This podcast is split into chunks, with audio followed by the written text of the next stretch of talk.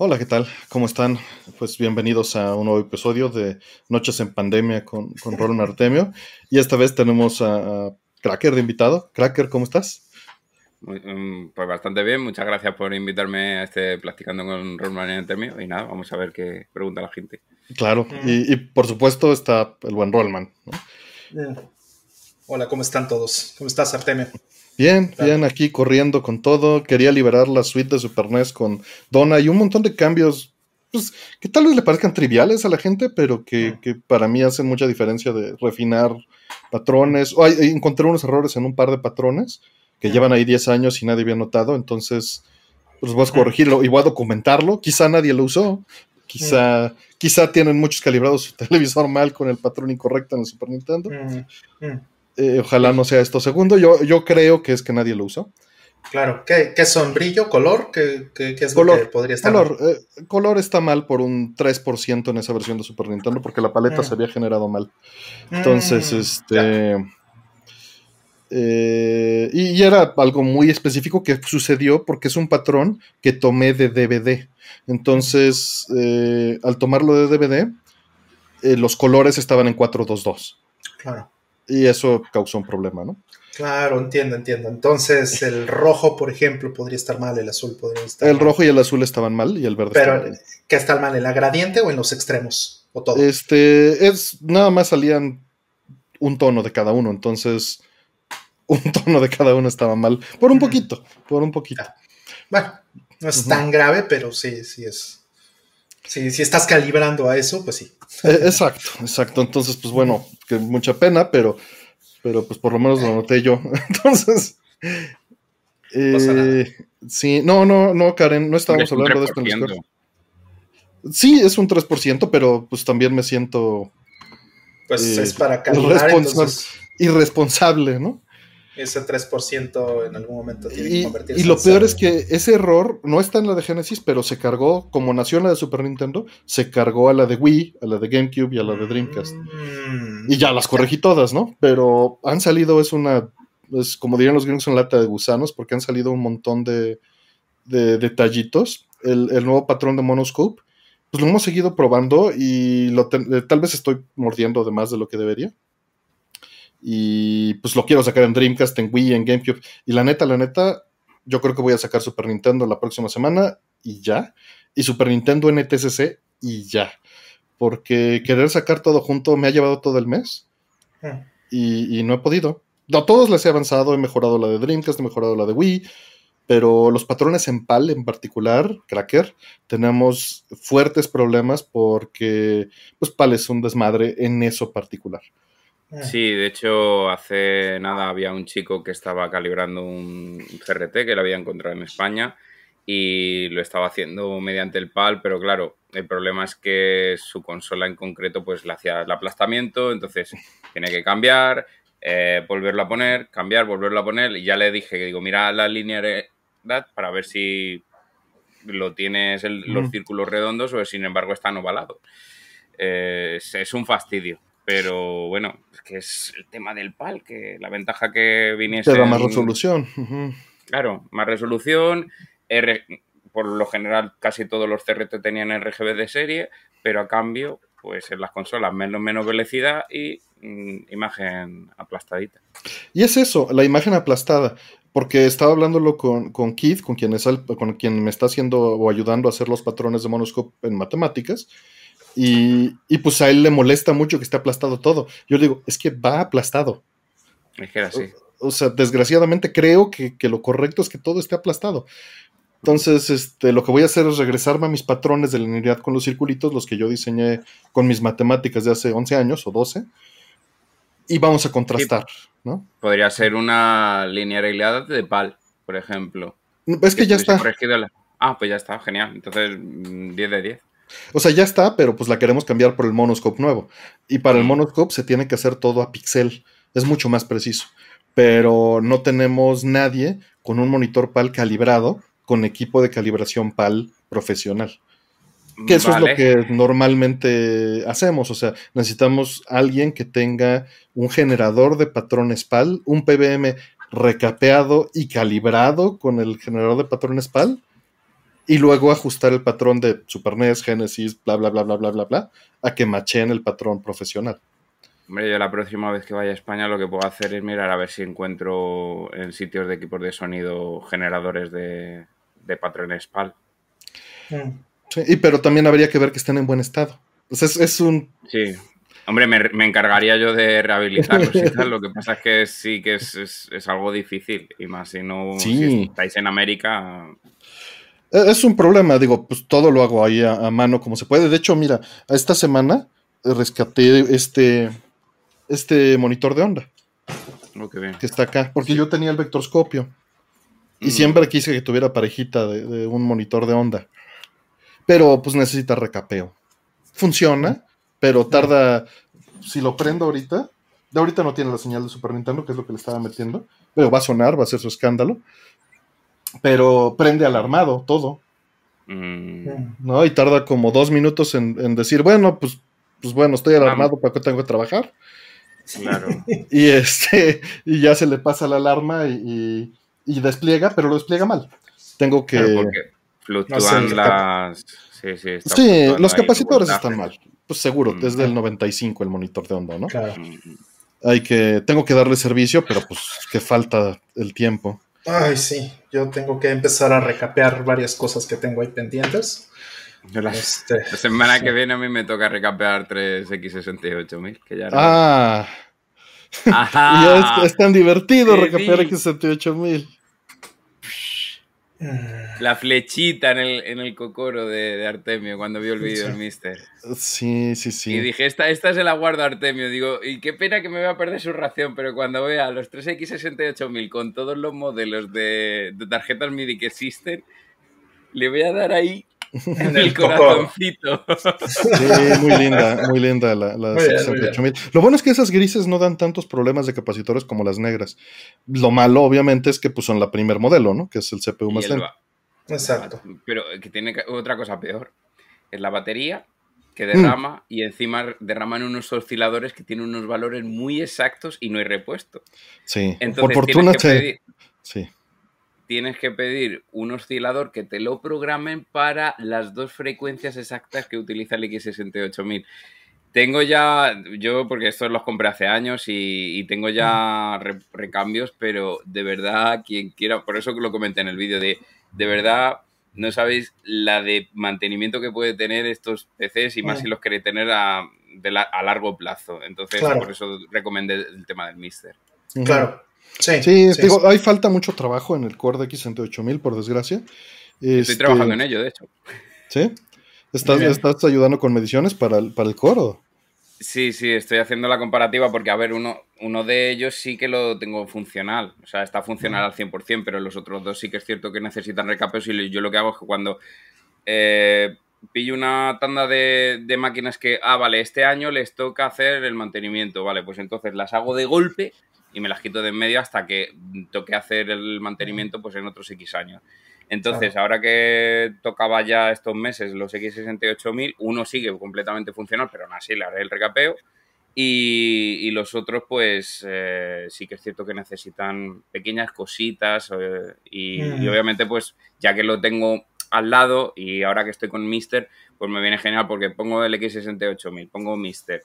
Eh, y el las custom model lines que estoy metiendo para que la gente meta en el INI eh, están adaptadas para que más o menos represente lo que es las líneas. De hecho, lo que tengo enseñado en el vídeo ni siquiera es eh, fiel del todo, porque hay líneas que faltan, que no está generando, pero porque lo inicial era que en un CRT funcionase, cosa que antes no hacía.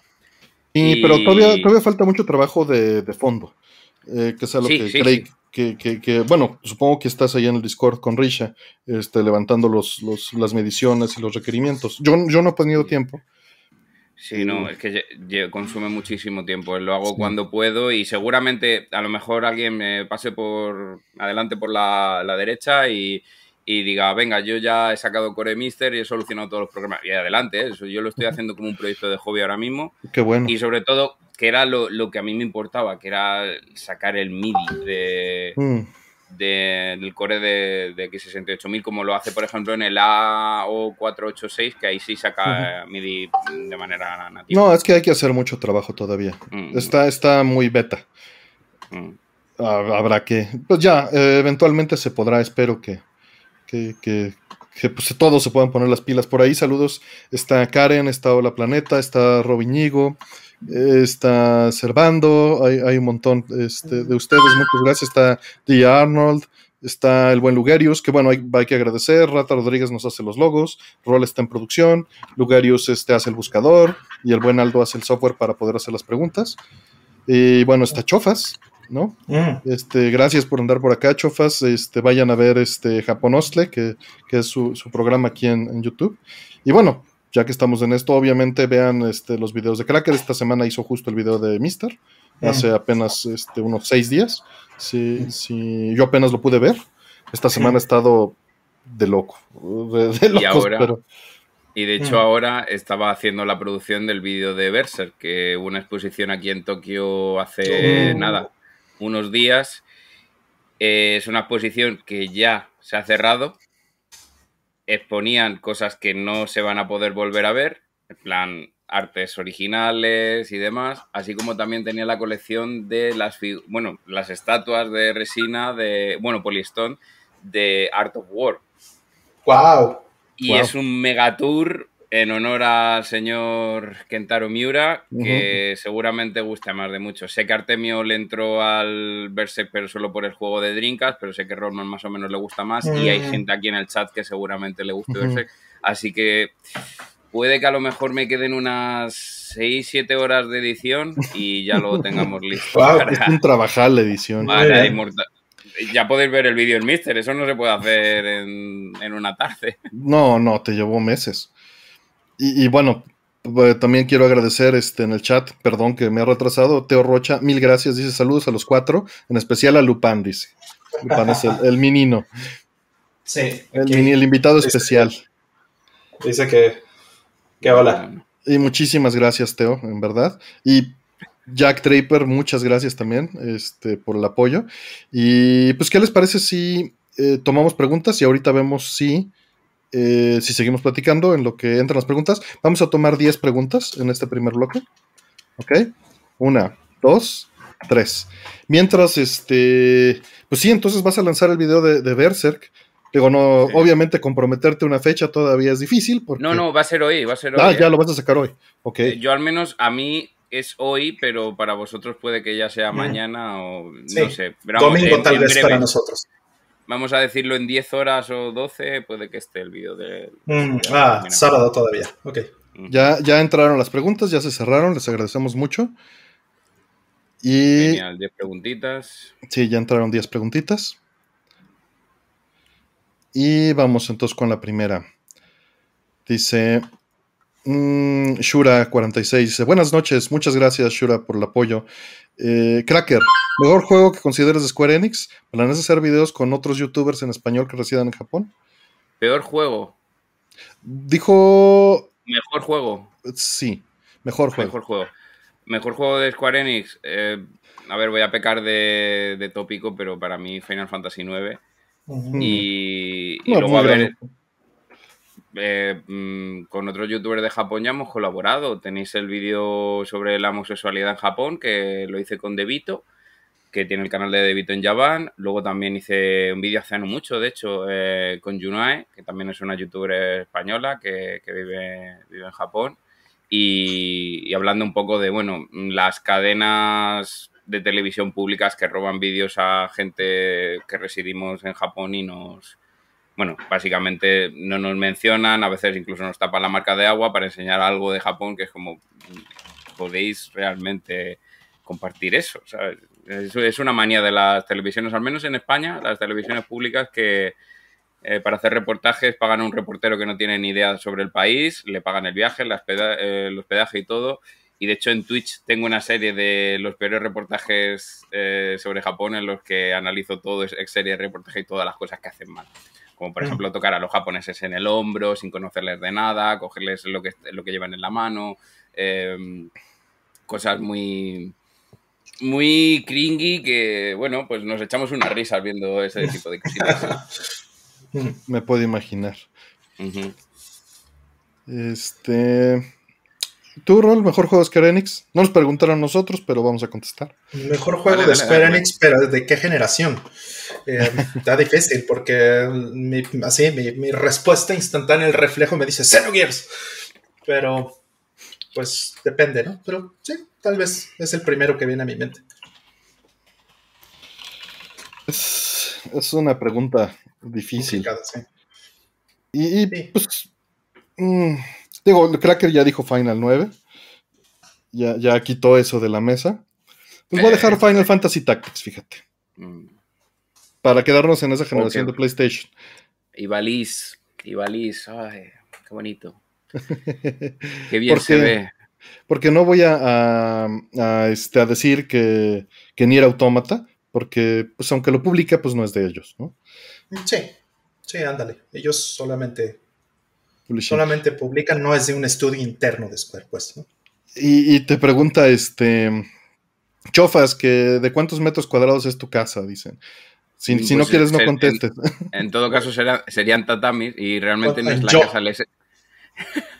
Es, el estudio, es el estudio. Eh, ah. Son varias plantas, pero luego está la casa. Entonces, este es el estudio en el que yo solo producir y ese tipo de cosas me puedo concentrar. Que si lo tengo todo en casa me distraigo mucho. Entonces mm. es mejor eh, producirlo en estudio. Claro. Sí. Pero sí, digamos que es grande, vamos a decirlo así. Pero sí se mide en, metros o se mide en, yo, en, en tatami. No, hombre, realmente cuando te dan las medidas una inmobiliaria, eh, lo suelen hacer en. yo, sé lo que suelen hacer, sí, sí, sí. En mm. plan de. La habitación mide e, esto. Y, pero sí, dependiendo de, la mm. inmobiliaria, a veces son metros cuadrados. Este. Hay varias cosas por ahí. Señor Pixel nos dice que nos completó para el kilo de tacos al pastor. Uf. Muchas gracias, este Pablo. Eh, pero ya nos regañaron. Dice, la pregunta dice Square Enix, no dice Squaresoft, señores.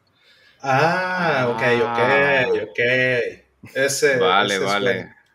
Entonces la cosa cambia, sí, sí. Sí, la cosa cambia. Perdonen, perdónenos, todos este, caímos porque en nuestra mente Square Enix es Squaresoft. Exacto. Es que sí, claro. Sí, pues Square Enix está más difícil porque... Bueno, adelante, adelante.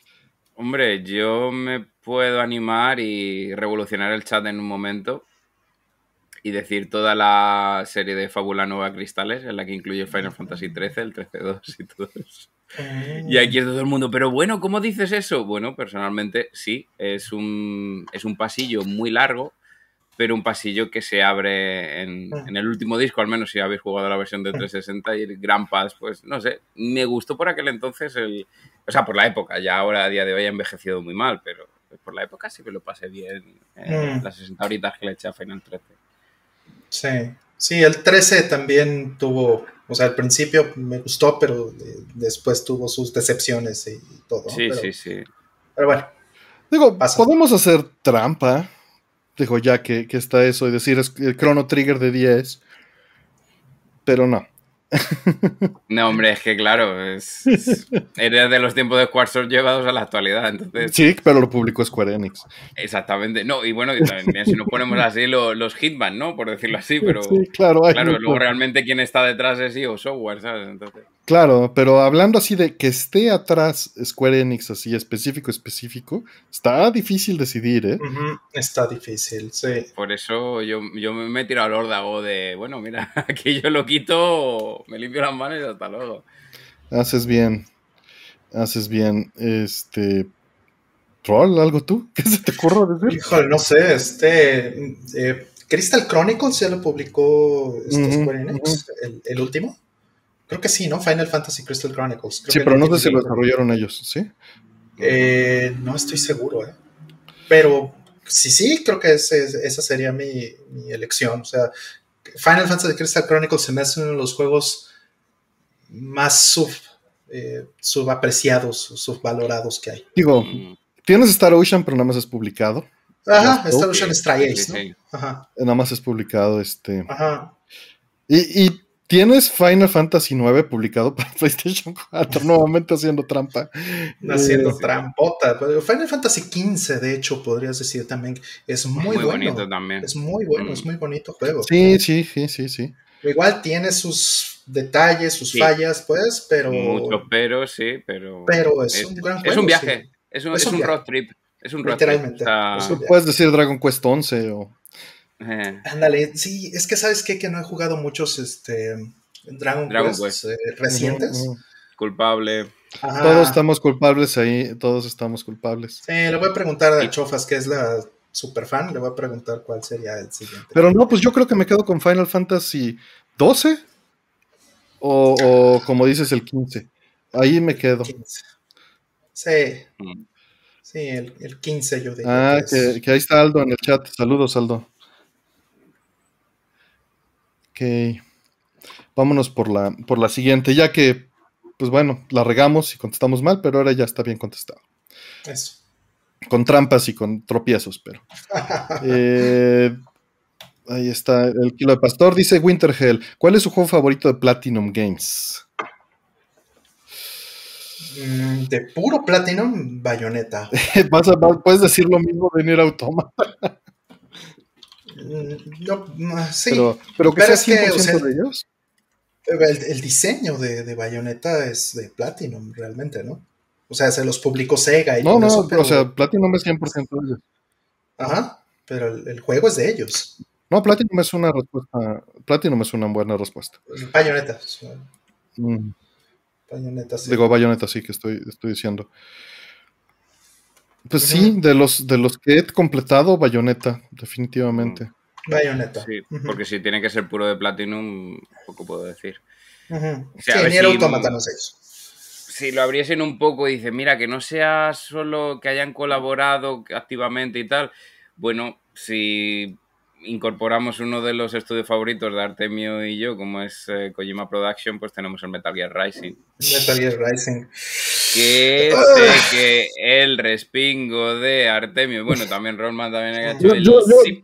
¿quieres, saber la verdad, Cracker? Eh, dale, dale. jugarlo. Vale. Y, pero, ¿sabes? Creo mm. que ya es momento de que lo puedo jugar en la distancia sin preocupaciones. En su momento no me atrajo el concepto. Ahorita yo creo que ya lo puedo jugar y disfrutarlo como debería. ¿No salió port para Play 4 de ese? Eh, yo recuerdo que solo lo jugué en Play 3. ¿De Revengeance? no. Yo lo jugué en Xbox 360 y me olvidé. De Revengeance. Sí, pero ¿qué es decir, Cracker, del, del juego? No, que, a ver, yo cuando empezó el juego, o sea, es decir, cuando se planteó, ah, o sea, además se rumoreaba, saldrá un Metal Gear en Xbox 360 cuando se sabía cuatro y poco más. Y, claro, todo el mundo expectante y de repente salió un... Bueno, el teaser ese en el que salía Raiden, eh, pues cortando eh, un... Pues el cibor este y le, arranca la, la, Vamos a decir, la médula espinal esa que tienen para conseguir la energía. Y de ahí el, el mood, el principal del propio juego, como es Zandatsu, ¿no? De eh, corta y coge, ¿no? Y agarra. Pues el, caso es que cuando ya luego se presentó de que iba a ser un hack and slash, la gente, uh, wow, Devil May Cry, no sé qué, pues ya sabes que todo lo, lo comparaban con Devil May Cry, sí era hack and slash, y, yo dije, bueno, vamos a entrarle, a ver qué tal, a ver, a ver esos detallitos. Y a mí, yo lo siento mucho, pero cuando enseñaron la demo, de hecho tengo un vídeo todavía de la demo, creo que he subido al canal, y estaba probando el, control de la katana con el, joystick analógico, mm. súper preciso, poniéndote una sandía delante y literalmente pudiéndola cortar en rodajas perfectamente controladas mm. y las físicas, cuando llevas la mitad de la, de la mm. sandía, se vuelca y ya empiezas a cortar en triángulos, no se apreciará, pero los pelos de puntas, ¿eh? Los pelos de punta cuando vi eso en tiempos de la 360. Mm. Dije, mm. eh, aquí se han corrido. O sea, a mí algo que me gustaba en los juegos de que utilizas una espada de corte o algo así, es que el, corte sea preciso. Por ejemplo, en Dead Rising de Capcom. Mm. El primer Dead Rising, cuando tú cortas un zombie, corta exactamente por donde ha pasado la katana y además genera el, en el modelo del, del personaje un corte, una textura de corte que es completamente fiel. Sin embargo, luego en otro en Dead Rising posteriores se perdió eso. Y básicamente la katana era como un arma de golpe o de corte genérico. Entonces, ver que en Dead Racing, o sea, perdón, en Metal Gear Racing, bueno, estamos de, de Racing ya, de Racing a Racing. Em, también tenía eso, era perfecto, pero claro, no es un juego 100% Platinum, así que no puedo decir nada que no sea bayoneta. Mm. Oye. Vámonos por la siguiente entonces. Dice Andrés, eh, cuando comen tacos, su bebida o fresco favorito. Gracias por el apoyo, Andrés. Este... Mm, el, ah. tiene mucho que no lo hago porque ya no tomo refresco casi, pero el sidral, el sidral Mundet. Boeing, Boeing de mango. O el Boeing, ándale. Boeing. De hecho, la última vez que fuimos a los tacos, tú y yo, también me eché un Boeing. Eh, mango, Hace cuando teníamos como cinco años menos, ¿no? Antes de la pandemia. Ay, antes de la pandemia. Cracker, que si comes tacos, dicen. Eh, yo no, puedo, no puedo opinar porque para vosotros soy un plebeyo. Yo los tacos que como pueden ser de Taco Bell y entonces me podéis colgar en la plaza del pueblo. No, he, comido tacos al pastor, no he comido tacos de suadero, no he comido tacos auténticos o sea, uy, perdón, mexicanos. Aunque haya ido a restaurantes eh, mexicanos, pero no lo considero comida auténtica hasta que no mm. vaya a lo que es México y pruebe los típicos tacos de puesto. Y... Las, las puertas abiertas cuando un día ya tengas la oportunidad de venir, Cracker. Serás bien recibido. Pero este, de Taco Bell entonces te los echabas con, con este. No, con Seven Up con, No, no, pues, solo. Ah, dejé los refrescos azucarados hace un montón. Aquí en Japón lo único que hago es muy de vez en cuando, a lo mejor una o dos veces al mes, si sale un sabor exclusivo de estos de que o lo compras ahora o no lo vas a volver a ver en tu vida. Que les encanta. Hace, hace, hace nada, hace nada sacaron Fanta de kiwi que yo me quedé diciendo, wow, esto, no lo he probado nunca. La probé y además. kiwi. kiwi. salado, además. Decía, ah. con. With, eh, Rollman, Rollman, espera. Resulta que eso te lo ponen como, bueno, tiene un toquecito de sal, pero. Sí o kiwi. Sabía eso aquí. No, no, además lo, lo escribían en katakana, solto. Sorto. Oh. sí, sí, sí, sorto. Que, es como, vale, a ver, a ver si realmente es verdad. No, no sabía salado, sabía muy dulce, muy empalagoso, a puro kiwi artificial. Obviamente es más artificial que otra cosa, pero, pero Fanta de kiwi, ya está. Eh, compro una, la pruebo, muy rica, mm, pero primero engordan como un demonio, eh, es Melon soda, melon soda. Melon soda, claro. Melon, soda, a ver, lo voy a decir, melon soda es mi, mi mi pecadito, mi pecadito de vez en cuando. te lo ir, ir, a un, ir, a, ir, a un yakiniku, tabe jodai, de, de esto de que todo lo que puedas comer y que te pongan mm. melon soda, un grifo ¿Libre? al lado. Exactamente. Oh, para que y es en plan. Mm, ¿Wagyu? Melon soda. Wagyu, melon, esto, para el paladar es horrible, ¿vale? Pero es, es mi pecadito. Puro disfrute. De, cada tres meses o algo así hago, hago la, el ritual. Mm. Claro. Ay, no. Difícil. Pues también, ¿hace cuánto? Pues no, nosotros, pues también, ¿hace cuánto no vamos a unos tacos así, no? Ni modo, ya se podrá después. Fíjate que también depende de los tacos, eh, nada más para redondar la respuesta. Si son tacos de carnitas, en mi caso tiene que ser refresco de cola. Mm. Pero solo en ese caso particular, y lo evito como la peste, porque mm. pues es terrible la cantidad de azúcar que tiene eso. Sí, a ver, tacos de carnitas me gusta el mundet rojo, el prisco. Mm. A mí me, pasa algo con como lo de Artemio, esa sensación de Coca-Cola con algo cárnico, pero solo con... Eh, de pequeño, de recordar ir a Burger King específicamente a comer una Whopper y combinar ese sabor cuando están mascando la carne con un chorrito de Coca-Cola. Muy americano todo, pero bueno, estadounidense principalmente, pero son sabores de la infancia que te abocan sensaciones y es muy difícil despegar eso, ¿no? Como el McRib, madre mía. no, quiero, no quiero desviar más la pregunta, pero madre mía. O sea, peor que la droga. el McRib peor de que la droga. a, mí, fíjate que de ahí me gustaba el, En Semana Santa aquí hacen uno especial, no me acuerdo ni cómo se llama. Ah. Pero me gustaba uno de, uno de pescado. Sí, el, el, eh, fillet fish. Sí, sí, sí. Eh, el fileo fish. Fileo fish. Sí, sí, sí. Sí, esa cosa me gusta. es cuando se vende más en cuaresma y esas cosas. Sí, sí. Y bueno, a mí en particular el menú de McDonald's lo que me gusta, o sea, que realmente disfruto, pero es malo, es el, el la hamburguesa de pollo con salsa agridulce. Ya, bueno, también es que. Uf, con Lon Chicken en la versión de, de. ¿Cómo se dice? De Burger King. Yo Pero prefiero, sí, eh, prefiero, Bur- prefiero Burger King por mucho, ¿eh? Pero Dato, dato absurdo que pueden olvidar en sus cerebros: el 25% de los filet fish que se venden en McDonald's anualmente es precisamente en la época de Cuaresma. El resto del tiempo apenas la gente lo pide. pues nunca lo tienen. Bueno, aquí nunca lo tienen. Solo en esa No. época. Solo No, el problema es que te dicen que no lo tienen, pero el problema es que no lo tienen preparado. Entonces, como lo tienen que preparar muchas veces, dicen, no, no, no tenemos, por vaguería. Mm, Ya. Claro. Pues puede ser. Puede ser, Claro. pero aquí ni aparece en el menú ni nada. Solo es así Mm. como especi- edición especial de Cuaresma y ya.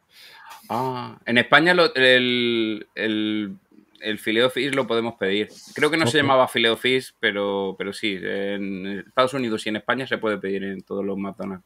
Sí, no, acá no. Aquí no. Mm. A ver, ahora sí vamos. Siguiente pregunta. Muchas gracias, Andrés. Dice Fabimen, saludos, gracias por seguir haciendo más pasable la pandemia. Un abrazo. ¿Qué es lo más raro que les haya pasado o hayan visto usando transporte público? Aparte de los asaltos. este. ah, no sé. El, el policía del retro, este, golpeando gente. No, yo, yo tengo una real en España y es un pelín, es un pelín escatológica. No sé si estoy No, permitida contarla. Pues mientras no, mientras no nos baneen el canal, adelante. No, no, no seré tan específico, pero eh, nunca se me olvidará. em, boca de metro de la estación de Gran... No, perdón, Plaza España, Madrid. Tampoco era muy tarde, no os penséis, no era muy tarde en la noche, era ya, pues eso, serían las 9, las 10. Eh, literalmente estaba bajando las escaleras mecánicas ya para acceder al andén del metro y, y, y entrar en lo que es el vagón. Y literalmente la chica que iba delante mía se bajó la falda, se puso de cuclillas, hizo lo que tenía que hacer, se subió la falda y salió para adelante.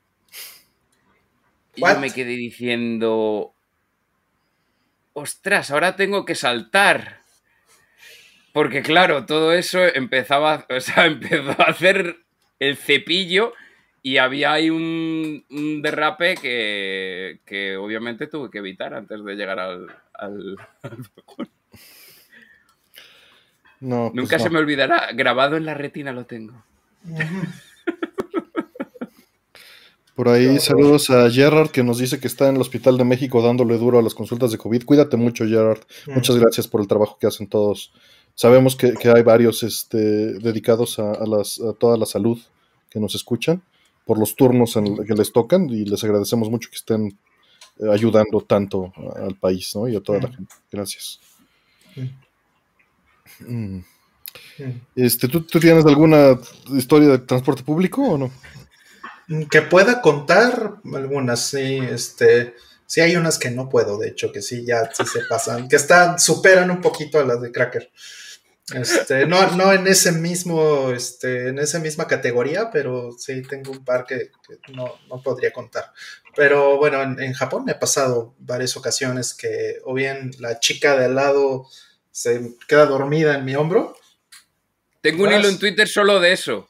Es, es Tengo un como, hilo en- Es como, ¿por qué hacen eso? Y lo hacen todo el tiempo. Y, y- y- y no los hombres, las mujeres son las que hacen eso, ¿no?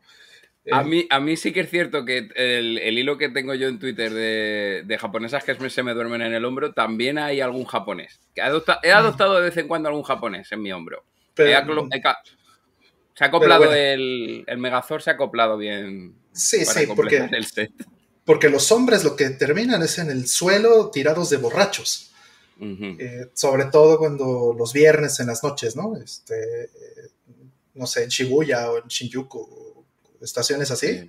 abren las puertas y tienes que estar saltando al tipo que está tirado así Mm, mm, en el suelo y en el piso del vagón, eh, ahogado de borracho, ¿no? Y que bueno, lo, Mm. lo subieron los mismos policías muchas veces, ¿no? Que Mm. lo ayudaron ahí, así como de ya vete a tu casa, ya estás muy ebrio, y van y lo botan al, al vagón y, ahí se queda tirado y quién sabe, dando vueltas ahí en el llamanote, ¿no? no sé.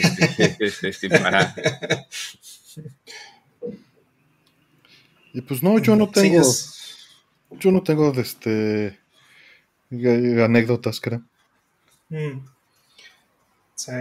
Nada este particular. Digo, pues las usuales, ¿no? Ir apretado como sardina y ya. bueno, dice Chofas que en Japón un señor la agarró de la ropa para empujarle y quitarle un asiento, habiendo otros 30 lugares vacíos. No, bueno. Ah, ah no, pero eso eh, a lo mejor es que a, Chofar lo mismo le pilla de nuevas. Pero hay gente que se hace el hábito ah. de que como día tras día cogen el mismo asiento y a veces es ah. incluso el mismo modelo de tren. No. No sé. Sí, sí, sí, sí. Es una Mm, tontería que tiene muy poca gente, realmente normalmente a la gente le da igual. Esto no se piensen ahora de que es, ah, los japoneses sabían cosas que deberías saber sobre Japón. ¿Los japoneses mm. sabías que hacen esto? No, no, no, realmente es... Hay determinados individuos, por lo que he estado viendo día tras día, que es como, este, este es un sitio. Y a veces, si hay, si hay asientos libres, pero su sitio está ocupado, no se sientan. Dice, ya tengo la forma del culo hecha esa parte del bajo. sí, problemas de primer mundo, sin duda. Exactamente, sí. Ah, qué barbaridad.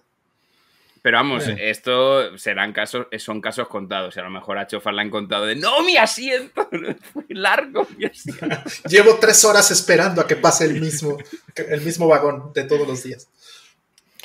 Pero a mí lo que siempre me causa incomodidad es, es tomar combi y que tengas que estar pasando el dinero del, Ah, sí. Eh, digo, no es ninguna cosa particular, pero era algo que me daba, de, chavo, me daba muchísima pena, no sé. Así que te den el dinero en la mano y además ni te preguntan, nada más te dan el dinero así como de, vas, güey, y tú, lo pasas y le haces lo mismo al de enfrente, ¿no? Le das el sí, me incomodaba. Y ya, saben, todos lo que tienen que hacer. Wow. Y bueno, en la. es, que son en combis, es, básicamente como la de. La, vagoneta de, de Scooby-Doo. Sí, una, una furgoneta con, pues eso, con muchos asientos y, como que el conductor cobra, pero no es como el típico autobús normal que tiene su propio de moneditas y de en plan, eh, paga porque te sube, vamos para adelante, ya está. Sí. Ajá. Sí, no, porque además eh, en muchos casos se cobra por distancia. Mm. Entonces. te pregunta, ¿dónde subió? ¿Dónde subió o, dónde vas a bajar dependiendo del escenario? Pero le tienes que pasar el dinero y bueno, el de hasta atrás le da el dinero al que al más cercano que tiene y ese se lo va pasando de uno en uno. Si fuera hasta un que, examen. Hasta que lo recibe. Pues en la encuesta de los, de los Boeings para tacos, que nada más estuvieron la opción mango, guayaba y uva, y fresa, mango 44%, mm. guayaba 29, uva 17 y fresa 9. Sí, Pobre fresa. Está muy rico el mango. Mango, mango es, lo que es lo de hoy. Okay, Tampoco he probado los Boeing, veremos a ver cómo Sí, eso solo casi, casi acá en la Ciudad de México. En el resto de la República, básicamente, ¿no? Mm, vamos por la siguiente. Dice, ¿qué nos pueden decir acerca del manejo manual de memoria en CSPP y por qué los, eh, bueno, los, los, GC son malos, o sea, los, los garbage collectors? Garbage collectors. Basrol, supongo que tú te puedes explayar. Tienes sentimientos más, más, este, más eh, duros. polarizados. sí, más polarizados. Bueno, miran, eh, en principio el nombre, ¿no? El, nombre Garbage Collector, el, concepto mismo de Garbage Collector es un recolector de basura que, básicamente existe porque existe la basura, ¿no? O sea, ya te dice que hay una basura que recolectar. Eh, ¿A qué se refiere eso para los que no saben de, esta, de esta, parte de la, programación? En, muchos lenguajes eh, viejos, vamos a decir un C, un, C, eh, toda la memoria la maneja el programador. O sea, el programador tiene que escoger en qué momento le pide al sistema operativo un espacio de memoria para poner sus cosas ahí. Y si acaso, y eso no todos los programadores, ahí es donde viene el, asunto, liberan la memoria en el momento que, la dejan de usar. Es decir, se la regresan al sistema operativo para que el sistema se la pueda dar a otra aplicación o otra cosa que, que la use.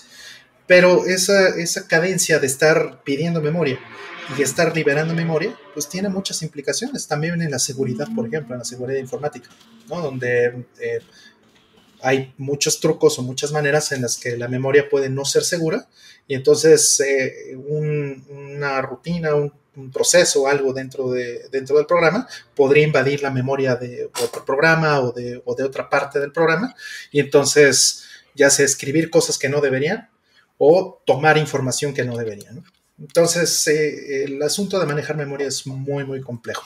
Es, son pocas, eh, este, son pocos escenarios hoy día realmente en los que los programadores tengan que usar también ese tipo de, de, este, cosas, ¿no? Eh, manejar la memoria manualmente. También es muy, muy tedioso y, por lo mismo este, de que puede ser inseguro, pues es muy difícil hacerlo bien. Entonces muchos lenguajes implementan una manera de, eh, de recuperar la memoria que va dejando, que va dejando eh, en automático tal vez la programación que van haciendo, ¿no? O sea, el, el, lenguaje se encarga o el sistema que está alrededor del lenguaje, el runtime, las bibliotecas, lo que sea, se encargan de ponerle al programador esas facilidades de que no tenga que preocuparse por eso.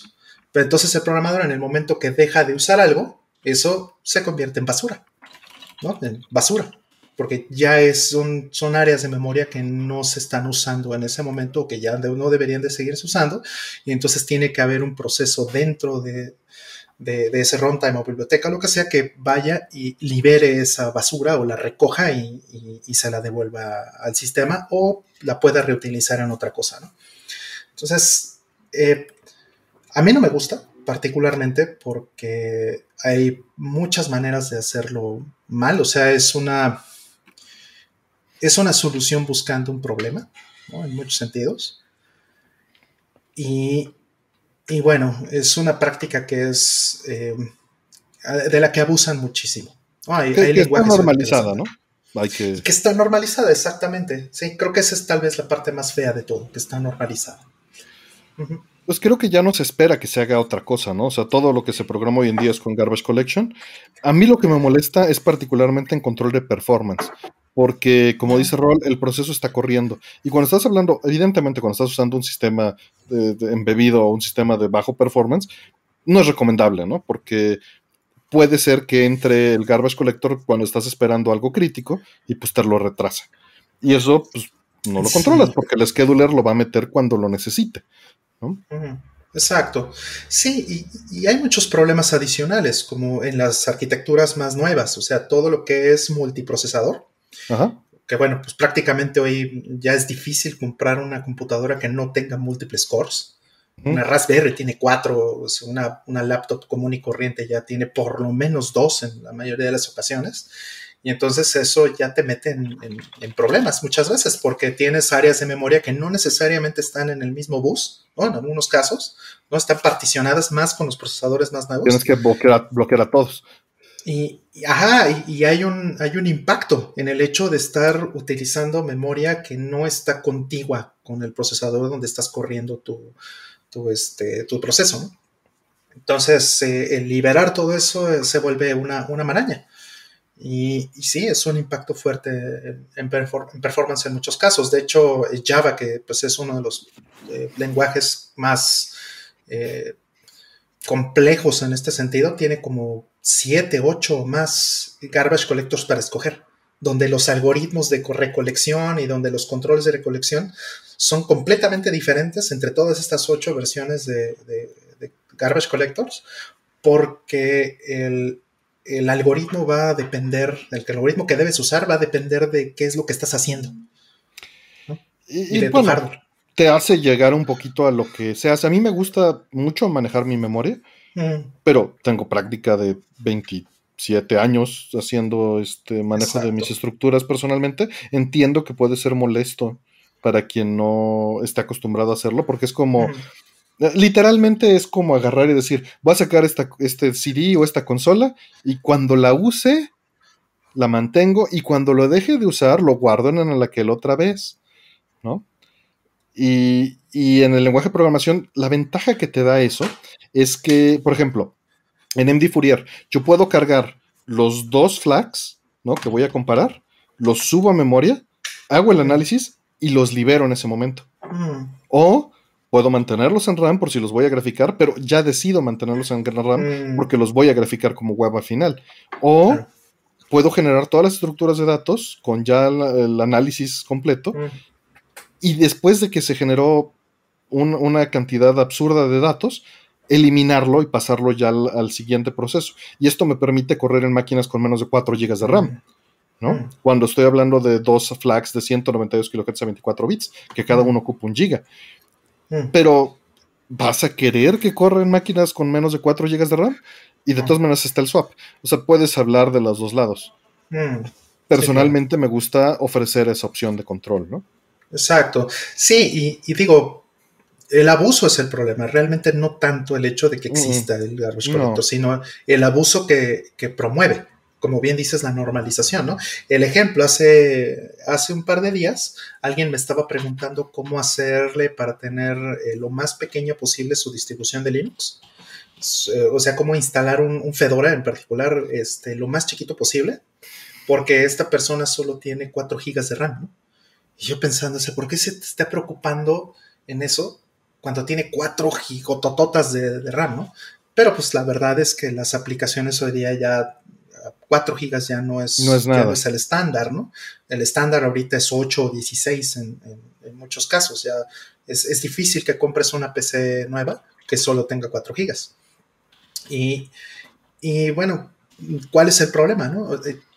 Eh, eh, yo puedo hacer una distro y de hecho es algo que hice por ahí en algunas charlas de Fedora y todo eso para gente que tiene este tipo de escenarios, donde la distribución y, digamos ya con todo, interfaz gráfica y todo, está por debajo de los 200 megas de RAM. 200 megas pues es, para mí es, bastante bueno. Pero, eh, ¿qué haces con los otros 3.8? ¿no? Resulta que el browser se come todo eso, un, tab de Chrome o de Firefox o de algún otro navegador, te consume 300, 400 megas, un solo tab, ¿no? Y pues eh, eso es de inicio. Y conforme estás viendo cosas, conforme te metes a Facebook o te metes a lo que sea, eh, que en muchos, en muchos sitios allá afuera eh, están repletos de JavaScript, pues todo ese JavaScript se tiene que compilar. Y todo ese JavaScript va a generar un montón de basura efectivamente, por todo esto que estamos platicando. Entonces, lo que yo veo, por ejemplo, ya tratando de hacer un poquito de, este, de, métricas con, los brazos para entender por qué 4 gigas ya no es mucho. Eh, de repente veo que un solo tab, así como decía, 300, 400, 500 megas de RAM, pero el address space que están pidiéndole al sistema operativo es de 38 gigas. Solo sin lo real, ¿no? Ajá. de memoria virtual, ¿no? O sea, ¿por qué me pides un address space de este tamaño? ¿No? Y, qué es lo que estás haciendo? Y es básicamente el mismo problema, ¿no? Están, están rellenándolo de basura fragmentada, están haciendo mucho desperdicio. ¿Por qué? Pues porque las páginas de memoria no van a quedar contiguas. Son un montón de cosas. Y son consideraciones que tienes de dispendio en donde no deberían estar. Básicamente. Pero bueno, nuevamente, son cosas de viejitos. Sí. O cuando estás desarrollando cosas del sistema operativo, o cuando estás desarrollando cosas en un sistema embebido, ¿no? Exactamente. Ya te veo con un, con un garbage collector en el Super Nintendo, ¿no? No, pues no. Imposible, ¿no? te lo, te lo, matas. Sí, ni siquiera un PlayStation 2, ¿no? ni siquiera un, un, Xbox eh, primera generación o, un, o un Wii, ¿no? Te lo matas en performance con eso. Exactamente. Pues bueno, vamos por la que sigue, para que Cracker no se nos duerma también. No, no, no, sí, me parece a mí súper interesante. Yo, aunque no sea programador, mm, estas cosas siempre son interesantes. Gracias. Bueno, para que no se nos duerma la banda también. nada, más, unos cuantos somos nerdos de esto. Va el que sigue. Dice, ¿les gusta Akira? Y si sí, ¿qué es lo que más disfrutan de la misma? Akira, la película se refiere en particular. o el manga, tal vez, no sé. Puede ser, pero yo creo que a lo, Porque dice, ¿qué es lo que más disfrutan de la misma? Habló en, femenino, de la, película. De la peli. Ajá. Pues a mí, sobre todo, la, estética, la ciudad. Mm. es, maravillosa. Mm. Es fantástica. Sí, estaba platicando hace poquito, hace un, hace un par de días, con, un amigo, con, con Lenin, mm. porque me mandó un video de una chica que, ¿cómo se llama? Yo no la conocía. A ver, déjame te digo cómo se llama. Es una cantante eh, reciente, que, está de moda ahorita, ¿no? Se llama Dua Lipa. Mm, y a esta chica le hicieron un, un video muy bonito, de hecho, está, está muy, muy bien hecho. Siento que les faltó como meterle presupuesto y, lo pudieron haber hecho mucho, mucho mejor, ¿no? Aun cuando sí, sí está eh, suficientemente bien. O sea, eh, esta chica quería hacer como un tributo a Sailor Moon. Mm. Y entonces el video está animado eh, por un japonés, o por un estudio japonés, no sé exactamente, pero, pero es totalmente el, el look y, la estética de Sailor Moon de los de los 80s, 90s, ¿no? incluso hasta el video está en 4.3, eh, el diseño de personajes hasta tiene el, mismo grano en la, imagen, muy mm. bonito, muy bien hecho. Eh, digo, la música X, ¿no? Pero el, el video eh, me pareció muy bonito. Y de ahí, pues estaba platicando con este amigo y le digo, bueno, pues es que hay quienes han hecho cosas de Akira, ¿sabes? y esas han salido todas muy mal. Creo que el único que, tomó Akira y que hizo algo respetable fue este Michael Jackson. Mm. Que bueno, en ese tiempo me hacía muy feliz, ¿no? Que Michael Jackson hiciera como un, nod a, algo, a algo de ese nivel. La película me fascina. La estética me parece que sigue siendo muy buena. Sí, a mí fíjate que de la película me gusta evidentemente la estética, pero la música me gusta mucho. Mm. Sí, Geino Yamashiro Kumi se llama. Sí, por ahí tengo el álbum en DVD Audio Surround. Uf. Está hermoso. Uf, sí, sí, sí, Lástima que sea DVD audio, pero, pero de todas maneras, gracias, porque existe eso. Mm. Es Dolby Digital, ¿no? Me imagino. Este, es este, no, no, no, no. Eh, bueno, no, sí, es DTS, es DTS creo. Ah, DTS, ok. Sí, pero de todas maneras, pues es, eh, Está bien, claro. Está bien, ¿no? Está bien. Para la época estaba mucho mejor que lo que ibas a poder tener en muchos, muchos escenarios, sí. Y este, pues eso, y, bueno, también me recuerda mucho a mi amigo Oscar, ¿no? Porque literalmente, pues lo, lo conocí viendo esa película, casi, casi. Claro. Entonces, este, pues sí evoca. De inmediato, pues pienso en él. Claro. Este, me acuerdo mucho que él tenía el Laserdisc. Y, y, fuimos a ver la película en Laserdisc, así. Digo, obviamente habrá sido 94, ¿no? Pero tenía unos bocinones este, de la casa de su papá. Su papá tenía unas buenas bocinas y tenía una tele grande, un CRT grande, y este, y la vimos ahí, ¿no? Uh, pues sí, nos voló la cabeza. Ya años después, pues tuvimos mejor setup, tanto él como yo, que, el que tenía su papá. Pero. Y, la seguimos disfrutando. Pero esa primera vez, pues nos impactó fuertemente, ¿no? Fuerte, fuertemente. Entonces, eso también me gusta mucho de la, de la película.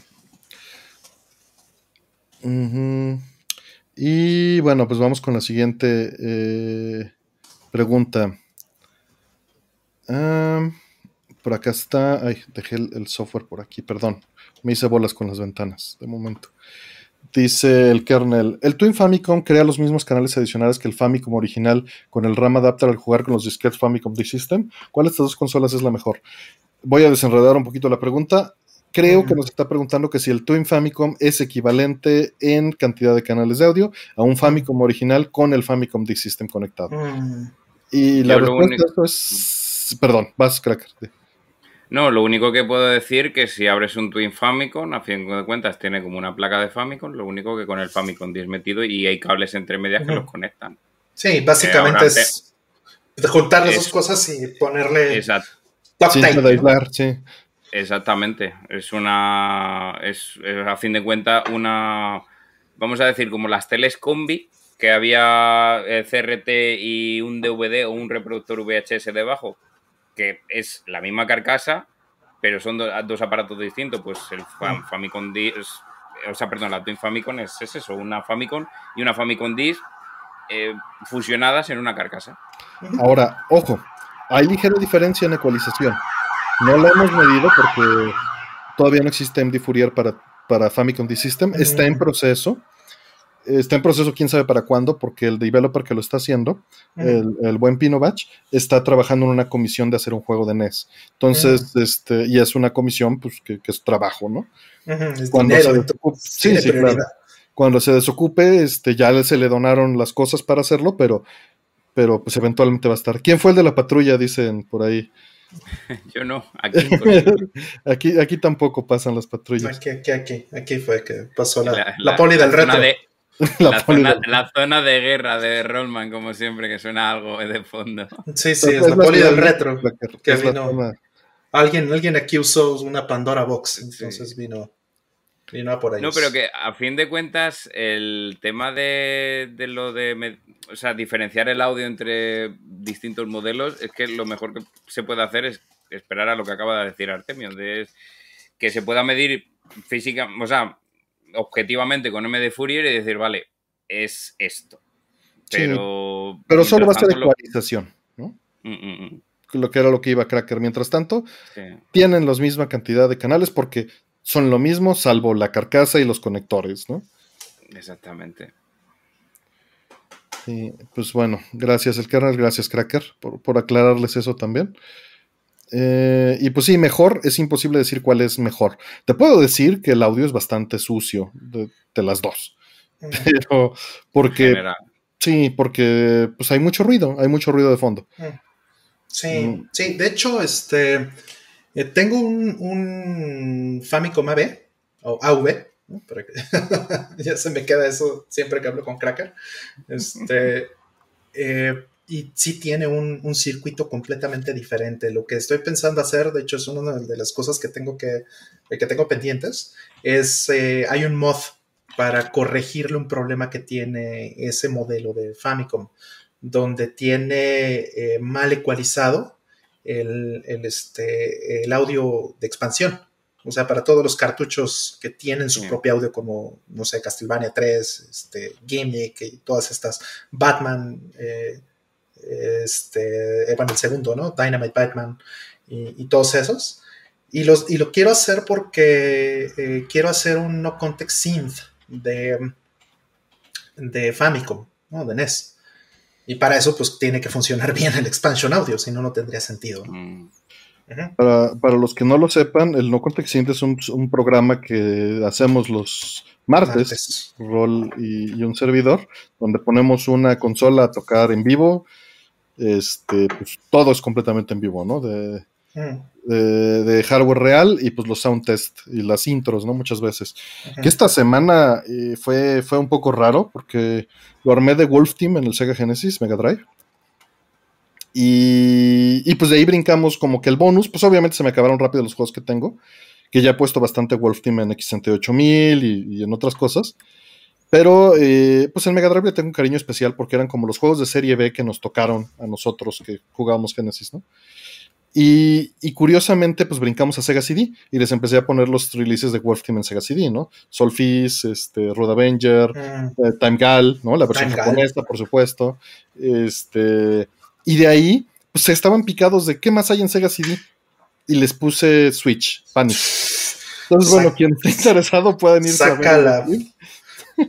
Pero, pero se, eh, se los recomiendo en, en, los estados o lugares donde sea, donde ya puedan tener este. Eh, donde ya sea legal. Yo, yo, yo no creo en nada de eso. Yo creo que se puede disfrutar nada más este, entre amigos y sin, sin estupefacientes que, a mí no, me, no son lo mío. ya sé, ya sé. Pero es que sí es como para sacarla, para rolarla, ¿eh? Está, está grave. Ese Pero es un juego extraño. Y, eso es lo, que, lo, que, me llevó a ese juego originalmente. Eh, y pues bueno, vamos este por la que sigue. Que el kernel ahí anda, justo les estoy poniendo porque hubo una discusión de, de waifus en, el chat en ese programa. Y, le ganó este Lisa, Misa Heisa, a Lin Min Mei, estaban muy ofendidos algunos. Pero tengo respeto que estén equivocados, no pasa nada. Yo soy Team Min May para un ratito y Team Misa Hayase para largo plazo. Yo, yo no creo en el, en el ratito, entonces es Misa Hayase siempre. sí, sí, es broma, es broma. Yo prefiero a Misa Hayase. Ah, por ahí saludos a Chofas que ya se tiene que ir. Vayan a ver a Japón Oxley y vean todos los streams que hace. Que de hecho creo que ya le bajó los streams en Twitch, pero saludos Chofas, cuídate. Gracias por pasar. Mm. Eh, Mirilla, dice yo se lee por ahí, sí. Mirilla, Eso, Miria, Miria, cómo no. Miria, pero Mirilla le decían aquí en español. Mirilla, sí, cierto, le decían en Robotech. Eh, sí, sí, Era, era, Mirilla, por eso también lo mencioné así. Eh, vamos por la, por la siguiente. Tú, este, Cracker, tú no les has dicho qué, equipo eres, o no, o no sabes de lo que hablamos. No, la verdad no. Es que he, votado en la, en la, encuesta, pero por votar, o sea, no por, mm. figurar, nada más. Ah, bueno, pues viene una pregunta entonces que, que va a, respecto a eso hacia ti, creo. A ver, vamos a ver. Dice eh, Cracker, ¿te gusta Macros? Más específico, ¿Do you remember love? Y una pregunta cliché, película favorita de Dragon Ball Z, solo Dragon Ball Z. Saludos. Gracias. Vale. A ver, en principio Macross, yo no sé si se refería a lo que es Macross el anime o Macross 8299, eh, que es el artista este de... mexicano, Al anime en específico. Imagino que se refería al anime. Pues no, la verdad es que no, no, le he entrado apenas al anime. De hecho, eh, Macross tiene que ver con. relacionado con mechas, ¿no? O mechas, o puede ser, a lo Mecha. Eh, es algo que he comentado, por ejemplo, en el último vídeo que hice relacionado del tema, el Gundam que, nuevo que han hecho en Yokohama, que se mueve, camina y tal. Hice el tour en el sitio y de hecho cuesta bastante dinero entrar en el sitio y subir tal Gundam y tal. Pero si lo hice precisamente fue por los fans, porque yo además recalco en ese vídeo que no, me gusta a mí mucho el tema de mechas. Aunque tenga juegos de mechas y ese tipo de cosas, mmm, no, no, Macross realmente no, no, me atrae. Me gusta, por ejemplo, el artista Macross 8299, eso sí, recomiendo su música si os gusta el, City Funk y Sailor Wave y esas cosas, pero, pero personalmente no, o sea, lo que es el anime Macross no. Mm. Es, y en cuanto... Mm. Es mexicano, no sé si sabías, Cracker. Ah, Macross 8299. Eh, había visto, no, el anime, no el anime. No, no, el, el artista. Él es mexicano, es de Veracruz. Sí. sí, sí. Oye, pues me alegro, la verdad, porque no, sabía la procedencia del chico.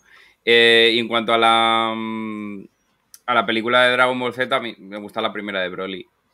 Pero porque me evoca muchos recuerdos. Eh, de verla en VHS con amigos y era como, ah, fíjate, esto no sale en la serie que ponen en televisión.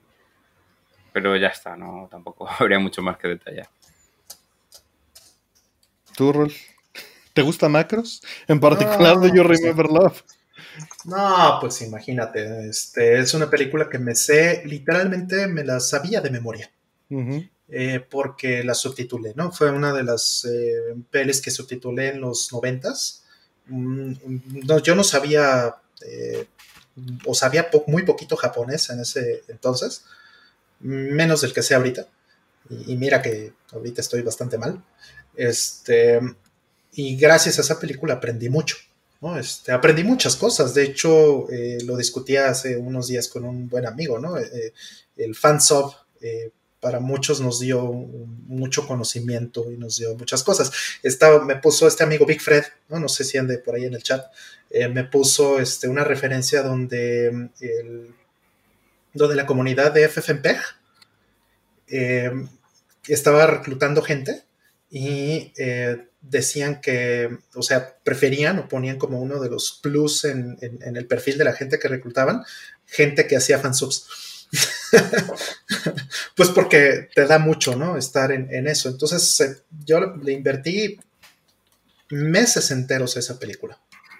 Y casi, casi te, puedo recitar el, guion completo en japonés, ¿no? en, hubo un momento en que lo podía hacer literalmente, ¿no? Si, si, la veo, posiblemente viéndola, te podría ir diciendo qué dicen los personajes en japonés y por supuesto en, español, ¿no? Entonces, eh, y de hecho, lo estoy mencionando todo esto porque he estado considerando en liberar ese guion. Ahorita que estoy haciendo los subtítulos de Ghost in the Shell, eh, este, que ya ahorita voy en el, en el beta del segundo disco, voy a liberar el tercer disco la semana que viene Eh, este, creo que es un, valor que me gustaría darle a la gente, porque ya no se trata de temas de piratería y todo eso. Hoy día ya es una cuestión más de preservación que de consumo. Entonces sí, me gustaría liberar eh, los, los, títulos que tengo de esa película y de otras en español. Sí, porque si no la, es, que, si no las puedes encontrar, no hay editoras que directamente saquen mm. ese producto licenciado en tu idioma y no le puedes entrar al idioma original, solo queda ese método. Claro. Sí, me gustaría que, em, que la vieras, este, Cracker, eh, cuando, mm. cuando rescate ese, ese guion y lo, lo, retoque para la versión de Blu-ray. No sé si, si habrá la oportunidad, me gustaría que lo vieras, que lo vieras en español.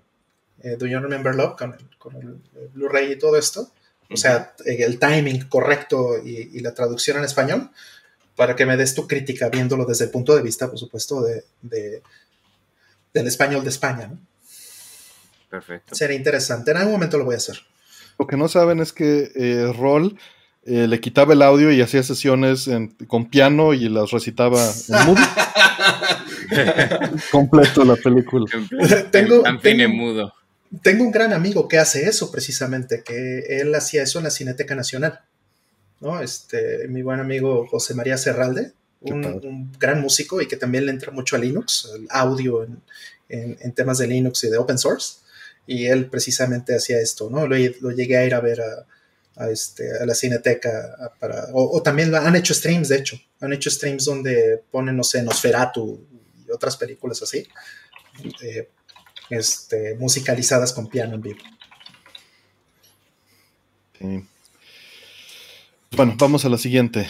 ah, bueno, te faltó. ¿Quieres contestarlo de pregunta favorita de Dragon Ball, película favorita de Dragon Ball Z, Rol? Ah, Broly, Broly.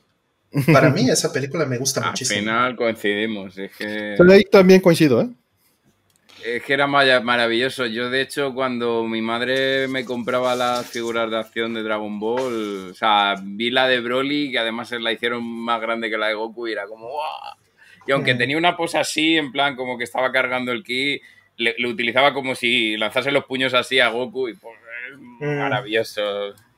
Maravilloso. Y eso que no soy muy fan de lo que es Dragon Ball Z y de hecho mm. Super, voy a decirlo así, Super me lo vi hace año y pico. ¿sabes? O sea, mm. que no, no, no, tengo ningún problema en reconocerlo. No soy fan activo de Dragon Ball. pregunta que es la primera, la primera. En mi caso sí es la primera. Sí, sí, la primera. es que la primera sí es Z. Ahora, ahora esto es súper. Ah, exactamente, ha dicho, ha dicho Z y, además he comentado que yo la veía en, VHS con, amigos. Entonces. Pues quizá fue por eso, por el momento, ¿no? Igual nos pasó a todos, creo.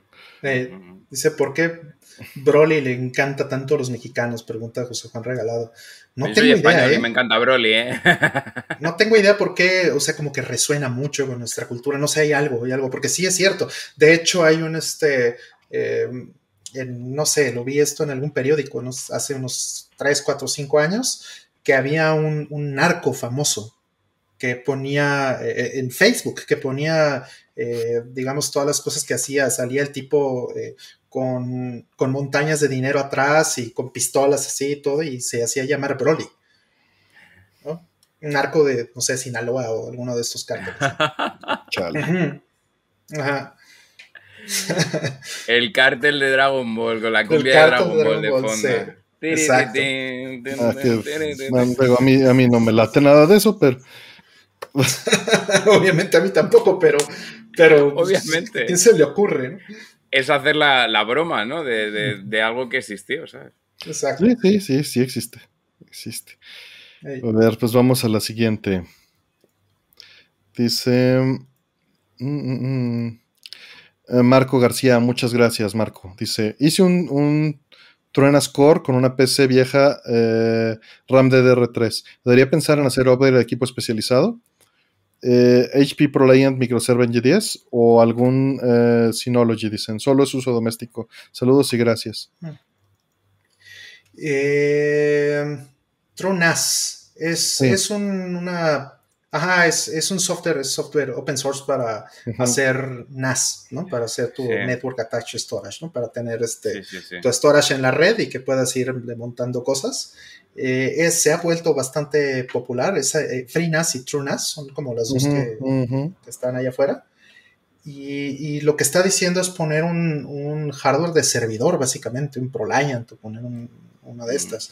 A mí personalmente se me hace demasiado, se me hace matar una mosca a bazucazos, sobre todo por el tema de consumo de energía. Sí, claro. Personalmente pienso eso, pero vamos, creo que cada quien este, sí, pero él lo, está, él lo, está, viendo del otro lado, él lo está viendo que sí es muy poco. No, no, siento que es no, no, de sobra. Eh, el, el, cuello de botella va a estar siempre en una NAS, el cuello de botella siempre va a estar en la red. O sea, ¿quién tiene en su casa 10 giga? Mm. O, aquí, no aquí nomás gigabit. O 25 giga, ¿no? ¿Quién tiene eso en sus casas? Entonces, pues un, un flash eh, mm. Hoy día un solid state drive, una, una cosa pequeña, ¿no? Un, solid state drive pequeño te da una cosa de estas. Mm. Te da 500 megas por segundo. O sea, son 5 gigabits. ¿Quién tiene 5 gigabits en su casa? Ahora en una NAS vas a tener 3 de estos, 5 de estos, ¿no? Yo, de hecho, he hecho instalaciones de, en oficinas que han necesitado un NAS y obviamente se han, entrado en el protocolo de 10 GB. Hmm. Y de hecho, para ayudar, he hecho, las típicas NAS que tienen como una especie de puerta de enlace que utilizan dos NVMe que hmm. cogen los ficheros más comunes que suelen hacer los usuarios y cuando ya no se usan lo descartan y los nuevos pasan a, digamos, para que sea una lectura más rápida, pero luego lo que es el almacenamiento va con discos duros normales de tres y medio. Mm, claro. Entonces, realmente, eso es como ha dicho Raúl, que va, se va a comprar un Ferrari para pasearlo por una, por una ciudad céntrica, ¿sabes? No le va a sacar el partido. Claro. Sí, puedes tener 10 giga, por ejemplo, a lo mejor este, Thunderbolt o una cosa de esas, ¿no? USB 3.1, eh, ok, ¿no? A lo mejor ahí sí puedes tener 10 gigas o más, pero es muy localizado tu equipo pegado en ti, ¿no? No una NAS, eso es muy difícil. Entonces, no, yo creo que un, equipo de esos es demasiado grande para una NAS eh, casera. Sí, sí, está, está, o sea, si lo tienes de sobra y no tienes problemas de energía, pues ya estás hecho, ¿no? Eh, sí. Pero, pero el consumo de energía, pues sí es, o sea, te va a estar metiendo unos pesitos en tu recibo de, energía si lo tienes prendido pues, de 24 por 7, ¿no? Claro. Haz el cálculo, ve cuántos este, watts te está consumiendo, que seguramente va a ser pues, unos 200, ¿no? 150 wattsitos, y multiplícalo por 24 horas y por este 30, 60 días, y ve cuánto es eso en pesos, y ya de ahí decides si lo dejas prendido ahí siempre o no. Pero los ProLiant son, son lindos. Les tengo cariño. Em, siguiente. y muchas gracias, Marco. Perdón por leerla mal, porque me agarró en curva. Em, dice, M2 lanzó la Castlevania Advanced Collection. Tiene opción Pixel Perfect y Sound Selection. Si sale físico, ¿lo piensan adquirir? ¿O por el hecho de que incluye Drácula X lo van a dejar pasar? no sabía que incluía Drácula X. este, supongo que el de Super Nintendo. No sé qué hace el Drácula X de Super Nintendo con los juegos de Advance. A ver, no, la verdad es que voy a ser completamente honesto. Me brinqué la. No, es que, es que hay dos. Es que hay dos colecciones de Castlevania. Ah, Una colección de consola y otra la de Advance, ¿no? Me imagino que por eso lo Sí, sí, sí, esa es la idea. Es un motivo simplemente para justificar el paquete, el precio del paquete y ya está. Como dijeron en el anterior, porque se podría considerar casi, no pregunta repetida, pero casi, eh, realmente esto ya lo comentó Artemis Rollman, de que es una buena opción de tener la, las licencias y decir, mira, no lo quiero jugar en el sistema que está puesto porque a lo mejor pues tenga algún problema o algo grave y tenerla, ya tener la licencia supone que tú puedes utilizar en el sistema original si, lo, si dispones la ROM puesta, por ejemplo, en un flashcard o algo, que obviamente, pues, comprarlo de segunda mano no, va a recibir el dinero del creador. Sin embargo, si comprar la licencia, sí. Entonces, es un método de tener eh, los Castlevania de Game Boy Advance que valen un pastón, pero de manera un poco más sencilla y, y, de hecho accesible si tiene, si tiene solo los, sistemas actuales. Sí, Karen nos dice que la de Advance tiene Drácula X y los tres juegos. Solo la versión de PC tiene con las ROMs, dice. Mm, ¿Y esta de Castlevania X qué versión es? ¿Es la versión de, de Super Nintendo o es la versión de... Bueno, si es Drácula X, este, pues ojalá bueno, dice Paul Jurado que, eh, saludos carnal, que pues trae Rondo Blood. La neta, yo no sé. la verdad, la verdad. Ajá, bueno, o sea, Rondo, Rondo Pues Rondo Blood nada más tendría que ser la versión de PC Engine, ¿no? Eh, o, de, PSP también salió ahí. Sí, pero eso no existe. nunca. Bueno. Eso nunca pasó, sí. Bueno, si piensas en portátiles, o sea, en el, contexto, yo pensaría que esa es la que debería de estar, ¿no? Pero bueno, no, no, sé, no, no, no, no, no, no, no, eso no existe. Debe de morir, lo tienen que quemar con fuego. Bueno, Konami ha hecho cosas peores, entonces. ¿Qué es el de Super NES? Dice el kernel. Ah, eso Ya nos dijeron eso. Sí, cuando dijeron Drácula X, yo, o sea, porque normalmente uno dice chino rondo, ¿no? Sí, o, rondo blood, ¿no? Claro, y es que el de, el de Super Famicom se llama Drácula doble X.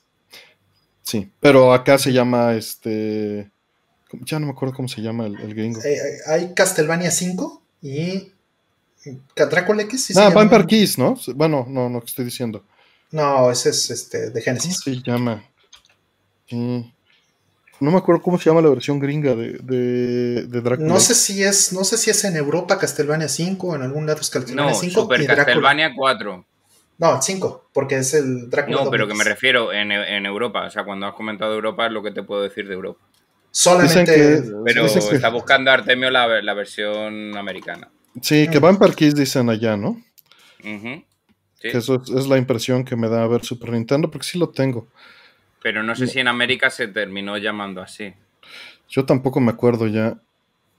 Y como todos empiezan con Super, pues está difícil encontrarlo. Eh, Castlevania Drácula X se llama. ¿Así? Sí, Drácula X, ya lo vi. Ajá. Es verdad. Ah, entonces es el de Super Nintendo. No, bueno, pues eso, ¿por qué lo ponen en, la versión de Advance? O sea. Eh, digo, está bonito visualmente, pero, pero híjole. No, pues no le hace justicia al original, ¿no? No, o sea, creo que es. Está mal que lo hubieran, que hubieran tomado el assets del PC Engine. Pero se, ve muy, se, ve muy, linda, se ve muy linda. Sí, o sea, es un juego que es víctima de sí mismo, ¿no? No es un. no es tan mal juego. Pero la comparación es inevitable y eso está mal, es injusto. En fin. Es injusto, pero pues así es el mismo juego. Pero lo hicieron. Lo, pues lo hicieron mal, pues. Sí, sí, hicieron el mismo juego y pues no. Mm. Eh, vámonos con la siguiente pregunta. Dice, ¿les gustó el nuevo look de Bayonetta? No me molestó, no me molestó. Hmm. Tengo que, ver después porque salió muy poquito en el tráiler. La verdad no lo iba a ver porque suelo hmm. no, ver, pero me insistieron tanto por ahí que, que lo vi. Hmm. Y pues se ve, se ve, se ve lindo, se ve lindo. Este, siento que se va más por el lado de Kaijus, ¿no? De, de, estar controlándolos. Y sí estoy de acuerdo con Jeff Jones, el, el pelo corto es superior. Fíjate que originalmente pensaba que no me iba a gustar Bayonetta 2 de pelo corto. Y, no, pues no, no regreso al, primer, a la, primera bayoneta. Este, sí me gusta más Bayonetta 2. La, o sea, la bayoneta de pelo corto me gusta más. Es de. Es el de oficinista. Ya, ya sabemos todo lo que está. Claro, claro. Sí, y esta que trae las trenzas, la trenza mexicana, la trenza patria, este, eh, digo, es porque esos son los, los monstruos. Es por eso, ¿no? Eh, y bueno, eh, se nota mucho que, que, le bajaron un poco el tono a Bayonetta en esta, en, esta tercera entrega, porque pues, se supone que cuando usa su poder, pues la, su pelo es su ropa y el monstruo, entonces cuando se lo quita, pues ella se desviste, ¿no? Y aquí eso ya no pasa. Se pone a bailar mientras, mientras están los monstruos pegando y lo que sea.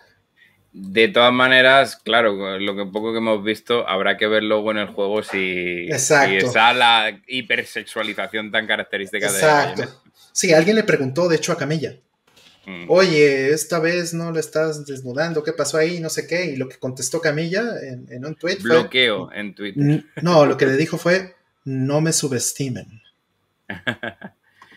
Lo raro es que Camilla no, no bloquee. Eh, la mínima ya sabéis mm. Em, lo que sí, a ver, también en cuanto a estética podríamos decir un poco no solo del personaje sino del juego. A mí me gustó, por ejemplo, el hecho de que empezase todo en Shibuya. Que yo le dije, ah, mira, la referencia de que sale un Shiba Inu en el Hachiko Crossing. Digo, eh, ya entendí la referencia. Y luego, aparte, eh, Bayonetta dándose de hostias en la Yamanote, yo lo siento mucho, pero es next level. De hecho, hice memes en, Twitter acerca de ello, poniendo megafonía de, trenes de cercanía, pero de Madrid, de España. Y la gente se ríe un montón y estuvo bastante bien. Eh. Por ahí nos dicen que le cambiaron la voz a Bayonetta. Sí la sentí un poco distinta, pero no puse demasiada atención. Yo también, este, no la noté. Claro, y, digo, los, los, que no habían jugado Astral Chain no, este, mm. no vieron la referencia, pero es que te hacen una finta, porque en Astral Chain pues también juegas contra monstruos y contra cosas así, entonces cuando empieza el trailer y sale el perrito de, de Astral Chain, pues crees que van a anunciar Astral Chain 2, ¿no? Y, eso es lo que juramos todos los que jugamos este, Astral Chain, ¿no? Decíamos, ah, mira, Astral Chain 2, qué padre. Y de pronto llega Bayonetta y bueno, gran sorpresa. Y dicen que la pedrada Artemio de que no he jugado las ya sí, ya sí. Es el que sigue, es el que sigue. Lo tengo, lo tengo formado en mi backlog, sí, sin duda. es, el, que, sigue, Es el que sigue en el backlog. Por ahí ya se va Beatriz Ketsui. Gracias por escucharnos. Buenas noches. Mm. Y, este, pues sí, nos dice Miguel que la voz es muy parecida. Ok. Vamos por la siguiente. Dice. Mm, ¿Qué aspecto de la saga Metal Gear les gustaría que se discutiera más seguido o creen que no se ha estudiado lo suficiente? Voy a contestar yo primero para quitar esto de la mesa. La neta, la neta, creo que ya está sobreestudiada y creo que, o más bien, yo ya estoy saturado. Yo ya dije lo que tenía que decir de Metal Gear hace 10 años y en los podcasts, y pues, pues ya, o sea, creo que seguro hay más aspectos que a mí siempre se me fueron. Hay gente mucho más estudiada con, análisis más interesantes, pero a mí ya me saturó. O sea, yo ya hice las pases con la serie, y ya está enterrada y, me da gusto lo que hubo y listo. Pero pues ya, ya le di vuelta a esa página, pues. Mm. Claro. Sí, sí, lo entiendo lo entiendo totalmente. Bueno, Cracker. No, a ver, realmente, pues también como Artemio soy un gran fan de la saga y, está bien, está bien dejar, soltarle la mano y dejarlo ir. Porque, primero, bueno, por las circunstancias de la licencia que la tiene, Konami. Eh, ¿Quién no está trabajando en Konami? Kojima. Pues está bien, está bien, ya, ya. Hay que dejarlo ir. Eh, entonces, ese ansia que tiene la gente de no, tiene que sacar. De verdad, si habéis vivido Metal Gear casi desde sus inicios, es como, wow, han sido ya décadas que yo creo que está bien. Decirle un adiós, hasta siempre, viejo amigo, te recordaré, a lo mejor jugaré de, vez en cuando otra vez a los juegos, pero ya, ¿no? Y en cuanto al lore, ya se ha investigado casi todo, que sí, que puede que a lo mejor, si quieres darle una vueltecita, puedes hacer una media conexión entre los primeros y, y, a ver dónde va a parar, pero no es necesario, ya se sobreentiende todo y, y ya, o sea, ya, suficiente. Pues eh, mira, yo lo que, lo que creo totalmente de acuerdo con lo que dijeron los dos, eh, es algo que ya eh, pues hemos ido masticando por 20 años, ¿no? unos más, otros menos, ¿no? Y, sí, o sea, yo ya diría, mira, ya todo lo que se dijo. Pero el, tema es que mucho de lo que se habla en ese juego hoy día está mucho más relevante que en ese entonces, ¿no? O sea, todo el asunto de cómo manejar eh, los medios de manejo de información, todas las cosas. No, no quiero dar spoilers, pero cómo es el, eh, todo lo que, lo que planteaba en, el contexto social y en, las redes, Eh, o sea, predijo muchas cosas Kojima, ¿no? Hasta el manejo del uso de la palabra meme, ¿no? Eh, que, es básicamente el tema de, Metal Gear Solid 2, ¿no? Cuando el tema del primer Metal Gear Solid eran genes, ¿no? Entonces, eh, se anticipó a muchísimas cosas. Entonces, la gente que está descubriendo apenas, o que ya se le olvidó, eh, Metal Gear Solid 2, a lo mejor podría encontrar algo muy interesante ahí. ¿No? Este, un, discurso que, hoy está muy vigente. Pero bueno, no sé, eh, si acaso para eso serviría hablar de, de, este tema, para las nuevas generaciones o para las cosas que lo están, este, a lo mejor investigando en el contexto de, de la situación actual. Y para eso también hay un video que creo que se llama The Greatest Moment in Games Ever Made o algo así, que ya trata este tema mm. mucho mejor de lo que yo lo traté en mi ensayo hace 22 años o 21 años. Este... como 20. 2020, este porque salió en 2001, ¿no? Sí, lo, lo, escribí, en, lo escribí en 2001, 2002, el ensayo, no sé. Por ahí está. Pero pues también estaba yo bien chavo y bien güey. Más güey, correcto. Salió, salió en el, en el, era por el año de la serpiente que lo quería sacar y no sé, se inventó una excusa así absurda. Sí, pero bueno, ahí, les dejo ese video que, que, en mi opinión está tocando estos temas eh, pues de mucho mejor manera que las que mm. lo encontré yo. ¿Dónde pueden leer mi ensayo? No lo juzguen muy duro, es un ensayo que escribí hace como les dije, 20 este, años. 20 años. Ahorita mi sitio está abajo porque le activé SSL y se me acabó el tiempo para, para, este, para terminar de, levantarlo. Pero ahí está el URL, se los dejo. Va a estar bien mañana ya. Y... El SSL, este, de hecho, parte de eso es un poco mi culpa, ¿no? Porque eh, me empezaron a reportar que hay gente que lo está tratando de ver en el celular. Y, no se los browsers en celular ya te cortan durísimo si no tiene un certificado. Sí, entonces lo puse y, y mi host se le, este, se le cuatrapeó unas cosillas, ya los contacté justo antes del programa y ya lo están levantando. Pero bueno, ese es el URL del análisis. Y si no, búscanlo, está en GameFAQs también. Y, y, si no, está en el archive.org pero eh, mañana ya va a estar ahí. Y, y pues bueno, fue muy bien aceptado ese ensayo durante pues, muchos años, antes cuando estábamos este, metidos en eso. Vamos por la siguiente. Entonces, mm, un MMORPG vigente que recomiendan. No, pues te fallo durísimo. No juego ningún MMORPG vigente. Bueno, dejé de jugar MMORPGs hace 10, 20, 26 años. La mejor decisión de tu vida. Sí, y era en modo texto, y era hermoso, y era súper absorbente, porque era, mm. imagínense, ya lo he dicho en algunas otras ocasiones, pero imagínense un chat donde todo está descrito en texto, en prosa, y las demás personas pueden escribir prosa en el texto, o sea, puede, podría decir, Cracker se quita el gorro y hace una reverencia, ¿no? Y Cracker lo dice en, en primera persona y a los demás les aparece en tercera persona. Sí, es eso, es un, el, intercambio que había en los MMORPG antiguos, así como también luego ya que empezaron a ser estilo última, ¿sabes? Que iban un poco más representaciones gráficas. Pero es que luego ya con la evolución, yo ver como un amigo le consumía el World of Warcraft fue de las cosas más tristes que pude ver eh, en cuanto al tema de videojuegos absorbentes y de decir, este hombre lleva como unas 1500 horas dedicadas a un único juego y, en esas 1500 horas me he podido yo pasar un montón de juegos más.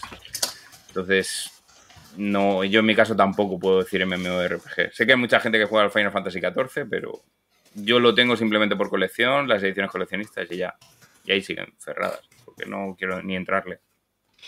Y bueno, salieron varios en el chat que se acuerdan de varias cosas. Por, de ahí está Yosele con quien jugaba este MMORPG. Bueno, no lo jugábamos juntos de ir juntos dentro del juego, pero lo jugábamos juntos, cada quien por su lado en su mundo, ¿no?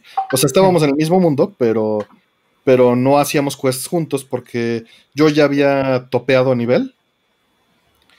Y este, de hecho llegué a ser un wizard, que eh, lo, que te, lo que te hacían cuando, topeaba, cuando capeabas de nivel en este MMORPG es que te permitían modificar el código. Y estaba programado en C. Entonces, tú expandías eh, con objetos el mundo y con habitaciones y le podías poner más dungeons y, más cosas. Y era muy interesante porque, por ejemplo, tú entrabas a un cuarto y si estaba otra persona haciendo cuesta ahí, te, decía lo que hacía. Dice, separa Saika y saca un libro del tercer anaquel y se abre una puerta secreta y desaparece, ¿no? Te lo narraba así, pero ella, ella lo estaba haciendo en primera persona. Y pues tú tenías que ir haciendo todo como si fuera Zork, ¿no? Como si fuera Colossal Cave. Y estaba, estaba padre, pero pues justo se estaba acordando High Winter que cuando, cuando yo estaba así, programé un gato, mi gato dentro del, juego, y mi gato siempre me acompañaba. Tú te podías teletransportar y le dabas la bienvenida a los novatos, ¿no? se te apareció un mensaje de que alguien entraba, entonces pues te le aparecías enfrente y, le explicabas todo, le dabas un pergamino con las reglas, lo ayudabas con algunas cosas y luego te ibas. Y yo me tuve que desconectar porque tenía examen y me estaba acompañando mi gato. Pero resulta que a mi gato, eh, pues era nivel súper alto. Y eh, pues solo atacaba si lo atacaron. Y lo atacaron. Lo atacó un nivel 1 y el gato pues lo mató. Y empezó a matar a todos en el pueblo porque ya estaba, eh, pues ya, ya estaba enojado, ¿no? O sea, si lo atacaron, pues ya atacaba. Porque es el comportamiento normal para cualquier criatura en el, en el sistema. Y el detalle es que yo le había puesto al gato una línea de código que decía, si la persona que está borrando al gato, bueno, este objeto, no es Artemio, entonces return. No, o sea, en el destroy le puse la sentencia de que si no era yo quien lo estaba destruyendo, no se borrara del juego. Y pues cuando regresé sí me cagotearon. Porque tuvieron que rebotear el servidor. Claro el gato ya había matado a, media base de usuarios y, los creadores del juego no podían borrar a mi gato, ¿verdad? Pero bueno. Los hackeaste. Pues, pues ni siquiera. Fue un poco como el episodio de Chobits en el que entran a un MMORPG. Lo único que el final boss era el gato de Artemio. Exacto. Sí, pobre, gato. Lo tuvieron que borrar y le tuvieron que, cambiar el código al gato. ¿Algún MMORPG que recomiendas, Ror? MMO. MMO tiene muchísimos años que no juego un, MMO. Em, me han querido jalar a ese tipo de, vicios durante todo este tiempo. Me han estado. Tengo un, este, un grupo de amigos, muy buenos amigos que, eh, que nos conocimos jugando Fantasy Star Online y que pues le han entrado a todas estas cosas, ¿no? De Warcraft, este, Destiny y no sé cuántos más allá afuera, este, eh, que bueno, en general juegos en línea, no solamente MMOs, pero pues no, ¿eh? Me resisto muchísimo. Si acaso jugaría Fantasy Star Online 2 de New Genesis, si lo sacaran en, en, este, en América en PlayStation, eso sí lo haría pero mientras no pase eso, yo no voy a entrarle a ningún otro MMO porque es, es un agujero de, tiempo. O sea, es jugar eso o jugar todo lo demás. O vivir. Básicamente. O vivir, sí. sí, sí. Entonces, eh, no es que no me gusten, o sea, me encanta jugar, eh, me, encanta esa parte del juego social, ¿no?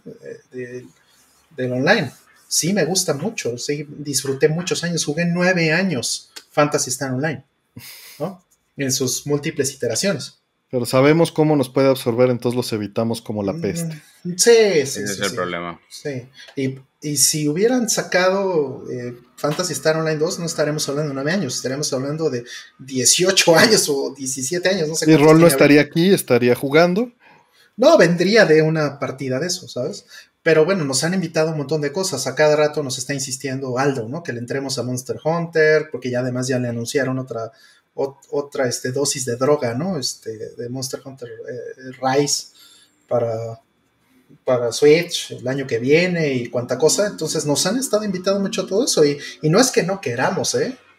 O sea, sí es algo que cuando lo veo digo, ah, sí, llama, sí llama, claro. Claro, con jugar con tus cuates y estar en el desmadre, bueno, está padrísimo, francamente. Sí, en, su día, en su día también estuve una temporada con Diablo 2, pero... Diablo 2, qué bonito. Qué Llegué, además, la verdad es que sí, muy bonito. Además, era, eh, jugaba en un cibercafé que estaban todos con CRTs y tal, era muy... un tiempo que, que estaba muy bien. Me hice un bárbaro, llegué al nivel 80, me conseguí el set del Rey Mortar, que era lo que yo quería hacer desde el inicio, y cuando lo conseguí, ya, adiós y no volví a jugar. Y la verdad es que me alegro porque no le dediqué más de, creo que 100 horas. Dice Immortal Mex que él ahorita anda en Diablo 2 Resurrected, Diablo 3 Eternal Collection y Animal Crossing. Dice que todo el, todo el mugroso día tiene que avanzar o hacer algo. Sí, sí, es, un agujero terrible de tiempo, ¿no? Digo, está padrísimo, ¿no? Está padrísimo, pero. Porque si disfrutas estar con tus amigos y todo eso, está increíble, sobre todo en la pandemia, ¿no? Claro, pero, pues, si, tienes cosas que hacer. salió todo madre. Sí, sí, sí, sí, sí. Oh, que anda una partidita, órale, pues, ¿no? O sea, caes fácilmente en el exceso. Y ahí una, disculpa pública a Yoselea Calitatl que anda ahí en el chat. Lo hicimos comprar Final Fantasy XI y cuando entró ya lo habíamos abandonado. Qué horror. Yo le entré poquito a ese. El buen, el buen Final Fantasy XI. Te lo comprabas para 360 y por aquel entonces las 360 te venían con un disco duro de 20 gigas y se comía casi todo el disco duro la instalación del eh, Play Online. No lo dudo. Pero no, lo dudo. Pues, no es como que fueras a jugar otro juego. sí, ya, bueno, también lo que pasa es que Claro, lo que pasa es que a mí me pillaba con la 360 que era, Dios, es que necesito un disco duro más grande y por aquel entonces Microsoft no permitía almacenamiento más grande que 20 gigas. Claro, por razones de, de este, BIOS y, tablas de particiones y esas cosas, sí. Sí, sí, sí. Luego ya, bueno, sacaron la 360 Elite con el disco duro de 120 y no había problema jugar Final Fantasy 11, pero por aquel entonces ya el Final 11 estaba viejo. ya. ya. No, nosotros lo jugamos igual por Oscar y el chino, y estaba ah. Ramos, y este estaba Paco Puente, que fue el que se clavó ahí. Años. Eh, años, sí, durísimo. Pero pues, nosotros tuvimos muchos meses. Por esos años fue que, fui a Japón por primera vez. Y que, o sea, más bien, sí, sí, sí fue. Y yo me había una luxación muy fuerte en el tobillo del pie derecho. Mm. Entonces estaba tirado ahí en mi casa y pues Final 11 fue mi, compañía. Claro. Y mi perdición. mi perdición, sí. Pero, durante un ratito, por lo menos. Durante un ratito, pero lo dejamos, lo dejamos, este, nos pudimos separar. Estaba muy loco eso. Pues vamos por la que sigue. Que ya, ya nos quedamos ahí un buen ratillo. Eh, dice, ya tiene Castlevania Advance Collection, ¿lo recomiendan? Castlevania favorito, saludos. Este, pues mira, ya contestamos esto hace un poquito, no, no la tenemos. No sabemos si lo recomendamos, lo recomendamos como licencia, aunque ya lo contestamos. Pero la última, la última parte de Castlevania favorito, eso sí no lo hemos contestado. Y vamos a caer en los este en los estereotipos, sí. A ver, Cracker, vas. Joder, Symphony of the Night, es que yo lo siento mucho, pero es que me tiro por la fácil, es que no. bueno, bueno, no sé si preguntaban de Castlevania de, la de Advance. De la colección. No, dijo ah. Castlevania favorito, sí, lo dijo. Ah, ya, está. Banda sonora, jugabilidad, rejugabilidad, Symphony of the Night. El arte. ¿Viste, ¿Viste el video que sacaron hace poquito GM? Sí, sí, sí, sí, Splash Wave. Está buenísimo el, el video de Splash Wave de Symphony of the Night. Si no lo han visto, échale un ojo. ¿Qué fue Splash Wave? Luego, luego, se podría decir, bueno, que el resto diga, pues si no voy a abarcar todos al final. Entonces. A ver, de era clásica. Ah, pero para contestar las dos cosas ya. No, pues el 3, ¿no? Este. El, el, el Dracula's Curse, o Castlevania 3. Ese es extraordinario. De todos los que son de la era vieja, es. O sea, por mucho. Bueno, pero ¿y, tu favorito, favorito? Por eso, sí, es ese. Ah, o sea, el de todos sobre Ah, no, no, no. No, no, no, no. Symphony of the Night, sí, totalmente.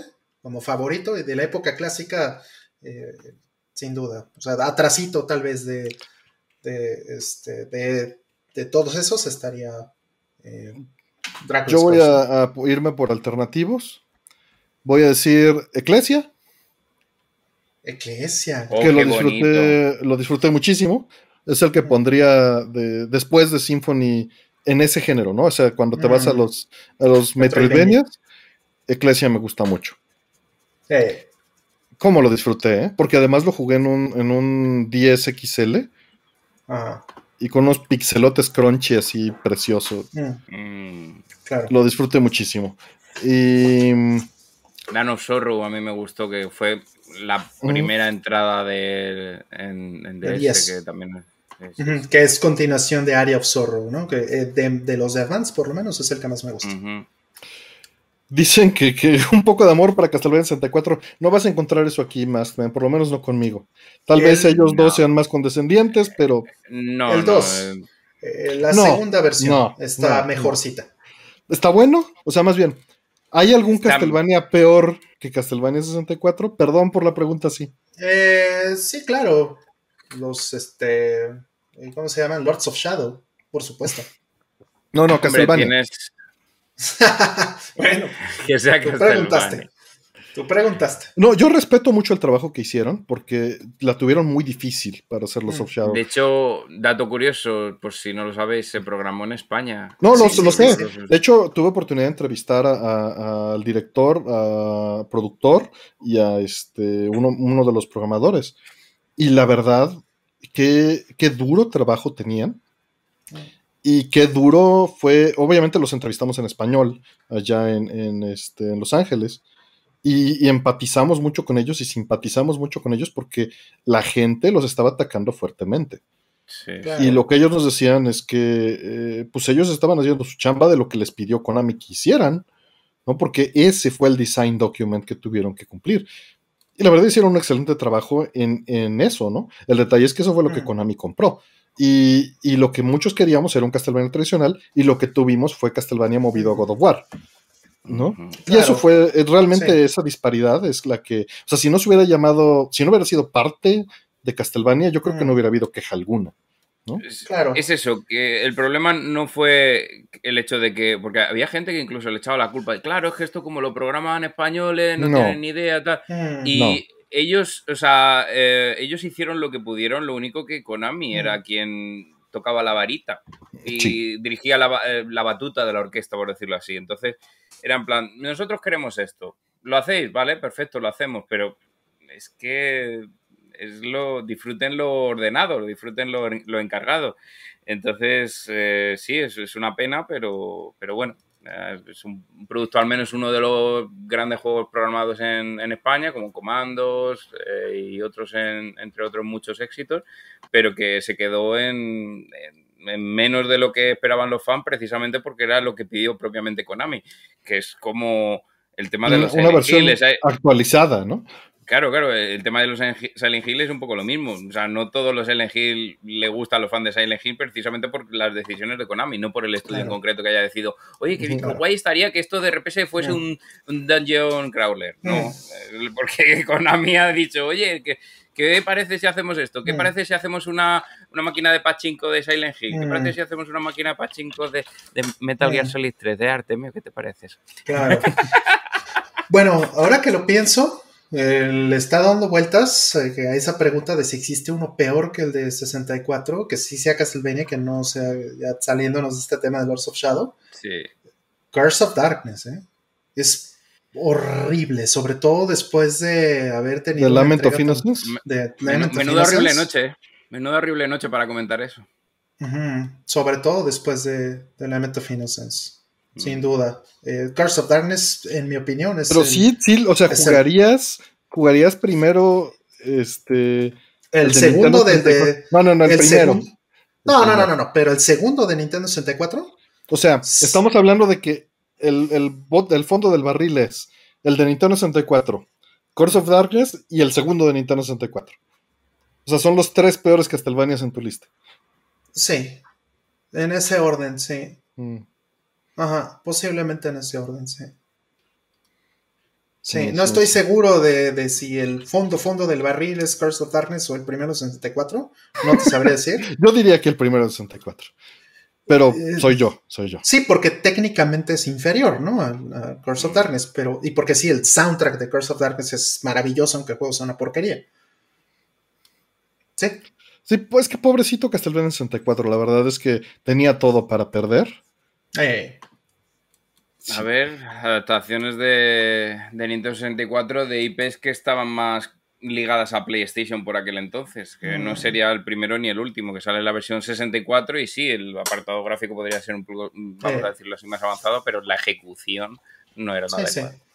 Sí, sí, viéndolo bien, sí, el de 64, el primero sí sería el peor, porque, insisto, aunque Curse of Darkness sea un juego espantoso, de todos modos sí es, por lo menos técnicamente, tiene, tiene un poquito más que defender, y, y el soundtrack sí es maravilloso. Mm. Eh. Eh, Sí. Bueno, y, y bueno, a un Castlevania que podríamos poner ahí entre los malos, y me atrevo a, a ponerlo Castlevania Arcade. Oh, Tanto espantoso. caso, sí. Sí, ese, ese está ahí en los malos. O sea, sí están en, son esos cuatro, yo creo que los están en el fondo del barril para mí. Eh, eh, sí, sin, sin problema, ¿eh? Con- O sea, si hay un Castlevania clásico que nadie considera porque, porque está feo. Sí, Haunted Castle. Y nos dicen por ahí que el Castlevania de peleas de Wii, eso no cuenta, Raúl, no seas así. No, Eso no es se que estamos hablando de Castlevania. El Jadman de Wii es, es un juego muy. Es un juego de luchas. Es un juego de Pues luchas. digo, no- si, si vas a meter eso, pues tienes también el, el, eh, el, eh, ¿cómo se llama esta cosa? El Smash Bros. este de, de Hasbro con este Sí. con Konami y con Hudson, ¿no? Pues digo, Sí, si sí, para eso y de Takara, Exacto, exactamente. que sale ahí. Simon también. Claro, Sí, claro. es como decir que Smash Bros. Dream es Mix Zelda, TV. ¿no? Dream O sea, Mix no. TV. Dream Mix TV. Ahí dice Judgment y es canon, dice Mortal Max. Pues mira, hubo un Atomics Live clásico de hace siete Ah, años donde Renzo lo tira al bote de basura en el en vivo y nos, les acababa de llegar. O sea, lo agarra, lo avienta y como a cuatro metros cae en el bote de basura en vivo. Entonces, sé, De esta porquería esa es, que esa es nuestra opinión. Sí. Pero bueno, vámonos por lo que sigue, que, que Castlevania nos apasiona y ya nos quedamos aquí como 10 minutos. Sí, dice Miguel Villanueva que, que yo dije que ese juego de peleas de Castlevania de Wii es mejor que cualquier Mortal Kombat. Sí, lo sostengo. Uh, Sí, uh, sí. Pero, pero, lo que no voy a comparar es que Mortal Kombat definitivamente trata mucho mejor a su fanbase de lo que Castlevania trató a su fanbase. Mira, la verdad, ya como te había dicho hace 8 o 10 años, ya quisiera que Capcom tocara, tratara a su fanbase como Mortal Kombat. O Konami en este caso.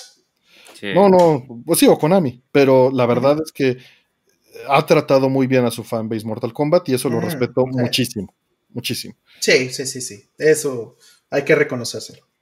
Sí. Y el 2 me gusta, el Mortal Kombat 2 me gusta. Y el 1 le tengo cariño. Vamos por la siguiente. Dice, ¿qué tal chicos? He estado viendo el anime eh, Tales of Symphonia, recordando que me gustó mucho el juego de GameCube. ¿Han visto los animes de la saga Tales of? ¿Y cuál les gustó? Eh, yo solo he visto el de Vesperia y me gustó. Pero es, es el único que he visto, entonces no puedo opinar de más. Mm, yo ninguno, aunque jugaba al, al Tale of Vesperia, pero no. No viste el anime. No, no, no. no. Sí, yo empecé a ver el de Symphony, pero mm, eh, no lo terminé. Y, y, pues es una desgracia, pero, pero sí, sí no, no, no lo pude terminar. Ni siquiera sé por qué, a lo mejor me distraje en algo o de- no tuve tiempo, alguna cosa. Sí, ya tiene tiempo. Y, y sí, lo, lo abandoné, creo que lo debería volver a tomar. Estaba bonito. Sí, pues bueno, te fallamos. Solo he visto yo el de Vesperia y me gustó. Mm. Me Sí. gustó. Eh, dice, si PlayStation corrigió lo de la batería eh, CMOS de PlayStation Mm, 4, ¿Xbox claro. puede remover el DRM de sus consolas y juegos? Claro que puede, claro, Claro, que puede. claro. Pero La cosa es que hay, quiera. que, hay que separar dos cosas. Los juegos de PlayStation siguen teniendo DRM. Los juegos en Switch tienen DRM. Los juegos en Steam, la mayoría tienen DRM. Son cosas separadas. No, no crean que porque arregló PlayStation, nada más estoy siendo claro, ¿no? El problema de la batería CMOS que tenía, que posiblemente era un problema de un bug, o posiblemente era intencional, veto a saber, pero debido a la presión ya lo arregló. Eso no significa que sus juegos no tienen DRM. Solo Claro. significa que lo puedes usar sin los servidores. claro. ¿no? O sea, pero los físicos nada más. Sí, claro, claro. Que los, juegos físicos, los juegos eh, que, rentas, los juegos de PSN, eso es otro tema completamente diferente. Y, los parches de tus juegos físicos tampoco los vas a poder usar, ¿no? Si esto se va para abajo. Sí, o sea, el, digamos que eh, el caso de uso específico en este momento es poder instalar un juego físico que ya tenías sobre una consola que ya se le bloqueó el reloj y que está completamente desconectada de Internet. O sea, tu juego físico sigue siendo tuyo. Y eso es fantástico. Qué bueno que hicieron ese cambio en, este, en el PlayStation 4. Em, ojalá hagan lo mismo para el PlayStation 3. Ojalá en algún momento lo, resuelvan para que el PlayStation 3 deje de tener ese problema. Y ya lo habíamos hablado, ya habíamos discutido esto. Es mm. tan fácil como decir, vamos a hacer que la consola tenga un certificado default donde tenga la, fecha hasta atrás, ¿no? 100 años en el pasado y 100 en el futuro. Sí, eso con eso ya está cubierto. Tenéis una charla ya en un. platicando con Robert Y, con Cracker estuvimos hablando en un programa completo que está en su canal de, este tema, no en particular, pero en general. Digital versus físico, por si alguien lo quiere buscar. Eh, podcast con Artemio, eh, preservación videojuegos o podcast dígico, perdón, dígico no, digital versus físico.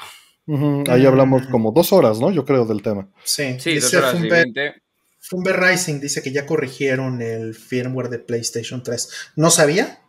Este, lo voy a investigar, gracias por, por, la, eh, por el tip. Lo voy a checar porque es algo que por supuesto me interesa muchísimo. Tengo aquí tres PlayStation 3 que necesitarían un, este, un buen eh, update porque pues, tengo un montón de juegos físicos. ¿no? Y los parches y todo lo que quieran, si me los invalidan, pues que se los queden. Gracias, ¿no? Pero los físicos, los juegos físicos que, ya compré, sí me interesa conservarlos. Mm. Yo por eso en, ese aspecto soy un poquito distinto y lo que es las consolas eh, que ya tengan una generación y tal, les meto full mod.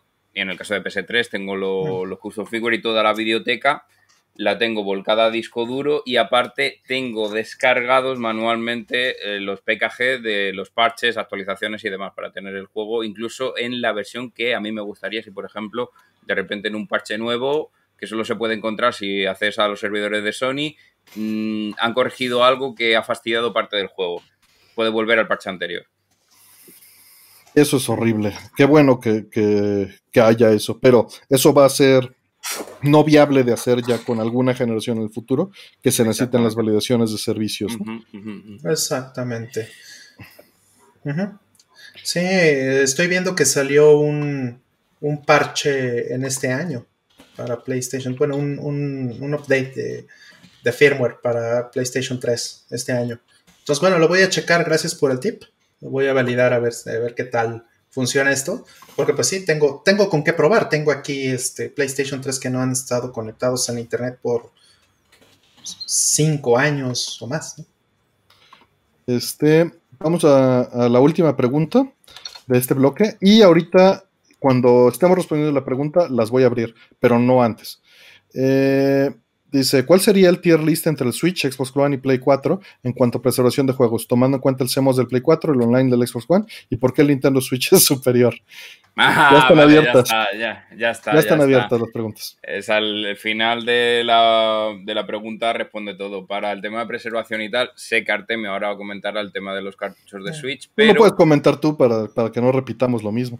Eh, bueno, básicamente, a ver, el tema de los cartuchos de Switch se ha descubierto que las memorias pues tienen una, una vida útil y pues llegará un momento que cartuchos de Switch dejarán de poder leerse no todos, porque no todas las memorias que utilizan los cartuchos de Switch son las mismas, entonces habrá que ver si realmente habrá mal endémico en determinados títulos o es en general.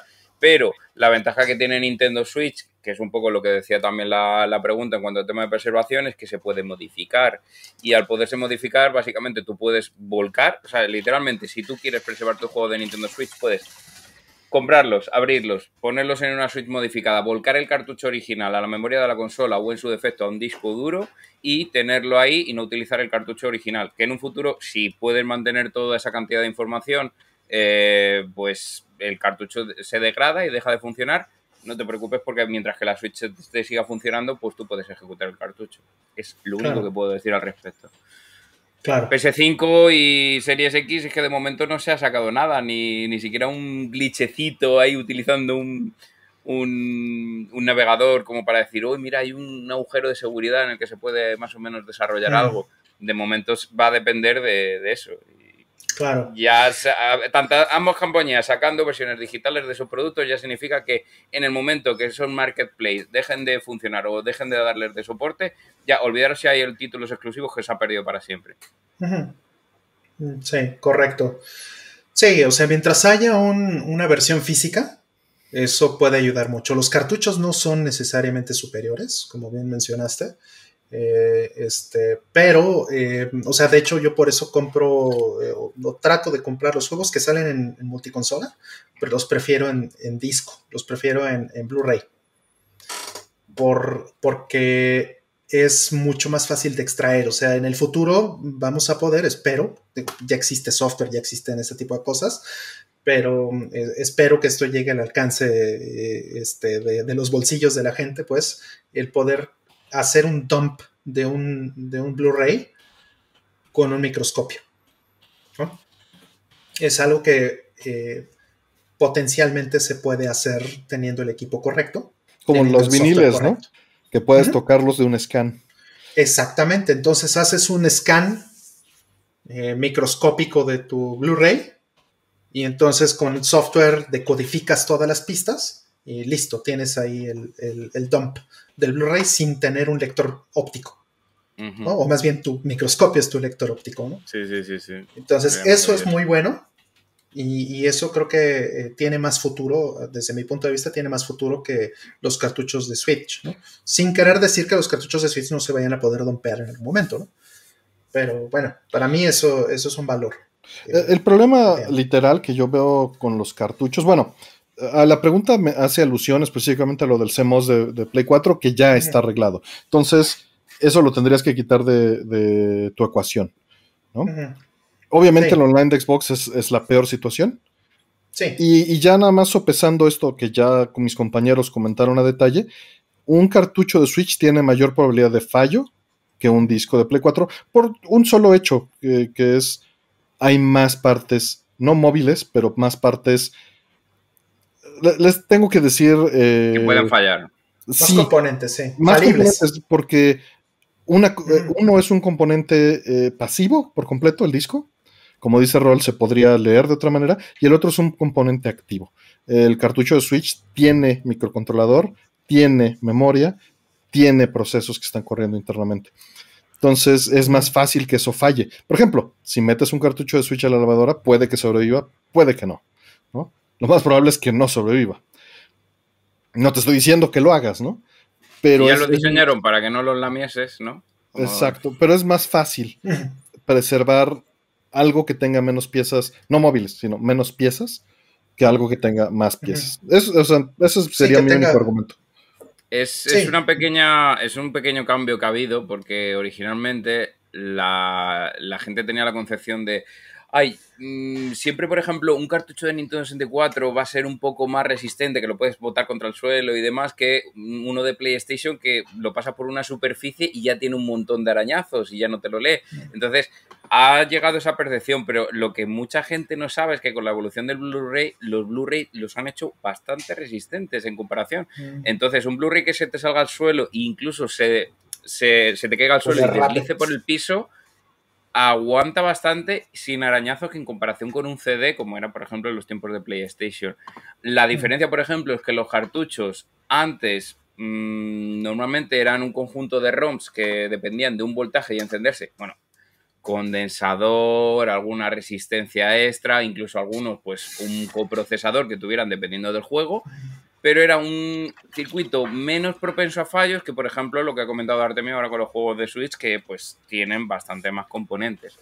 Entonces, eh, obviamente estaba más sujeto a fallos y aparte que son unas memorias que no es lo mismo una ROM con unas patillas literalmente así de gordas que una, e, una, una ROM, una flash, una TSOP, o sea, en formato TSOP que básicamente tiene unas patillas súper finas que hace que incluso doblando un poquito el cartucho con la torsión le pase como muchos juegos de 3DS que literalmente se desueldan. Ahí tenés el ejemplo como está enseñando Artemio.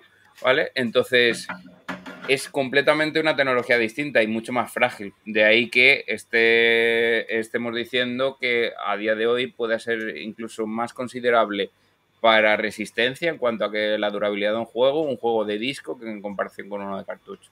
Oye, dos, dos, cosas que quiero comentar. Si tiras un eh, disco, se puede romper, ¿no? O sea, aún un Blu-ray y, pues deja de servir. Si tiras un cartucho, se puede romper internamente. Deja tú la soldadura, los filamentos que conectan al SOP con, la, con el encapsulado.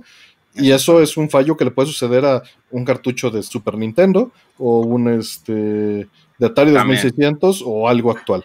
O sea, sí, hay daño físico a las memorias de estado sólido, a contrario de lo que se suele decir. Y bueno, para el jurado nos dice qué caso tiene un Blu-ray que debes bajar completo otra vez para jugarlo por los updates. Pero eso ya es problema de las políticas actuales, no del formato y no de las políticas mm. de las empresas ni de la protección. Claro. Eso es de que los mm. usuarios pues lo permiten y andan comprando Cyberpunk. hoy lo, hoy, hoy este, vi que estaba en descuento como en 300 pesos la versión de Play 4 ahí. Este, mm. ah, pero no lo, regalan, no lo regalan con los cereales ya por allí. Pues lo espero. Yo, yo diría ya un cereal de, Pokémon importado va a costar lo mismo mm. que, claro. la cosa esta. Claro, y, bueno, sobre lo que dice Paul, eh, hay juegos, eh, particularmente los que ha estado haciendo hasta ahora Limited Run Games, o Strictly Limited también, donde se esperan a, ponerle el DLC completo, los parches y ponerlos en el disco. Entonces, que el juego sea un, producto completo. No quiere decir que lo vayan a poder hacer así siempre, ¿no? También hay que ser claros, no están declarando que son radical, radicalmente defensores de esa política, pero históricamente lo han hecho bien.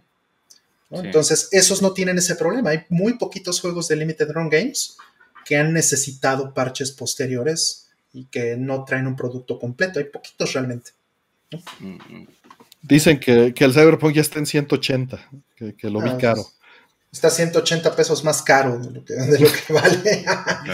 no, pues deja que lo acaben y ojalá lo rediten y ahí ya veré si, lo, si le entro o no. Ah, lo mismo para la siguiente generación. ojalá lo, terminen y lo editen. Claro, yo opino lo mismo. Opino lo mismo que el poli del retro. Cuando dice Cyberpunk de los cojones, Street Trace of 2 de Mega Drive no tenía parches y andaba de puta madre. Eso es lo que opino. Pero bueno, vámonos por la siguiente entonces. Eh, dice, tanto Sega como Taito fueron fundadas por gaijines. ¿Saben si al principio los videojuegos no eran vistos como negocio en Japón y los que se arriesgaban eran más porque, más que nada extranjeros? Pues mira, lo de Sega fue curioso porque era más bien hacer negocio con, sus, con, sus connacionales, ¿no? que estaban en las bases militares. De Taito no estoy tan seguro si fue algo similar, pero, pero más bien yo creo que no necesariamente es porque no se viera con negocios, sino había oportunidad de negocio con gente que estaba muy ociosa eh, instalada en el país. ¿no? Mm, mm, mm. Tal cual lo ha dicho Artemio, no, tiene, no hay que darle mucho más vueltas. ¿De Taito saben ustedes algo? Yo, no sé, la eh, verdad. no, fíjate que, em, mm, o sea, sí he leído menciones al respecto, porque pues hay muchos documentales y cosas que hablan desde todo el tema de eh, Space Invaders y todos los, toda la revolución que esto ocasionó en todos los niveles de, todos los estratos sociales en Japón y también en la cuestión de del manejo de negocios con, el extranjero y con eh, lo que dices con nacionales de las bases y todo ese tema. O sea, sí hay menciones en eso, pero no he visto nunca algo tan completo como para... Es que no, no es tan, eh, tan abierta. La historia de Sega sí que es cierto que se ha, abierto, o sea, se ha comentado abiertamente, pero la historia de Taito sí que se han comentado, como ha dicho Rol, bastante cosas interesantes, las típicas anécdotas, ¿no? De que Space Invader mm. generó una escasez de mm. moneda de 100 yenes en el país y demás. Pero lo que es el tema de los orígenes, orígenes, es más complicado buscar esa información. Pero vamos, en resumen, se podría casi resumir a lo que dijo Artemio con el tema del origen de Sega, que pues eso, las bases americanas también han tenido influencia y, eh, aquí en Japón y bueno, pues eh, ha, ha, salido eso, ¿no? En el tema de negocio. Y por ahí nos comentan que los CIS digitales están baratos. Si les gusta eso, están baratos en GOG. bueno, GOG es más mi, más mi, este, Sí, sí, sí, es, el, es, el, menos de los males, ¿no? Ah, exactamente. Porque ellos. Sí, de hecho hay conversiones de juegos antiguos de PC que literalmente extraes el juego y eso lo puedes dejar en un disco duro de, por ejemplo, un PC con Windows 98 y funciona. Claro. Sí, toma todos los de Neo Geo y lánzalos directo a tu Mister. O mételos en tu, en tu flashcard, ¿no? Que Mister, pues es más cómodo, la verdad, pero este. Bueno, pero el flashcard te cuesta 500 dólares, ¿verdad? No, el flashcard te cuesta lo que Mister. Sí. O sea, tiene poco sentido en ese sentido, a menos de que lo que quieras hacer es, es este, pues usarlo en un ordenador de verdad. ¿no? Sí, y, pues en, en Mister tener un Twinkle Star Sprites para la reta, uff. Perdón, Cracker, ¿qué decías? No, eh, digo, bueno, y tenerlo en el Neo Geo original y si no es MVS, tener que hacerle todos los RGB mm. bypass y todo lo eso para arreglar un poco la, la versión doméstica. O sea que. Eh. Sí, claro, pero si es, si es MBS, pues bueno. Vamos por la siguiente. Mm, ¿Qué necesito para dompear un juego? Depende de qué juego estemos hablando. Depende de Claro, eh, no es lo mismo dumpear eh, típico cartucho de Game Boy, que hay de hecho mm, dumpers ya hechos que tú conectas el cartucho y no hay ningún problema que, por ejemplo, intentar dumpear, hablando de Neo Geo, un juego de Neo Geo, el cual pues ya no solo tiene una ROM o eso, sino que necesitas más, incluso a veces, de, mira lo que está enseñando ahora mismo Artemio, que es, yo no lo veo muy nítido, pero, ah, bueno, sí, Dumper. Eh, Dos dumpers Sí. Full screen. Ahí está. Digo, tengo, tengo muchos más aquí a la mano. Sí, sí, sí, sí. Artemio, como ya sabéis, que se dedica más a la, al tema de extracción y preservación, pues tiene varios dumper, como está enseñando ahora mismo. Que ahí está enseñando uno de. Perdona, es que yo, lo veo más. De Genesis y Super Nintendo. Exactamente. Es el Retro. Esto es lo más comercial y fácil de, de, usar si lo que quieres son consolas clásicas porque tiene también adaptadores hay adaptadores aquí tengo de Nintendo 64 para que Roll sea feliz y pueda dompear su Castlevania. este. O hay de, Incluso hice un adaptador para PC Engine. Pero pues puedes dompear. Aquí está Game Boy, ¿no? Exactamente. Y hay así varios, ¿no? Y está también el de Dev Electronics, que es Open Hardware y Open Source, utilizando este un, un Twinsy y este, pues, tiene adaptadores para dompear distintas cosas y está escrito en Python. Entonces, este, pues es otra opción. Pero, como veis, hay productos ya hechos que te dumpean juegos, por lo decirlo así, consolas, consolas un poco más mainstream. Pero, por ejemplo, para cosas específicas, vamos a decir, por ejemplo, un juego de Valley Astro Arcade Hmm. Si de repente descubres que no se ha dumpeado, te va a tocar abrir el cartucho, sí o sí, eh, de soldar esa ROM y ponerlo en un programador para poder leerla. Y a veces hmm. incluso el dump resultante no es correcto. Por eso se tardaron tanto en hacer ROM sets de Neo Geo que fueran precisos, hmm. porque de hecho un juego de Neo Geo no tiene una ROM, tiene, tiene varias, tiene mappers y demás y mm. de hecho, los dump que había, a veces incluso como la propia SNK, cuando grababa un juego para a lo mejor repararlo, de oye, no funciona este, el, mm, se mandaba a fábrica y en fábrica veía, ah, mira, vale, es que esta ROM está incorrecta. Y soldaban una EPROM con ventanita y todo, y a lo mejor esa ha, hecho que se borre parte del código y no funcione bien. A lo mejor te estás dompeando una, una ROM incorrecta. Entonces es un mm. proceso bastante más laborioso. Pero claro, si hmm. hablamos como nuevamente de consolas más mainstream, de oye, mira, quiero dumpear mi colección de Super Nintendo, cómprate el producto que ha enseñado Artemio y lo, lo puedes hacer.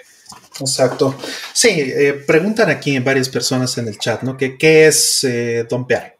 Y básicamente lo que es es que tomas la información del medio original, puede esto ser un cartucho, puede ser este, un, un disco, en el caso del disco se utiliza más normalmente el término ripear, pero, para efectos, para efectos este, prácticos es lo mismo.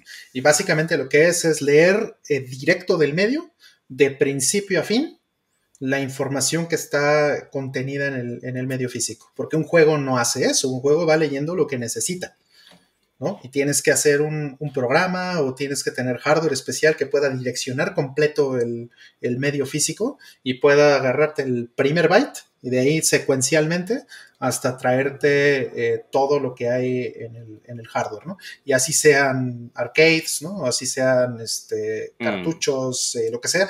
Y es muy difícil hacerlo en algunos casos por cuestiones como mencionaba ahorita Cracker. Eh, de hecho, el NES también tiene este... Sí, Para NES se utiliza una cosa que se llama copy NES, que es un NES modificado donde interceptas el CPU y este y haces comandos a través hoy en día ya de, de USB pero originalmente puerto paralelo lo controlas directamente y es un excelente debugger. Metes el cartucho y, justo para hacer el dump que, que, que, hice del que nos llevaron un cartucho a una conferencia y era un mapper no documentado. Y lo que haces es que dejas que corra el juego lo pausas cuando, cuando cambia de página eh, mientras vas debugueando en tiempo real sobre el NES, ves los comandos y a qué dirección de memoria se escribió, lo replicas y escribes un, driver que básicamente es un programa en ensamblador 6502 que está cambiando esos registros para mandar todo por el puerto USB, el puerto serial, y ya lo dompeas a la PC, ¿no? Sí, sí, porque esto que estamos diciendo no es trivial en muchos casos, porque el hardware mismo puede tener muchos trucos o muchas cosas. Ahorita estoy hablando de, eh, el principio que quieres tener es, el dump es del primer byte al último byte, pero ese no es el formato en el que está en el hardware muchas veces. Sino que existe, incluso se separa. Ajá, que existe lógica intermedia, que eso es lo que llamamos un mapper, un mapper de memoria, porque la memoria que tienen las consolas, y este, no es el, tamaño adecuado para todo el ROM. O sea, el, el, Nest puede direccionar 64 kilobytes. Y 64 kilobytes es muy poquito para un juego. Hay juegos de 3 megabits. Entonces, ¿qué hacen? Pues tiene que haber eh, paginación y hay hardware que está asistiendo esa, esa paginación o que está remapeando la memoria, dependiendo de comandos específicos para ese chip y es el que acomoda eh, la memoria de manera que el juego la puede utilizar. Entonces eso no lo puedes leer de principio a fin, ¿no? Y ahí es lo que, lo que comentó Artemio, ¿no? Tienes que hacer un, un debug o tienes que hackear básicamente la consola para engañar a la consola y que te vaya dando eh, la información como tú la vas necesitando, ¿no? Y poder armar finalmente un, un, este, un bloque de datos que ya es el que trae toda la información que quieres del juego completo, ¿no?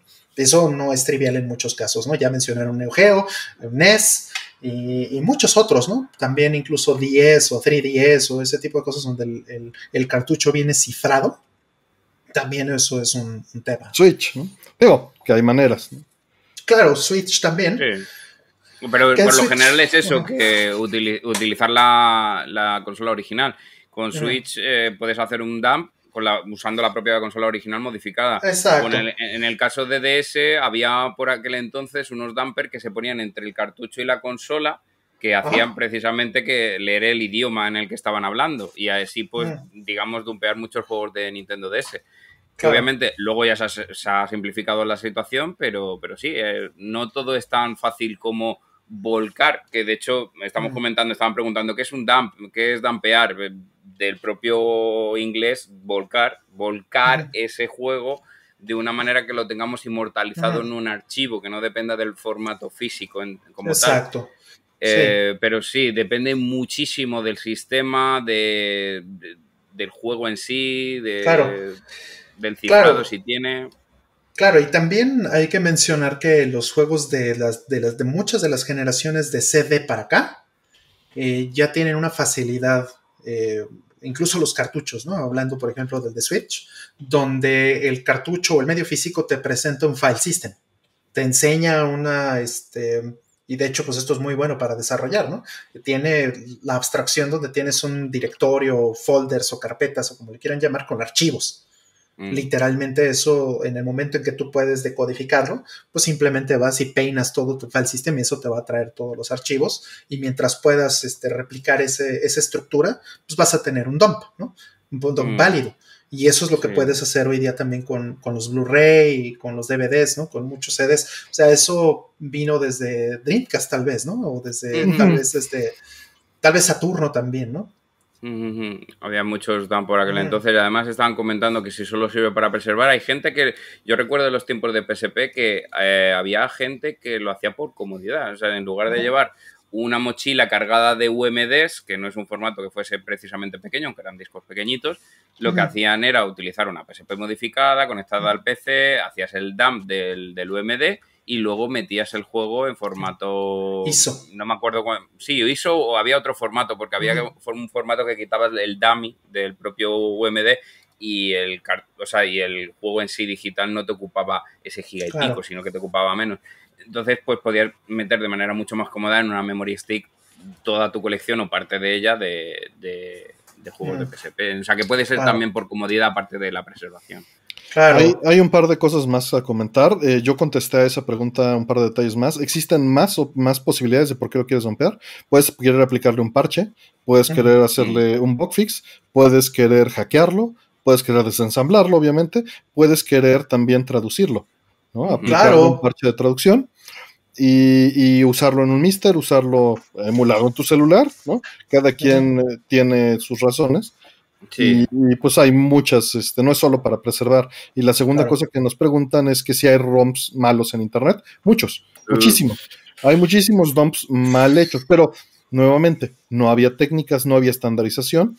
Los dumps de NES, eh, como bien dijo Roll, pues en realidad eh, necesitan un header que les diga cuál es el hardware extra que está en el cartucho.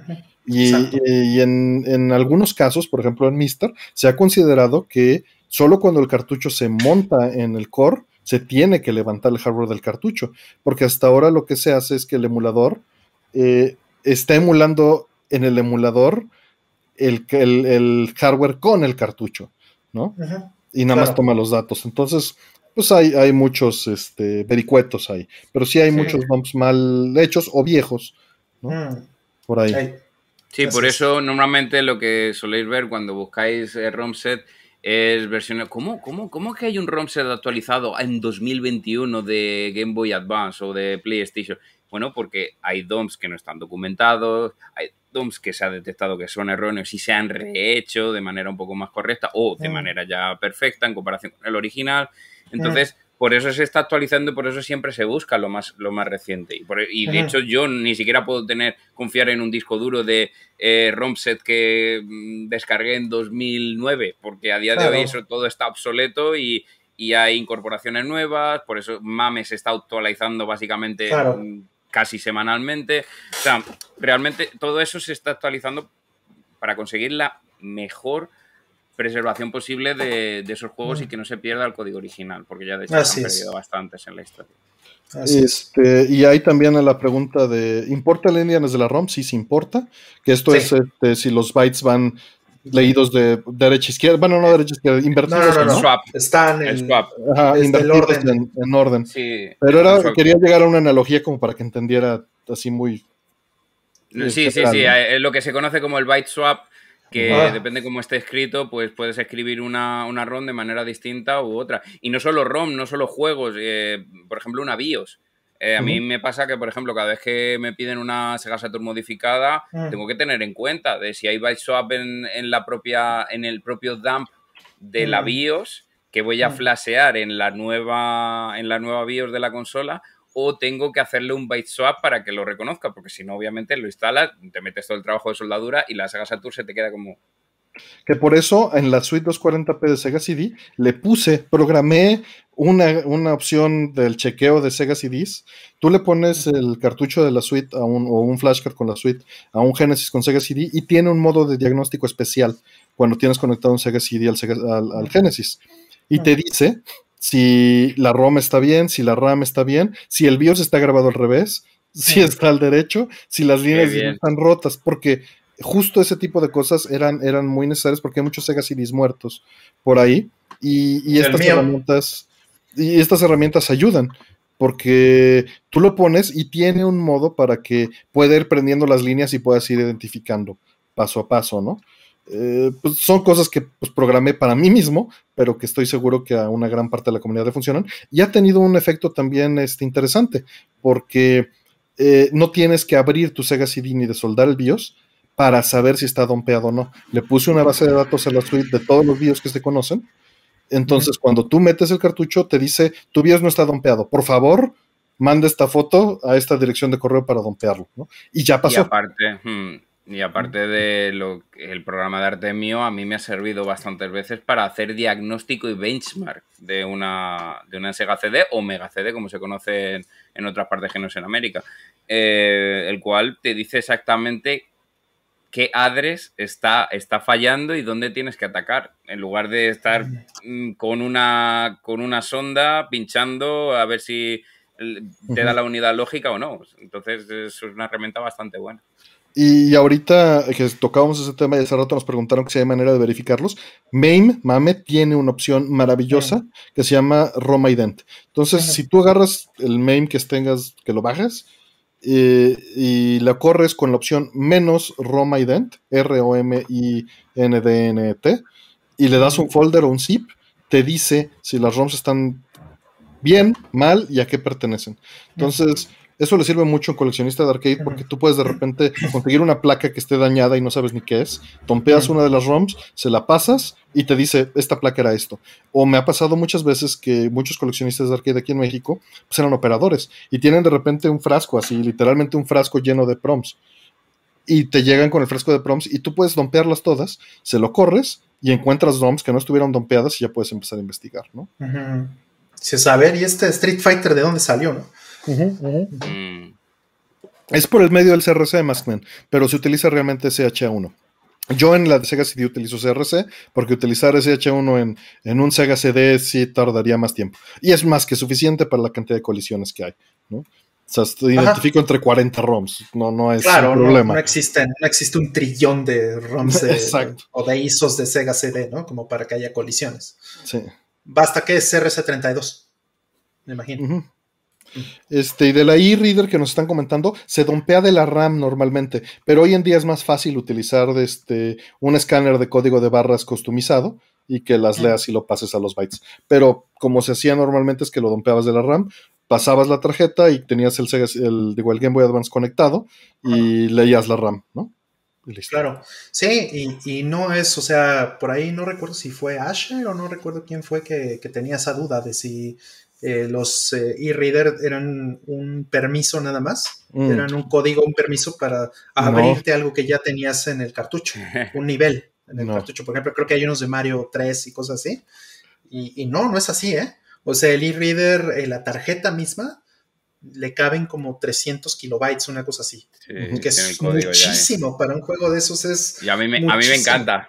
Tengo, tengo todos, tengo todos ahí nuevecitos con sus tarjetitas ahí. ¿Tienes, el juego de cartas? El, Sí, hijo, eh, los juegos de Mario Party, ¿no? Es Mario Party. los juegos de, de NES de e-Reader a mí me encantaba porque además venían como casi como la portada de la NES y con el blister y todo y tengo toda la colección entera porque me parece una cosa súper bonita tener juegos de NES en formato carta. Claro, es que eh, les cabe... Perdóname, sí, es que decir que si tienes 256 o más eh, kilobytes, esos son, en términos de, juegos de NES, son 2 megabits, ¿no? Entonces puedes tener perfectamente múltiples juegos de NES en una tarjetita y así es como pasaba, por ejemplo, en Animal Crossing, ¿no? O sea, el juego literalmente viene completo el ROM dentro de la tarjeta. y eso pues es algo que poca gente eh, eh, eh, ubicaba el, poder de estas tarjetas. Es, es, un, es, una parte de, inicios de los 2000 que me gustó mucho por parte de Nintendo, de verdad. Ojalá, ojalá hicieran a eso y no, y no lo, que, lo que están haciendo, pero claro. Eh, el poder ir comprar la tarjetita, pasarlo y bueno, además con la versión E Plus, ¿no? Que había la versión de GameCube de, de Crossing y volcar cosas de repente, salirte una. Ah, es maravilloso, maravilloso. Ah, sí, es así. Me encanta, me encanta. Y perdón, Artemio, te interrumpí. Este, ya no me acuerdo qué iba a decir. No, ya. Este, que, que fíjate, fíjate que yo los compré todo eso en, descuento tremendo cuando fui a Fry's una vez. Sí. una anécdota que, pues, estábamos trabajando y estábamos instalando una televisora en, en Tijuana. Mm. Y nos fuimos a pie de la frontera. ¿Hasta el Fries? Hasta el Fries. ¿Cómo crees? El Fry's está en. Ya sé, ya sé, junto al estadio. bueno, estaba. Estaba, sí. Y, y, güey, no hay ni banquetas. No, no, no, no. Pero, y acabamos con las patas ensangrentadas, pero felices. Porque pues, no teníamos varo para un taxi, güey. Pues, pues. Pero sí tenían varo para el Fries. Ah, claro, o sea, ah, pero, el varo que teníamos era para el bin del Fries. Claro, ¿acaso lo dudas? Cuando tú te vas a comprar algo y no tienes más, nada más que dinero para eso, aunque tengas que caminar kilómetros, pero tienes para eso. O sea, no vas a gastar dinero más, vaya a ser que puedas perder. Y no es la primera vez que lo hago. En Chicago lo hice también. En Nueva York lo hice también. Así salió mi caruga de GameCube. No como, no pasa nada. Un día no me va a pasar nada por no comer. Sí, de un, eh, un caso parecido este, dependiendo de cómo lo midas puede ser peor o, mejor, porque en distancia era menor, pero de la oficina donde estábamos en Miami, eh, eh, había ahí cerca lo que ahora es, eh, bueno, ahí, abrieron un mall que se llama el Dolphin Mall en Miami y muy cerca estaba el que era el, el Miami International Mall, ¿no? Y ahí compré, por ejemplo, los Lunar, ahí compré muchas cosas y también, en efecto, o sea, me daba, me, sobaba el codo de, pagarme 15 dólares en un taxi. 15, qué barato. Porque estaba cerca, literalmente eran, no sé, unos, eh, unos 8 o 10 kilómetros, más o menos. Pero cuando dices 50 dólares, no, no, no. Sí, pero esos 8 o 10 kilómetros a 42 grados con 98% de humedad en Miami. Entonces llegaba hecho una sopa al mundo. De regreso esa vez sí tomamos el camión, Ramos y yo. Mm. Este, era el estadio de béisbol, Rob, eh, de los padres. Mm. Es el estadio de los padres, Rob. Eh, sí, sí está barato un taxi de 15 dólares. Sí tomamos un camión y pues nos veían feo ahí, que íbamos nada más dos mexicanillos ahí con nuestras mochilas llenas de cosas del Fries. Pero regresé justo con mi reader y con todas las tarjetas que pude comprar porque estaban de a dos dólares o de un dólar los, así los fajos de tarjetas, ¿no? Fui muy feliz. Muy, muy feliz. Así es. Sí. de eso que, ponían el e-reader con el, con el paquete de tarjetas en una cinta, canela, así para que te lo llevaras, ¿no? Claro, sí. Sí, tengo, que tengo Y que fíjate que compré nada más dos Neo Geo Pockets esa vez y me arrepiento tanto de no haber comprado más. Porque los tenían en blister así en la caja de llévatelos, 5 dólares, llévatelos. Qué bonito, de, descartes había también en España, pasó descartes de Neo Geo Pocket y era como. En fin, otros tiempos. Vamos por la siguiente pregunta. ¿Qué, es hora de qué necesitaba para dompear un juego? Mira lo que llegamos.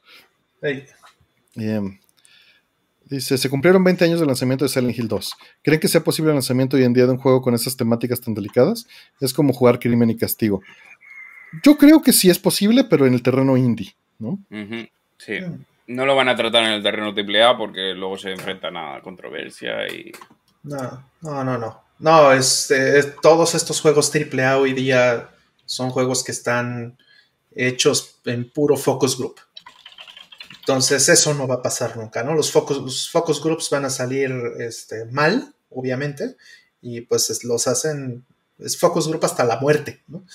y, no, no, van a... Eso no va a suceder en, un juego eh, ni siquiera triple A, ¿eh? Yo diría que de mediano para arriba, de un presupuesto mediano para arriba, no, no va a suceder, solo en los, en los indies, como dice Artem. Ahí están los nichos. Pero puede pasar, ¿no? O sea, puede pasar, también puede pasar que un juego no indie te sorprenda, porque a veces sí se avientan, pero es difícil. Sí, o pueden pasar cosas tan atípicas como que un juego indie tenga un presupuesto millonario como Nier Automata, ¿no? Ah, yo creí que ibas a decir Death Stranding. pues sí, sí. Si estiramos el, concepto de indie, efectivamente, Kojima Productions es un estudio indie. Sí. Sin duda. Ah, qué lindo Silent Hill 2. Lo, lo, viví muy feo. Fui un sábado en la mañana en lanzamiento a comprar la pericuapa y, me encantaba que siempre estuvieran ahí, ¿no? Habías, llegabas a las 9 de la mañana y ya estaban listos así para venderte tu Silent Hill de lanzamiento en, el mercado semi-gris. ya, era, ya era establecido, pero... Mm. Muy bien. Sí, vamos. Eh, ¿Con qué final de videojuegos se han impactado más? Algo así como o alguno de Metal Gear Solid sobre el cuidado del planeta Tierra y, las armas nucleares, por ejemplo. A mí Metal Gear Solid 2, mi estimado, y no puedo decir ah. nada al respecto, para eso está mi ensayo, ahí hablé de eso, sería uno de los, finales, ¿no? Y por ahí les tengo pendiente también el especial de Nier, y, pues bueno, eso no diré nada más tampoco. Ah. Sí, este, sí, el 2 particularmente. Digo, a mí el primero me impactó muchísimo. El primero me, llegó muy profundo. Es un, es un, juego que a mí me parece eh, muy, mm, muy reflexivo, ¿no? En otro nivel diferente que, el 2. Pero me impactó mucho en su momento. Y bueno, el 2, obvio, el final es, es otra cosa. Y el 3 también es muy buen final. ¿no? por otras razones igual, completamente diferentes, porque pues el 3 es como una película de James Bond, ¿no? Pero pues con un, gran guion, Entonces también ese, ese final también me impactó mucho. Y otros finales que me han impactado, el de Soul Blazer o Soul Blader, mm, También me impactó mucho en su momento, sí. Eh, me gusta muchísimo también el, el final de Final Fantasy IV. Me fascina ese final, es muy, muy bonito. Si, si vamos a eso, también el final de Fantasy Star 2 a mí me impactó muchísimo para su momento. Muchísimo. Que creo que está más adelantado que, muchos de los que mencionamos. Sí. El, del 3. El del 3 fue interesante, sí, fue interesante. si lo logras acabar, ¿no? y el del, 4, el del 4 lo disfruté mucho. El del 1 me impactó también mucho por otro tipo de razones. Claro. Coincido. O sea, casi los cuatro Fantasy Stars podrías ponerlos ahí. Juntos. Sí. Ajá. En particular el, 2 y el 4. Sí, son los mejores juegos, sí. Pero yo creo que el más impactante es 1 y 2. Pues bueno, ¿algo más? Nada, vamos siguiente. Dice, ¿cuál es su platillo favorito que, que cocina ya sea su papá o su mamá? Son muchos. Y he tenido oportunidad de mm. consumir varias cosas. Hoy, hoy cené algo preparado por mi padre, por ejemplo. Mm, qué maravilla. Sí. Mm. Para mí la fabada. Eh, mi madre hace una fabada que es oh. increíble. ¿No tenía constancia de que en México le dabais a la fabada? Sí, digo, mi familia, em, digamos que mi abuelo, eh, su familia era española. Ah, vale, entonces ahora lo entiendo. Así es, o sea, mi, segundo apellido es Caballero, de hecho. Sí. Y, bueno, pues sí, esa parte de la familia sí viene de, España. Oh, qué maravilla. Es que yo, aunque yo cocino aquí fabada, también echo de menos la, fabada de bote de la marca La Asturiana, además en, en España. ¿verdad? Sí. Claro. Sí, sí, sí. Y pero no, ciniéndonos un poco al tema de, la, pregunta, de que en mi caso mi madre, es que ella, madre mía, o sea, hace unas croquitas perfectas mm. y, luego, aparte, el pollo empanado lo hace genial. Eh, es como un chicken katsu, ¿vale? Para que os hagáis una idea, mm. pero sin panko, pan enrayado únicamente, pero con doble rebozado de huevo y es perfecto, le queda siempre consistente. Yo no sé cómo lo hace la tía, yo lo intento, me sale fatal en comparación. Preguntan que qué es fabada, perdón. Ah, fabada es como una especie de plato típico en España, bueno, y que también, como mm. ha comentado Roman, también se come en México, que es eh, un potaje, vamos a decirlo así, mm hierves durante bastante horas, pues mm, caldo, sobre todo que sea caldo que nutra, como puede ser un ramen, ¿no? Por ejemplo, pollo y demás. Y eh, los ingredientes principales, sobre todo, es el, la, la judía blanca, el frijol blanco.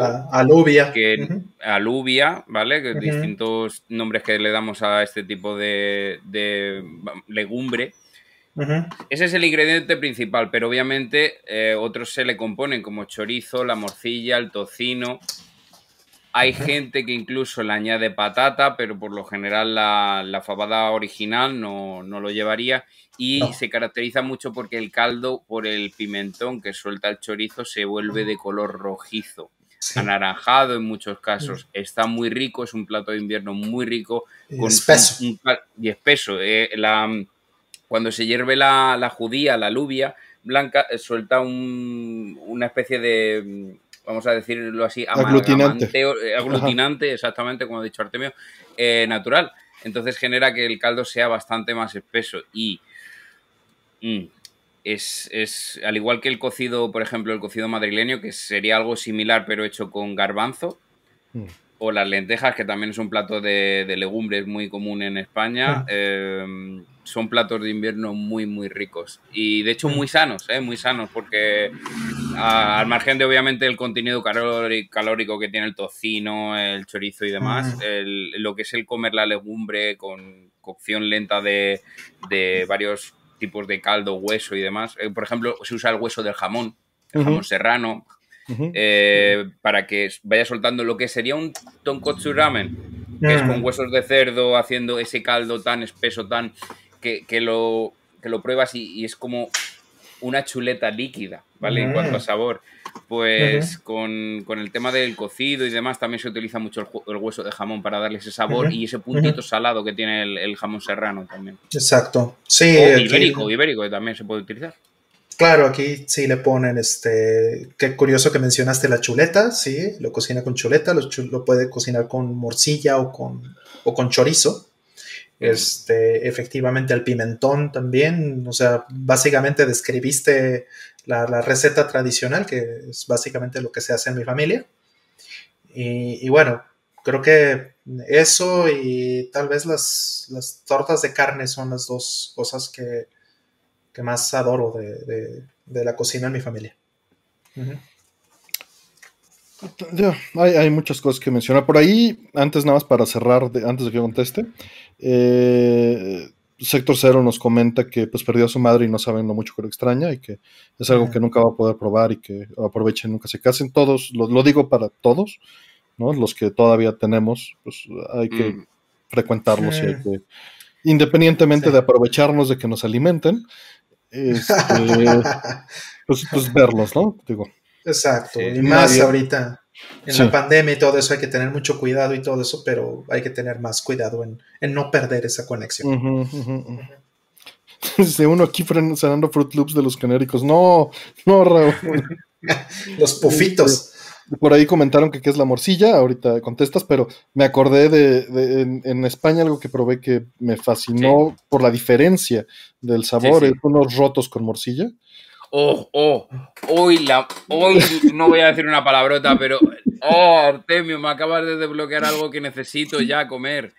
Eh, huevos rotos, ¿vale? Para que os hagáis una idea, es, un plato que es eh, básicamente frito, ¿vale? Vamos a decirlo así, pero frito no deep fried, como serían los americanos, sino más bien en la sartén pones aceite de oliva y lo fríes. Fríes un par de huevos. Eh, bueno, sí que es cierto que muchos bares lo sirven con patata frita, ¿vale? Cuidado, Artemio, eh, cuidado, Roma, que este, lo tienes ahí detrás corte aparte ya. La policía del retro ya llegó. Este, estás con dos estrellas de búsqueda ahora mismo. Eh, bueno, pues lo que os comentaba, normalmente los bares lo suelen freír con, o sea, lo suelen servir con patata frita, ¿vale? Entonces, esto lo podéis hacer en casa, es súper sencillo, ¿eh? eh freír patatas. conseguir la morcilla. Bueno, es el problema. Pero lo podéis hacer también, se sirve con chorizo, entonces se lo podéis hacer en la versión en México. Es freís patatas, hacéis una, una, montañita de patatas fritas, le ponéis un par de huevos fritos y salteáis también con el mismo aceite de freír los huevos, pues chorizo, morcilla, algún embutido que tengáis que sea consistente, ¿no? Que tenga esos tacos, vamos a decirlo así. Los ponéis encima en plan topis y el, vamos a decirlo así, la receta de que por qué se llama huevos rotos, porque cuando tienes todo eso, coges un cuchillo, un tenedor y empiezas a romper los huevos. Así, y mezclarlo con la patata. Entonces la, patata se va impregnando de la yema. Pero también tienes el, tema del sabor del chorizo y el saladito que tiene. Entonces, eso, mezclarlo con una, unas cervecitas o, algo fresquito, madre mía, que está buenísimo. Pero es que además la, yema no queda, no queda completamente cocida, ¿no? Que creo que es un secreto.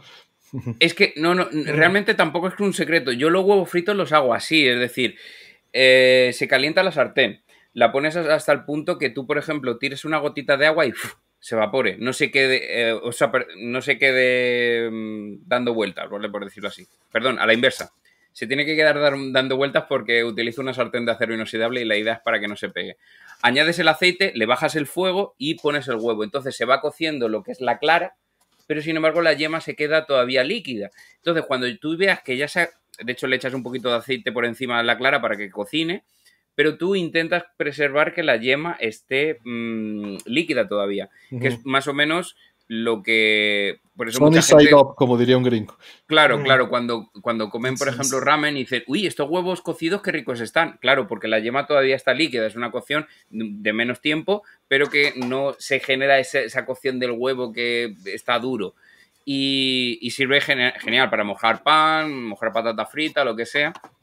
Eh, está muy rico. Y con respecto a lo que preguntaban, que ha dicho Artemio antes, es acerca de qué es la morcilla. La morcilla es un embutido que se conoce, bueno, se hace en muchos países, pero por lo general es común en España, que es... Eh, va a sonar un poco desagradable, pero creedme, intentar olvidar el ingrediente principal porque probarla y, de verdad que hay gente que la prueba sin saber lo que es y, luego cuando le dicen, ¿es esto? Te dice, ala, pues está bueno. Eh, es sangre de cerdo coagulada, básicamente. Lo que pasa que aderezada con eh, especias, ingredientes. Por ejemplo, en España también se hace con arroz, es decir, que en el embutido meten arroz y entonces tú cuando la cortas es como arroz cocido, pero con ese sabor a morcilla. Entonces, la morcilla por lo general es muy raro comerla en crudo, normalmente se suele cortar en rodajas y se pone a, freír como en, pues un, plato de, con, o sea, una sartén con un poquito de aceite. Se saltea por los dos lados y eso con pan, hoy madre mía, hoy madre mía, me estáis desbloqueando ahora mismo un, paladar de, memoria que... Oh. Es delicioso, sí. Y por ahí dicen que sí es como la moronga, sí, pero nuestra moronga sabe muy distinto de su morcilla. Sí, sí, sí, sí. Las dos cosas me gustan las, o sea, unos tacos de moronga bien hechos aquí en unos tacos de guisado me fascinan. Pero no es el mismo sabor, no tiene nada, que, nada que ver. Sí, es como el jamón, pues, ¿no? El jamón en México y el jamón en España, pues sí, vienen del mismo lugar, pero sí es un sabor muy diferente. Es la forma de prepararlo y tal. Así es. Sí, y sabe, sabe, sabe muy bien. O sea, sabe tan distinto, es, es, es como pues no te vas a ver igual unos huevos con chorizo aquí que los de España, porque nuestros chorizos son distintos, o con un longaniza verde, ¿no? Pero son muy ricos todos. Así es. Otro, eh, que Bueno.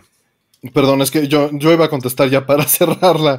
Eh, de, Pero bien otra pregunta, entonces, de comida. Entonces voy a. Vamos a dejarla ahí que, se pegue.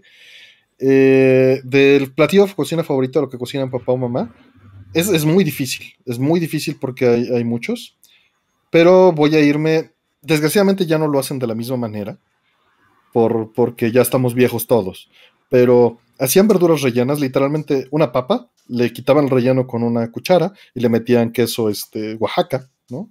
O quesillo de hebra, la volvían a tapar, la capeaban, o sea, la, pasaban por, por, huevo y luego por harina, eso este, pues lo freían y después se cocían en un caldillo de jitomate con, este, oh. con poquito chile y con cebollita y algunas hierbas. Y eso, en particular, eh, pues te lo sirven, eran papas, eran nopales, calabazas, calabazas de las, de las redonditas. Eh, también chiles, evidentemente, porque pues es como chile relleno. imagínense que es un chile relleno de normal de guisado, pero hay más, más, más duras. Eh, las que más me gustan son estas en particular. Y eso acompañado de este caldillo, de este recaudo, con tortillas. A mi mamá siempre, siempre, siempre se le quemaron las tortillas en, el sartén, pero le da una textura porque se hacen no homogéneas. ¿no? este, hay unas partes que saben más carbonizadas, otras. Y para mí esa combinación de ese sabor de tortilla ligeramente carbonizada, eh, partir un triangulito de esa tortilla, ponerle eh, una rodaja de una papa de estas, o de un palo, de una calabaza, que es más dulcecita, con el queso y el recaudo, eso me hace el salivar de una manera tremenda. Qué, delicia. Sí. Menos mal que he comido antes de empezar el directo. Que, justo viene este para a continuar y cerrar, dice, ¿qué cenaron? ¿Hay algún platillo al que le hagan el feo o bien nunca probarían? Sí. Bueno, pueden empezar porque cenaron. Eh, sí, yo curiosamente me cené unos molletes. Lo que pasa es que este, eh, por un proyecto este, que, tengo con un muy buen amigo, con eh, mi amigo Sandino Araico, que es una persona muy, muy metida en temas de, sistemas, de Linux, del open source y todo eso. Tenemos por ahí un proyecto juntos. Y sucedió que, que venía saliendo de, su oficina o algo y, me dijo, oye, pues vamos a vernos para tomarnos un, café, ¿no? Y pues nos tomamos un café en un, en un lugar aquí cerca, eh, claro, por supuesto, sana distancia y todo lo demás. Eh, y bueno, me pedí unos molletes. Yo pensaba eh, cenar otra cosa, pero pues ya que estaba ahí, ya que íbamos a tomarnos un café para platicar algo, pues ya me, me, comí eso, ¿no?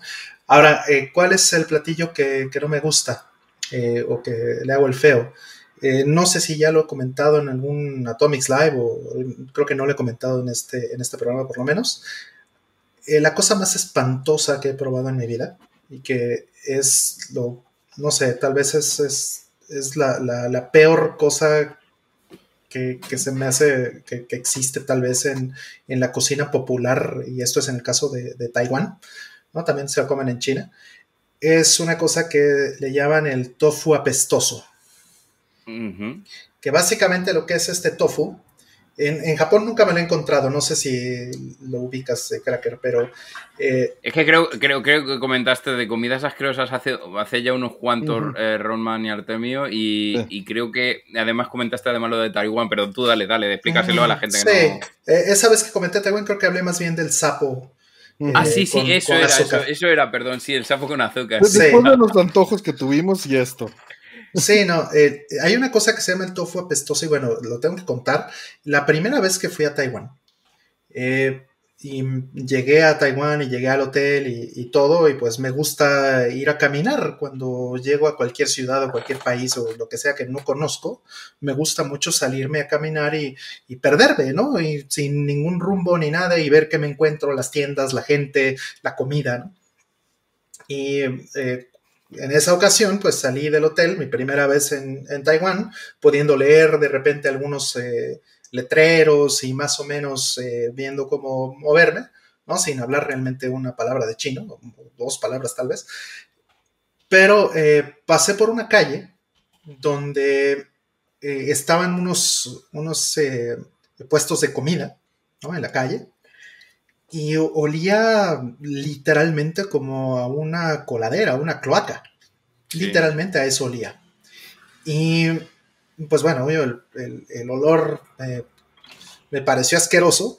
Y junto eh, por donde estaba esta, eh, donde estaban estos puestos de comida, había una máquina, como, no sé, alguna una pluma o alguna cosa para reparar las calles, ¿no? Ahí estaban rompiendo una banqueta, como que estaban arreglando algo, y yo asocié el olor con que estaban arreglando una coladera, una cloaca de verdad, ¿no?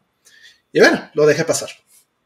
Pasó el tiempo ya trabajando ahí, en, eh, digamos, uno de los primeros días que, ya estaba en, la oficina de Taiwán, llegó eh, la hora de la comida y ese día estábamos celebrando por el inicio de un proyecto y unas cosas y eh, alguien compró botana, Y compraron este, cosas pues muy ricas, eso sí, compraron unas, unas como tiritas de, de pollo eh, este, con, con un, aderezo, con unos condimentos ahí, que bueno, una cosa eh, deliciosa, increíble. Y estábamos comiendo ahí, pues la, gente se juntó y estaba, eh, estábamos muy felices. Y bueno, estaban esperando que llegara la persona con el, el super delicatessen que me habían estado prometiendo durante ratos. Y llega la persona y bueno, a todos se les salivaba, ¿no? Les, se les hacía agua la boca cuando llegó la persona con la botana esta nueva. Abre la botana y me llega el olor de la misma cloaca. Y entonces me dicen, ah, mira, este es el tofu apestoso y todos, mmm, qué rico el tofu apestoso, ¿no? Todos los chinos ahí. Y, y bueno, me dicen, ¿lo quieres probar? Mira, es increíble. Y bueno, pues uno, vamos, es la cultura asiática, ¿no? Este, eres el invitado, te quieren tratar bien, y pues es un poco una grosería no aceptarles las cosas lindas que hacen por ti, ¿no? Entonces dije, bueno, vamos a hacerlo, ¿no? Le doy la prueba, no, qué cosa más espantosa, es lo peor que he comido en mi vida. Yo no sé cómo es que tienen el, gusto o adquieren el gusto por esa cosa, no lo puedo creer. Efectivamente lo que es es tofu eh, más que fermentado, está echado a perder, es, tofu eh, descompuesto, podrido. No, tiene, no tiene nada que ver para la gente que pueda pensarse, ah, bueno, pero eso también como algunos quesos, como el Roquefort, y no tiene nada, que ver, nada que ver, nada que ver. Nada que ver, no, no, no, no. Estamos hablando de algo que se ha podrido, básicamente. Podrido, que huele y sabe, ah, bueno, nunca he probado una cloaca, pero estoy seguro que, que no sabe peor que eso. Debe saber igual. Mm. No, no. Mm. Qué, feo pasar de las otras cosas. Pues mira, yo mejor les voy a hablar de que eh, también otro plato que me gusta mucho de mi madre es los frijolitos, nada más, este, los, los cafecitos. Eh, como menciona Cracker, cuando están ligeramente zancochados y apretaditos para que saquen este aglutinante, y con tantito queso cotija y un, chilito y una tortilla de estas doraditas recién se les del comal para que se les quite el mal mm. sabor de boca de lo que dijo Rol. Mm. Eso me fascina. Es, algo tan sencillo y tan, tan rico. ¿Y qué cenamos? Perdón, Cracker, vas. No, como decías lo de eso, me acuerdo yo de que mi madre hubo una temporada que lo más parecido a un taco de chorizo que he probado ha sido, ha sido de eso. Que mi madre cogía las tortillas las hacía y, ponía un chorizo ya un frito, lo enrollaba y hacía como una especie, bueno, sin añadirle lechuga y demás cosas, pero sí que es cierto que, uh, eh, me acabo de, bloquear ese recuerdo de que los hacía hace un montón y lechuga, fíjate que solo le ponemos a los tacos fritos aquí. Ah, vale. A, los que... en general. No, no, eso es, eso es Taco Bell. Eh, o, o la impresión que dan los gringos. Pero no, fíjate que, solo a los tacos fritos, ¿no, Rol? ¿Se te ocurre algún otro ejemplo? Ah. no, creo que no. Porque al, taco frito, pues pones una flauta de pollo, la enrollas en una tortilla, la fríes, le pones crema, lechuguita, queso y guacamolito o, salsita y. Ah, otra vez ya estoy salivando. E, ese tipo de comida también me fascina. Me puedo tragar eso sin, sin broncas. Sí, sí, sí, sí. Pero sí, nosotros no le ponemos este a un taco suave, no le ponemos mm. lechuga. Es muy raro. Ah, sería muy raro. Le ponemos perejil, digo, este. Cebolla. Cilantro, cilantro, cebolla mm. y salsa, ¿no? Esa es la, verdura, le decimos, el jardín, como dice Rol. El jardín, jardín. sin jardín, por favor, dice. Exacto, sin jardín. Con copia. Sí. Digo, hablando de generalizaciones, ¿no? Seguro hay lugares donde sí pero, pero sí, no, no es común. Y unas flautas de papa, uff. La garnacha sí puede llevar lechuga, sí, sí puede. Mm, pero es raro que encuentres un, o sea, que, que, pidas un taco de carnitas y le ponga lechuga, pues, pues, no. Eso no pasa. ¿Y qué cené? Pues les comentaba que cené algo preparado por mi padre y fue, pues venía de un día duro y los pasé a saludar y a dejarles unas cosas. Y, y pues en la prisas, pues nada más, este, me dijo, ¿quieres unas quesadillas? Y me preparó este, pues unas quesadillas como las hace él siempre, ¿no? Y, pues siempre sabe, la mano, aunque sea en algo tan sencillo como una quesadilla, sabe bien distinto dependiendo de la persona que la prepara. Sí, sí, sí. Es lo que he comentado antes con los filetes de pollo empanado de mi madre. Es que es imposible, los hago yo y, siguiendo la misma. Y no hay manera, no hay manera que se No, no hay manera. Sabe el punto exacto de sacar el pollo, que tú lo cortes, lo mastiques y. jugo. Sí, entonces en eso. Y el platillo que le haga el feo, fíjate que eh, le hago eh, a las quesadillas de sesos, le hago el feo porque sé que son sesos. Igual y saben muy bien, no lo sé, pero por eso le hago el feo, ¿no? Sí, sí, sí. Y sí, dije quesadillas de queso, sí. Así es.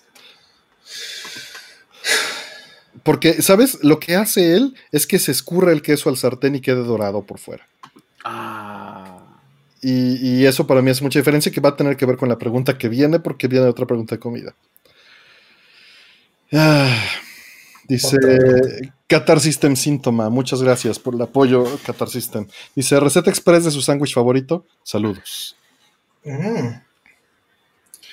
Eh, mi madre hacía unos sándwiches eh, deliciosos con, este, bueno, en, algún tiempo cuando era niño le, se compró unos unos este, sartenes de estos del teflón moderno de ese entonces.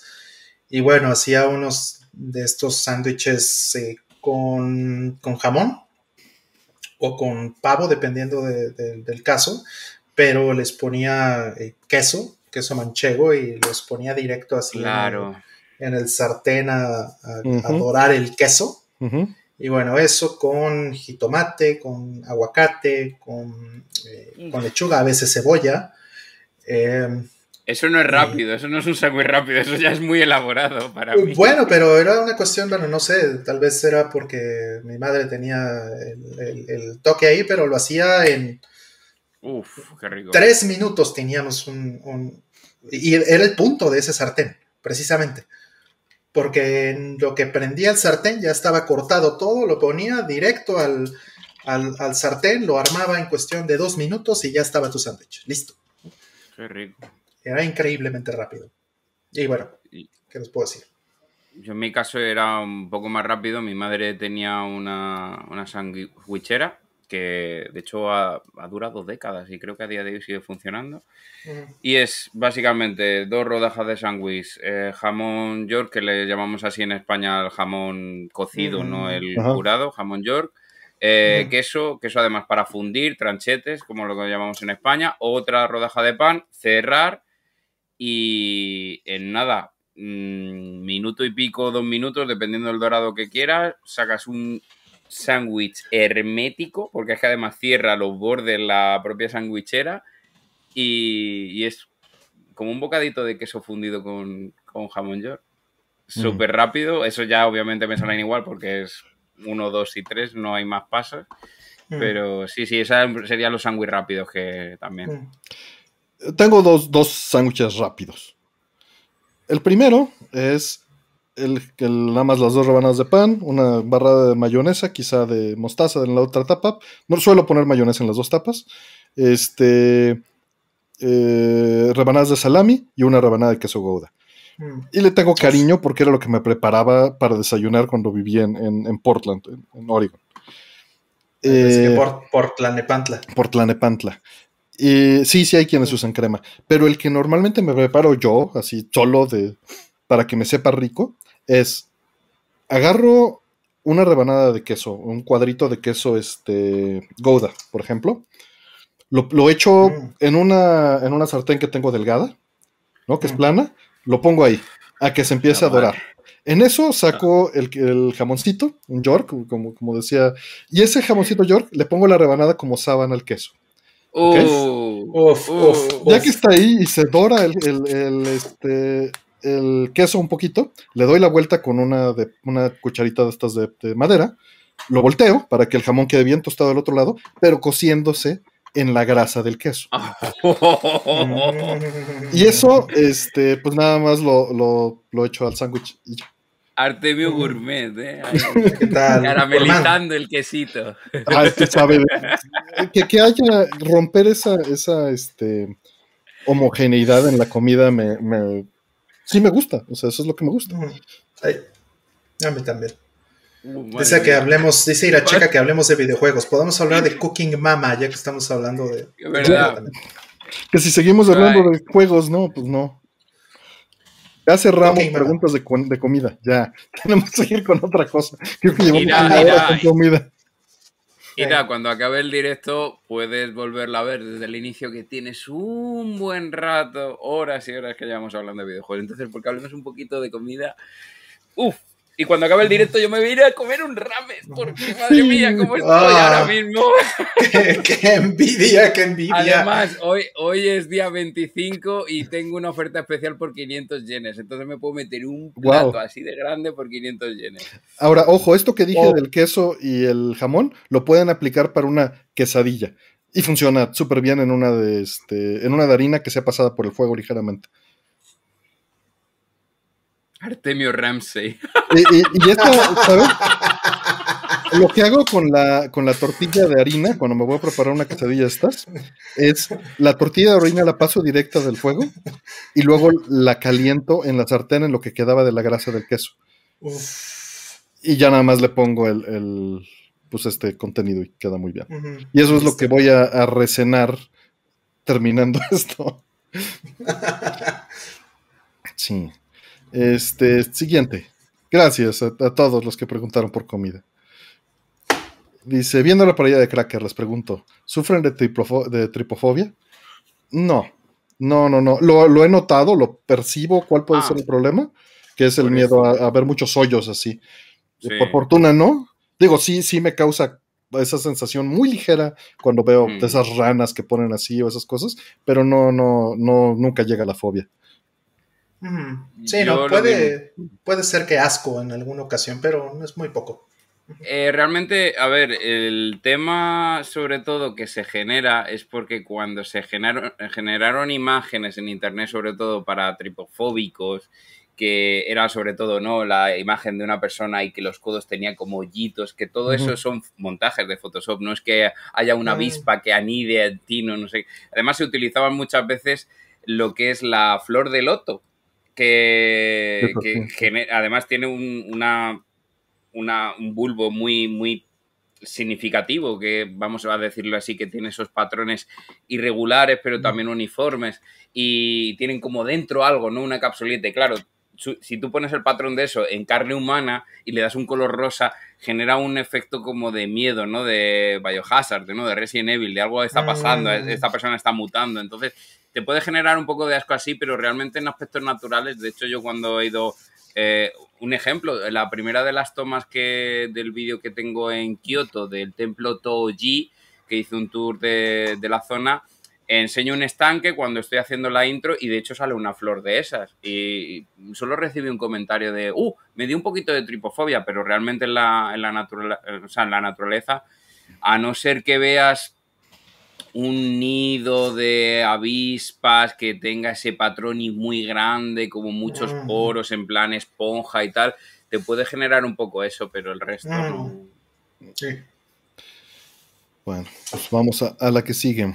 Y lo mío es una flor, no son hoyitos. Eh.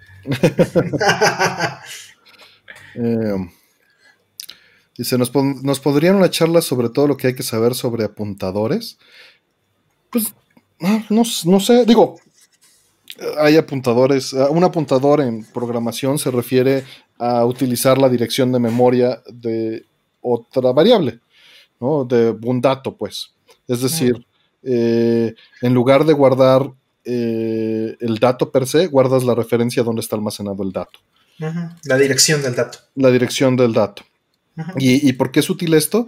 Porque eh, puedes modificar algo que afecte a todo el programa globalmente eh, directamente, o incluso puedes hacer apuntadores a funciones, o puedes hacer estructuras que sean muy dinámicas. La, principal que me voló la cabeza cuando pues, estaba bien chavo es que puedes hacer memoria dinámica que vaya creciendo y haciendo estructuras de datos que vayan autorreferenciando eh, iterativamente cosas autosimilares para crecerlo como un árbol, como una lista, como una pila, y, eso te permite crecer dinámicamente y reducirte dinámicamente. Y los apuntadores a funciones te permiten ser muy dinámico en cuanto a, estructura de resolución dentro del software que tiene un comportamiento complejo. Em, sí, sí, se usan para prácticamente todo y de hecho es muy interesante. Eh, curiosamente yo llegué tarde al concepto de los apuntadores porque aprendí primero ensamblador que sé. Mm. Y y pues en ensamblador, pues eh, es, natural la manera en la que utilizas los apuntadores, aunque no les llames así, ¿no? Básicamente lo haces todo así. Nada más porque en C es una abstracción, ¿no? Exactamente, y en C ya entender la abstracción y decir, ah, ok, y en C es como le llaman a esto, pero básicamente es eso, es que tú vas generando a partir de tus tablas o, vamos a decir un repositorio de memoria donde lo que pones no es, no es contenido, lo que pones ahí son direcciones hacia donde realmente están los datos. Y, tal vez una de las cosas que más me, voló la cabeza en, ese sentido cuando empecé a aprender todas esas cosas fue la manera en la que almacenas imágenes, por ejemplo, utilizando arreglos eh, multidimensionales. ¿No? Donde pues puedes tener en una imagen a lo mejor los píxeles, ¿no? la trama de píxeles, pero resulta que los píxeles pues pueden tener, eh, por ejemplo, eh, en múltiples eh, dimensiones, ¿no? no sé, en XY o tal vez en, otra dimensión que sería el color, ¿no? Y entonces hacer referencia a todas esas cosas, hay estructuras de datos en las que puedes utilizar las imágenes así. Y, no guardas el, pixel o los tres píxeles eh, o los tres componentes de un píxel completos, ¿no? juntos, tal vez ni siquiera, sino tienes múltiples eh, capas donde estás guardando el rojo, el, verde, el azul, por ejemplo, y eh, cada uno va a tener su propia dirección de memoria y vas a tener una tabla en donde dices, ahora quiero el, componente rojo del pixel, o quiero el componente verde del pixel, o, quiero el, pixel que esté en la línea 3, en el pixel 40, o sea, es, otra forma en la que puedes eh, este, almacenarlo, ¿no? y, mucho de eso se hace, por ejemplo, en OpenGL para las texturas. Es muy cómodo, pero pues la verdad es que eh, pues no, hay mucho más que decir. Puedes hacer apuntadores, apuntadores y apuntadores, apuntadores y apuntadores. Y muchas veces es útil porque, como dice, como explicaba Roll, puedes enredar un algoritmo eh, para que funcione mejor en un metanivel. Y esto es cuando te te pones a analizar el problema. Por ejemplo, tengo, tengo un código pues, que parece muy sencillo para hacer la ayuda de la suite 240p en GameCube o en Wii, no me acuerdo cuál versión. Y lo que hace es que abre los archivos de texto, genera apuntadores a cada línea y apuntadores, apuntadores de páginas y apuntadores, apuntadores de cada una de las páginas del manual. apuntadores. y, y, con eso puedo nada más, con la misma función, tratar todos los casos de la misma manera. ¿no? Sin importar los niveles de, de, datos o de referencia que estoy usando. Y eso es, es muy útil cuando estás parseando un documento, ¿no? Sí. sí. incluso lo tienes que hacer naturalmente en, eh, digo, no son exactamente apuntadores, pero volvemos al mismo punto, es, la misma, eh, el mismo principio. Cuando trabajas con, con consolas muy viejas que tienen paginación. Donde, no, donde tu memoria no es lineal, no, no tienes todo el juego de 2 megabits disponible o 3 megabits disponible para ti, O de 8 megabits o muchas cosas, ¿no? ¿no? tienes muchas veces eso, entonces tienes que estar cambiando y pues tienes que tener un, este, una tabla de dónde están las cosas para saber cómo decirle al hardware que te cambie de página y entonces encontrar el dato que quieres. Sí, son, son muy útiles son muy, muy útiles cuando ya estás haciendo pues, manejo más eh, complejo, ¿no? No es ni siquiera avanzado, nada más es cuando tu nivel de complejidad de manejo de datos se incrementa. Con los apuntadores bajas el nivel de complejidad del código, porque puedes referenciar cosas más abstractas. Exacto, y, cosas tan simples como poner texto en pantalla, ¿no? O sea, el texto que son van a ser caracteres que están contiguos en, en espacios de memoria.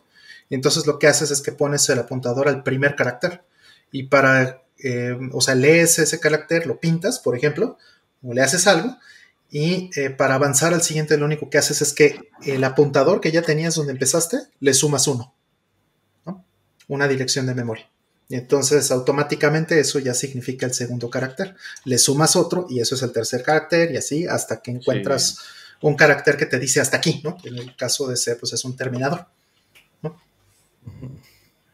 Y tan fácil por eso. Por ahí comentan el algoritmo de, Quake, ¿no? Para el Fast Inverse Square Root. Pero ahí es un truco eh, que pues te usan el apuntador para brincarse las, las restricciones que pone el lenguaje sobre los tipos de, mm. de, dato, ¿no? Y, es, muy válido, pero ya es ya es usar el que, que, lo puedes hacer, usar el apuntador para romper todo. Y es algo que muchas veces tienes que hacer, ¿no? Cuando estoy parseando, por ejemplo, un, un, un flag de 24 bits me es más fácil romper el lenguaje con el para analizar los datos de otra manera que, o sea, para convertir de int a double sin perder los bits, pues a fuerza tienes que romper el lenguaje, que es lo mismo que, hizo, ¿no? Y a veces te ves en las necesidades, sí. Pues vamos por la que sigue. Sí, sí, es un juego buenísimo, es súper interesante el, cómo funcionan los floats en, Quake. Eh, ¿Cuáles serían las mejores bocinas para retro gaming según sus gustos? Mira, tengo que empezar por mejores no existe. Ya lo estás especificando tú, mejor según sus gustos. Para mí son las mismas que utilizo para escuchar música porque le tengo el mismo respeto al retro gaming. Utilizo bocinas full y amplificadas con subwoofer y amplificador a todo poder porque no demerito nada de eso. Y, suelo jugar ahí. Este Cracker te estaba mencionando las Roland para que sea clásico. ¿no? Que es, lo que ves así como en la, en la línea elite de, este, de jugadores de, PC. ¿no? no cualquier Roland. No cualquier Roland, exacto. No, claro. Muy bien, muy bien.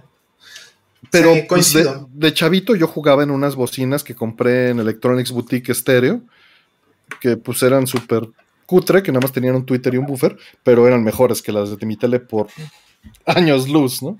Que eso sé que no es, este, no es una medida correcta, pero es una expresión.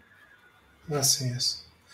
Sí, eh, yo por muchos años tuve em, un amplificadorcito y unas, unas bocinas hechas a mano, de hecho. Eh, las hicimos en casa, este, básicamente. Eh, buenas bocinas, buenas bocinas, eran unos conos eh, Serwin Vega, si no me equivoco. Y, pues bueno, pues eso era bocina fina, ¿no? Entre comillas. Este, más para música, no para, no para videojuegos o para eso. Y por la misma razón que, Artemio, porque bueno, pues al final en, casa teníamos equipo de, audio, ¿no? Por, por la profesión de mis padres.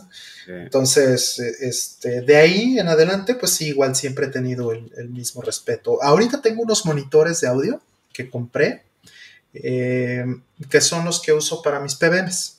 Son los monitores chicos, que bueno, los uso para la PC también, pero eh, en general pues me han funcionado bien. Eh, este, pues no necesito realmente subwoofer para, para las consolas viejas a menos cuando los pongo, por ejemplo, en, pantalla grande, ¿no? Cuando los pongo en un upscaler, sí, pero cuando los pongo en PBM, pues es muy, eh, me resulta estorboso de repente, ¿no? Entonces tengo unos monitorcitos que son marca Canto. Unos, unos eh, Canto, eh, ¿cómo se llaman? Este, YU4 me parece que es el, que son de 4, de 4 pulgadas. Yo realmente, aparte de bueno, las que he enseñado, eh, también en los PVM grandes, como son los típicos de formato de profil. El 2530. Tienen, exactamente, que tienen esas ah. barras aparte de la carcasa para, obviamente, agarrarlos de mejor manera. Eh, tienen unos slots para poder meter eh, vamos a decirlo así, altavoces Sony eh, o parlantes Sony, bocinas Sony. El caso es que en el concreto el 2730QM que tengo, lo tengo con el set completo de los APM originales de Sony, que son además unos monitores que tienen los conos cuadraditos. Me encanta eh, la apariencia, pero puede que a lo mejor no sea tan potente como por ejemplo los monitores Roland. Mm. Este. ¿Cómo se llama? El. Eh, yo personalmente, pues con el PBM lo tengo en un carrito, entonces lo pongo enfrente del HDTV y mando al carajo el HDTV y juego ahí. O si somos más, pues quito el carrito y lo dejo en el HDTV. Entonces por eso siempre uso las bocinas completas con el, con el subwoofer. Eh, estos monitores que dice eh, el buen cracker tienen eh, amplificador interno, entonces los puedes conectar directamente y eso está cómodo. eso es maravilloso. No necesitas ampli externo y en eso se he llegado a utilizar unas, este, unas que usaba de surround antes, que pues están bien, es como para cuando alguien más quiere jugar su desmadre aparte, pues funciona. Mm. Exacto. Y pues sí, es, es difícil. Eh, definirlo, ¿no? Hay gente que prefiere la bocinita del CRT porque eso es lo que le trae los buenos recuerdos. Y es completamente válido, ¿no? Sí. Sí. Eh, vamos por la siguiente. Dice, actualmente existe la tendencia a modificar los Game Boy Advance con pantalla más grande, los SP. Mejor brillo y cajas custom. ¿Qué piensan de esa tendencia? ¿Aportan la restauración a este nivel? Yo no diría que es restauración, yo diría que es modificación. Exactamente. es que no, no, tiene nada que ver. Eh, a ver, una cosa, eh, perdona que me lance tan, tan a eso, pero en, otra cosa no, pero en el canal tengo unas, unos cuantos vídeos de mm, reparación de consolas eh, portátiles, de las cuales pues en Game Boy, Game Boy Pocket, Game Boy, perdón, Game Gear o Neo Geo Pocket, cojo una unidad que está mm, destrozada y que obviamente ahí sí que se podría decir que es una restauración, una preservación o lo que quieras acerca de, de que esa Game Boy podía haber acabado en la basura y sin embargo ahora tiene una nueva vida y tiene un nuevo hogar, ¿vale? Porque se ha podido no existen recambios de las pantallas originales como tal, a no ser que encuentres un despiece de alguien que haya hecho esa modificación y le sobre la pantalla y decida venderla. Pero por lo general no suele ser el caso. Entonces, eh, sí que es una manera de, vamos a decirlo así, mm, preservar lo que es la máquina, la placa todavía es aprovechable, incluso pues ya los que hayan visto esos vídeos sabrán que también cambió la carcasa, rehabilitó pues el tema de cosas. Eh, lo importante es mantener el hardware original.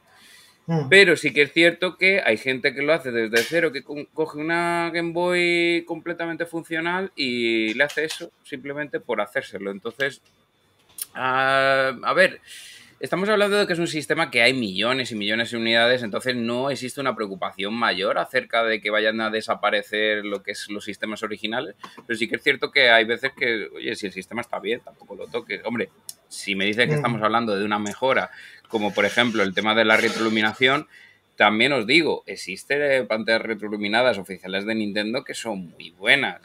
por ejemplo, la Game Boy Advance SP101 tiene una apariencia que tú lo ves y es maravillosa.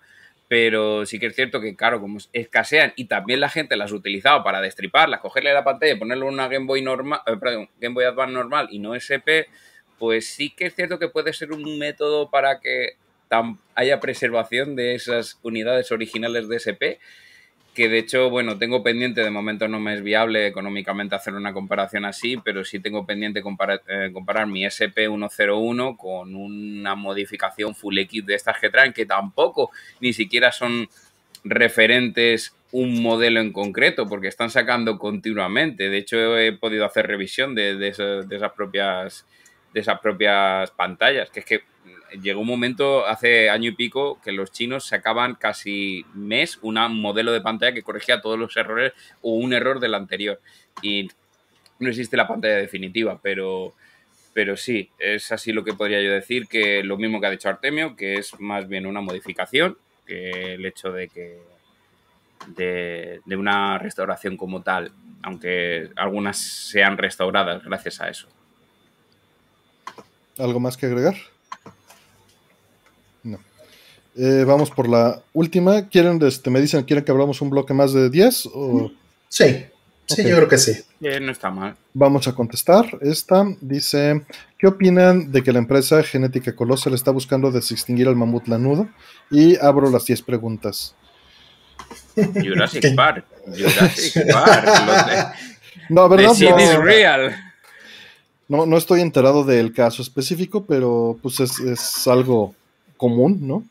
Que, pase esto, pues desextinguir es difícil que llegue a suceder. El mamut lanudo tengo entendido que es un poco más viable porque hay especímenes en Rusia muy bien conservados, ¿no?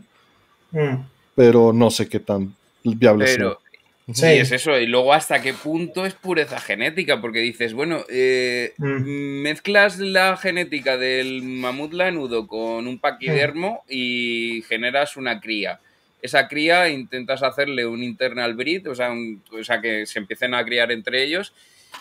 Pero ya estás mezclando. ¿Hasta qué punto es fiel? ¿Hasta qué punto ah. es, fiel jugar ese, mamut lanudo en un LCD? Habrá que compararlo con el CRT, ¿no? Bueno, para hacer un poco la analogía de videojuegos, pero ¿hasta, qué punto, ¿hasta qué punto puede ser eh, accurate? Claro, es, ah, como... ¿será, jugar en Raspberry o será jugar en Mister, el, el lanudo ese? Exacto. Sí, porque tienen, tienen dumps del código genético, del ROM del, del mamut lanudo, pero, no es que tengan un Mister para jugarlo. Exactamente. No, tienen el hardware preciso. Hay que hacer bootstrap. Hay que hacer un poco de emulación ahí. ¿no? Es, eh, claro, eh, ¿qué será? ¿Más fiel al original o será un mamut bootleg? Exacto, va a salir un, un este, una RetroTink, no, este, ¿cómo se llama? No, no, te estás confundiendo. RetroArch. Ah, no, perdóname. RetroArch, perdóname.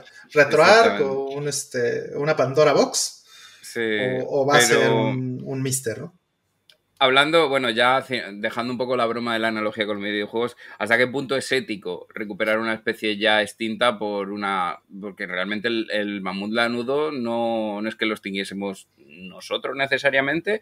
Eh, le ayudamos le ayudamos bastante, ¿vale? Pero a ver si me entendéis. No es lo mismo el perro este de Tasmania que creo que había, que era pues, eh, además con líneas de así atigradas, que literalmente los, los humanos lo extinguimos, que es una especie que si no estuviéramos mm, aquí en el planeta o no fuéramos así, sobre todo en, antiguamente, que no tenemos mm, cuidado con la preservación, el recuperarlo, o el dodo, por ejemplo, el eh, hacer recuperación activa de todas esas especies, se puede decir que en ese caso sí, pero especies que ya llevan miles de años ya extintas, yo no sé hasta qué punto puede ser producente o contraproducente para el canal. O no, perdón, para el canal, para, para el, planeta. El canal de YouTube. El canal de YouTube de, Planeta Tierra. Sí, bueno, de alguna manera también están preservando, ¿no? Puedes alegar eso. La preservación. Estamos preservando el ROM del, del, este, del mamoto original.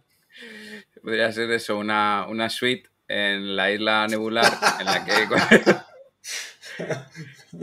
y, tenemos Artemio ahí que verifique todos los patrones de, las especies y está todo bien. no, imagínate ese trabajo. ese sí tendría que ser con SHA-1, ahí sí vas a encontrar colisiones.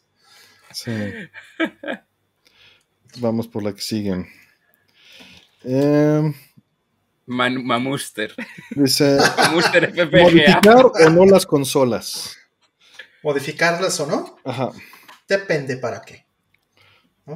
Depende mucho para qué. O sea, eh, por ejemplo, justo eh, me hablaba este amigo, eh, Roberto, ¿no? que es el que ha estado comentándonos de, que está haciendo un mod de, Super Nintendo, de RGB. me estaba comentando. Sí, Hmm, a la placa de Voltar. Hmm. Ajá, está basándose en, y que de hecho Voltar le, ha dado ahí algunas recomendaciones y que le está haciendo todo eso, pues eso tiene un, valor, ¿no?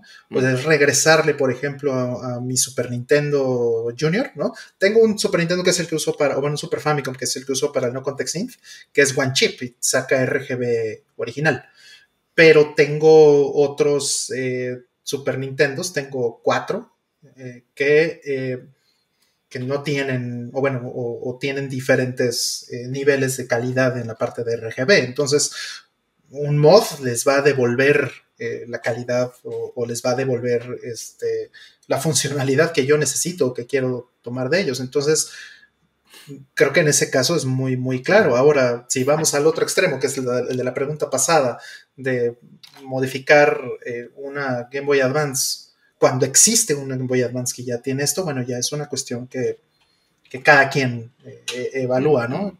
Yo creo que los mods por sí mismos, yo los hago y, prefiero hacerlos, sobre todo si tengo por lo menos, bueno, trato de que sea más de una consola, ¿no? Tener más de una consola de la misma. Y, mucho tiene que ver con que sean reversibles en algunos casos. Obviamente esto ha cambiado con el tiempo, pero hace 15 años no me importaba que no fueran reversibles. Hmm. Hoy en día me interesa que sean reversibles, ¿no? Claro, claro. Y, a veces hay, hay, consolas en las que no me importa dañar la carcasa y hay otras consolas hmm. en las que no la tocaría, ¿no? Exactamente. PC Engine, por ejemplo, compré un Core Graphics específicamente para modificarlo.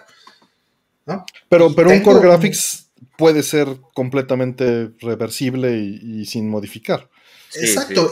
A no ser que quieras hacerle el fix que joroba las placas, que obviamente literalmente tienes que quitar un elemento plástico de la placa, o sea, de la carcasa original. Pero mm, es que realmente es para beneficio de la placa en sí. Entonces. Sí. Pero mi además punto está por dentro, nadie lo ve. Mi punto es que tenía esa opción o tenía, por ejemplo, la opción de modificar la eh, IFU, ¿no? La interfaz donde mm. pones el PC Engine y, el, este, y el CD-ROM, ¿no? Y, pues el portafolio es este bonito de, PC Engine. A ese no me atrevería a hacerle un hoyo para poderle sacar RGB. Entiendo, sí. y, sabes, hay otros casos. Por ejemplo, el Super Graphics. El Super Graphics yo no lo modifiqué para RGB, modifiqué la interfase, eh, no es la IFU, es una interfase que se conecta a la IFU. Mm. Y no me importó modificarla, pero. Eh, un Super Graphics tiene un problema de diseño que si no le cortas una de las patas que tiene dentro, esa pata rompe la motherboard. La va presionando, Y, con los tornillos que está haciendo, va, va, va, va, a, principio se pandea un poco, pero claro, luego eso empieza a quebrar pistas y llega un momento que se fastidia. Entonces yo todas las Supergraph que tengo no tienen, vamos a decirlo así, la carcasa original, porque es que ese polito, ese soporte que tiene, daña la. Lo puedes limar o en su defecto cortarlo. Que es lo, o recortarlo. recortarlo. sí, sí, como, como Xbox 360, ¿no? Que igual se van pandeando con los años y revientan. Sí, pero eh, incluso eh, con el tema de las modificaciones, aparte, una que podríamos extrapolar de Supergraph está la de la primera Xbox, la, Xbox original. El Xbox original, eh, si no le quitas el capacitor que está encargado de, mantener el reloj vivo de la consola, derrama ácido en la. Bueno, derrama el electrolito en la, propia placa y al final pierdes unas pistas que hace que la, placa se quede inservible. Entonces, sí, ¿hasta qué punto está mal modificarlo? Bueno, si yo tengo mm, Xbox nuevas precintadas a estrenar y de hecho tienen el sello de garantía que todavía no está reventado, pero en, otros casos eh, hay que hacerlo por si quieres mantener el sistema. A lo que realmente puedo incluso alargarlo. Una modificación alberga un montón de cosas.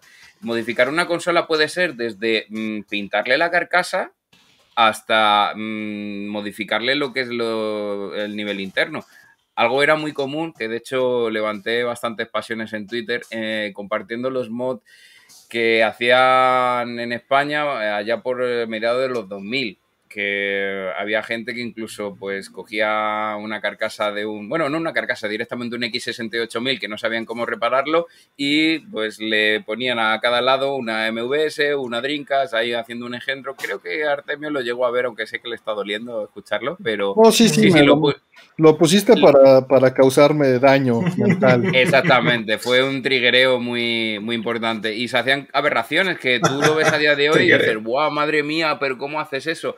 Pero habrá gente que, por ejemplo, cuando vea una Game Boy Advance con la pantalla LCD IPS diga, ¡guau, qué aberración, qué aberración! Pero ¿cómo haces eso? También depende de la visión de la persona. Sí que es cierto que yo, por ejemplo, me caracterizo por modificar consolas, pero no modificaría algunos sistemas originales que son súper raros de ver. Yo, por ejemplo, mi Magnavox Odyssey, sé que le puedo, con modificaciones puedo hacerle que fuese más funcional, pero es que no se me ocurre tocar esa Magnavox Odyssey ni de coña. Eh, pero sin embargo, otras consolas que son muchas más comunes, pues sí no me importa meterle en mano. En cuanto al tema de que sean reversibles o no los mods, pues me cuesta. Yo en las primeras Xbox, ¡buah! les hacía de todo. O sea, de hecho, algunas que tengo subidas al canal tienen eh, carcasa transparente, modificada, pintada con diseño, puesto mi nombre en lugar de Xbox. Pero, por ejemplo, tengo edición, ediciones especiales de Xbox que existen a lo mejor 10.000 unidades que ni de coña las tocaría. Aunque sí puede que eh, si tengo varias unidades y, y, demás, pues le puedo hacer un mod que sirva, por ejemplo, para que la persona que lo compre le pueda dar una segunda vida.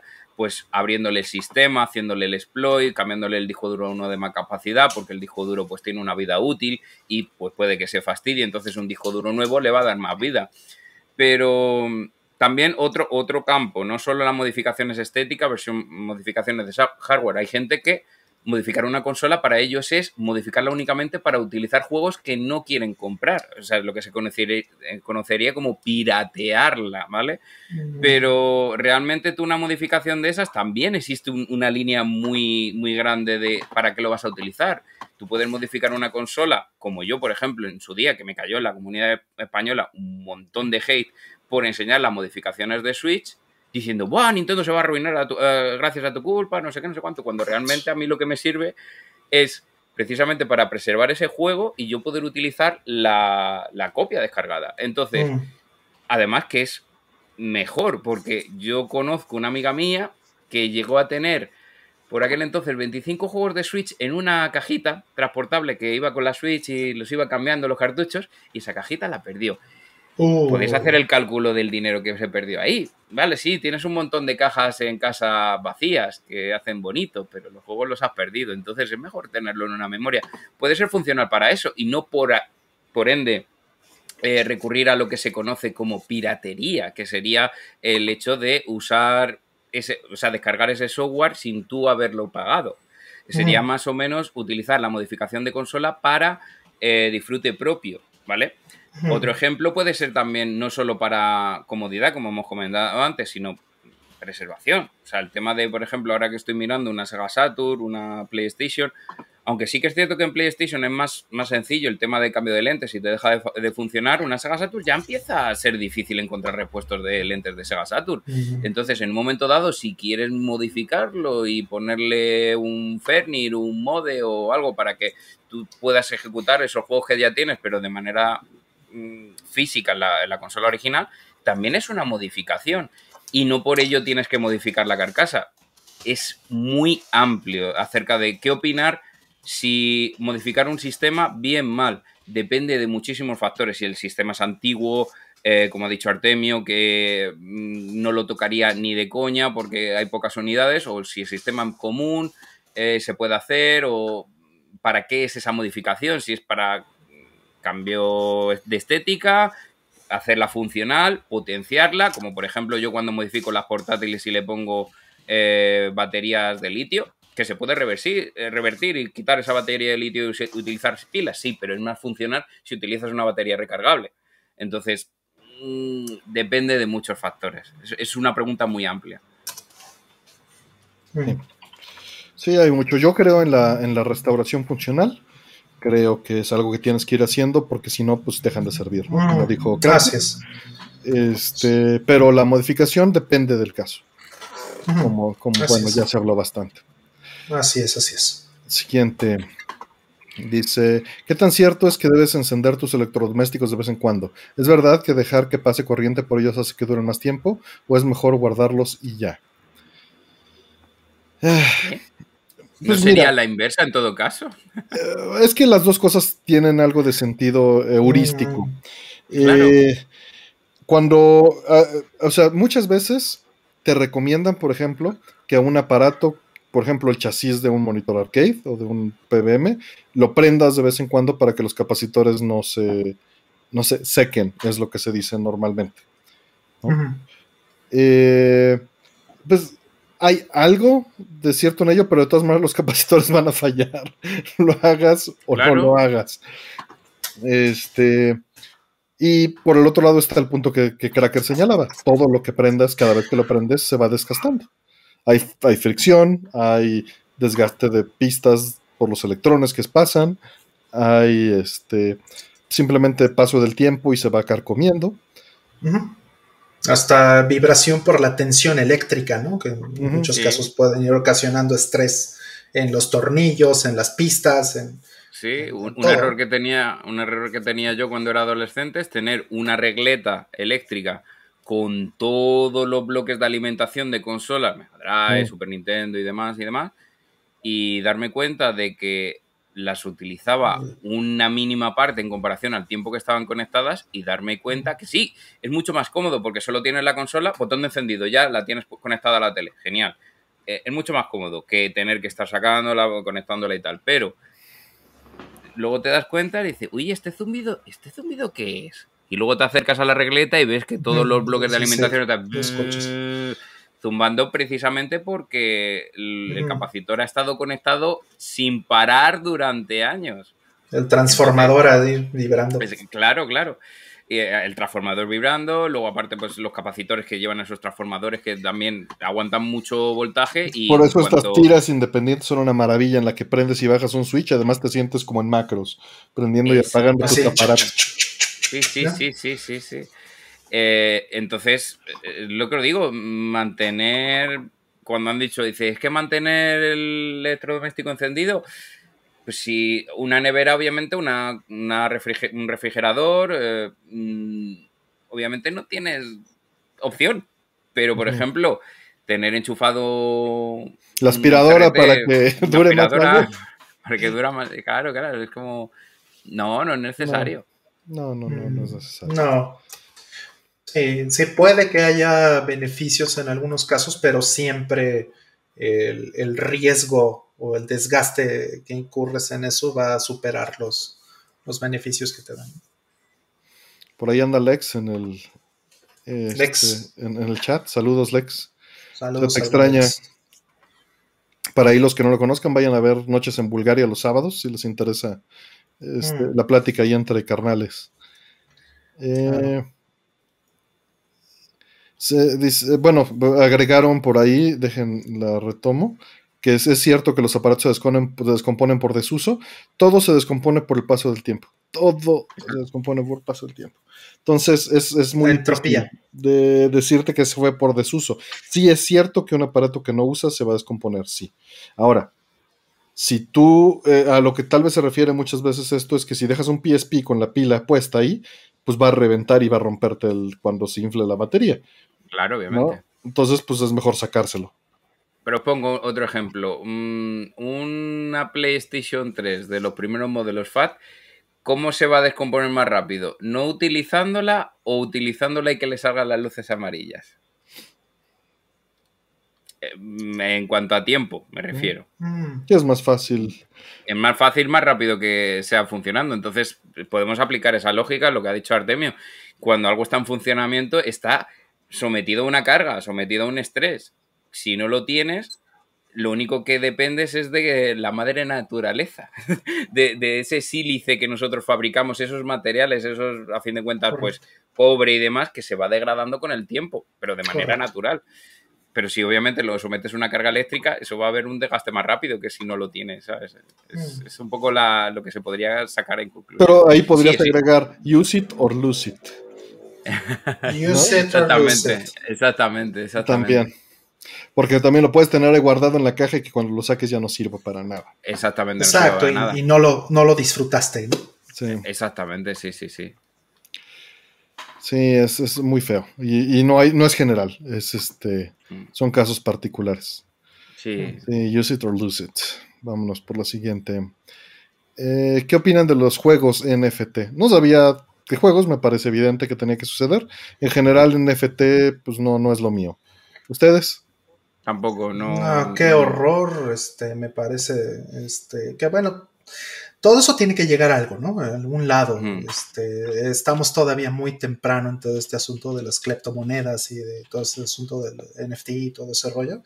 Entonces, eh, eso, pues no sé, no sé a dónde vaya a llegar, pero no me parece que sea una manera viable, de, por lo menos ahora, de eh, hacer eh, negocios o intercambio de propiedad de algo.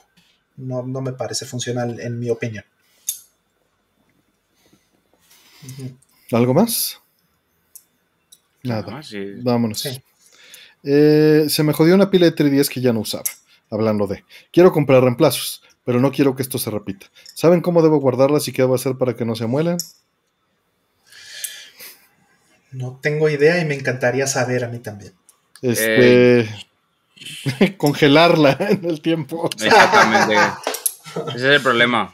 Que a ver, se va a degradar con el tiempo, está claro. Lo único así que se te puede recomendar es si no vas a utilizar eh, la 3DS durante tiempo, lo suyo es abrirla, porque claro, en una PSP es un poco más sencillo, porque solo tienes que abrir con la uñita y ya sacas la, mm. batería, es un poco más sencillo. Lo otro tienes ya que molestarte y desatornillar o un tornillo o dos tornillos, dependiendo del modelo. Mm.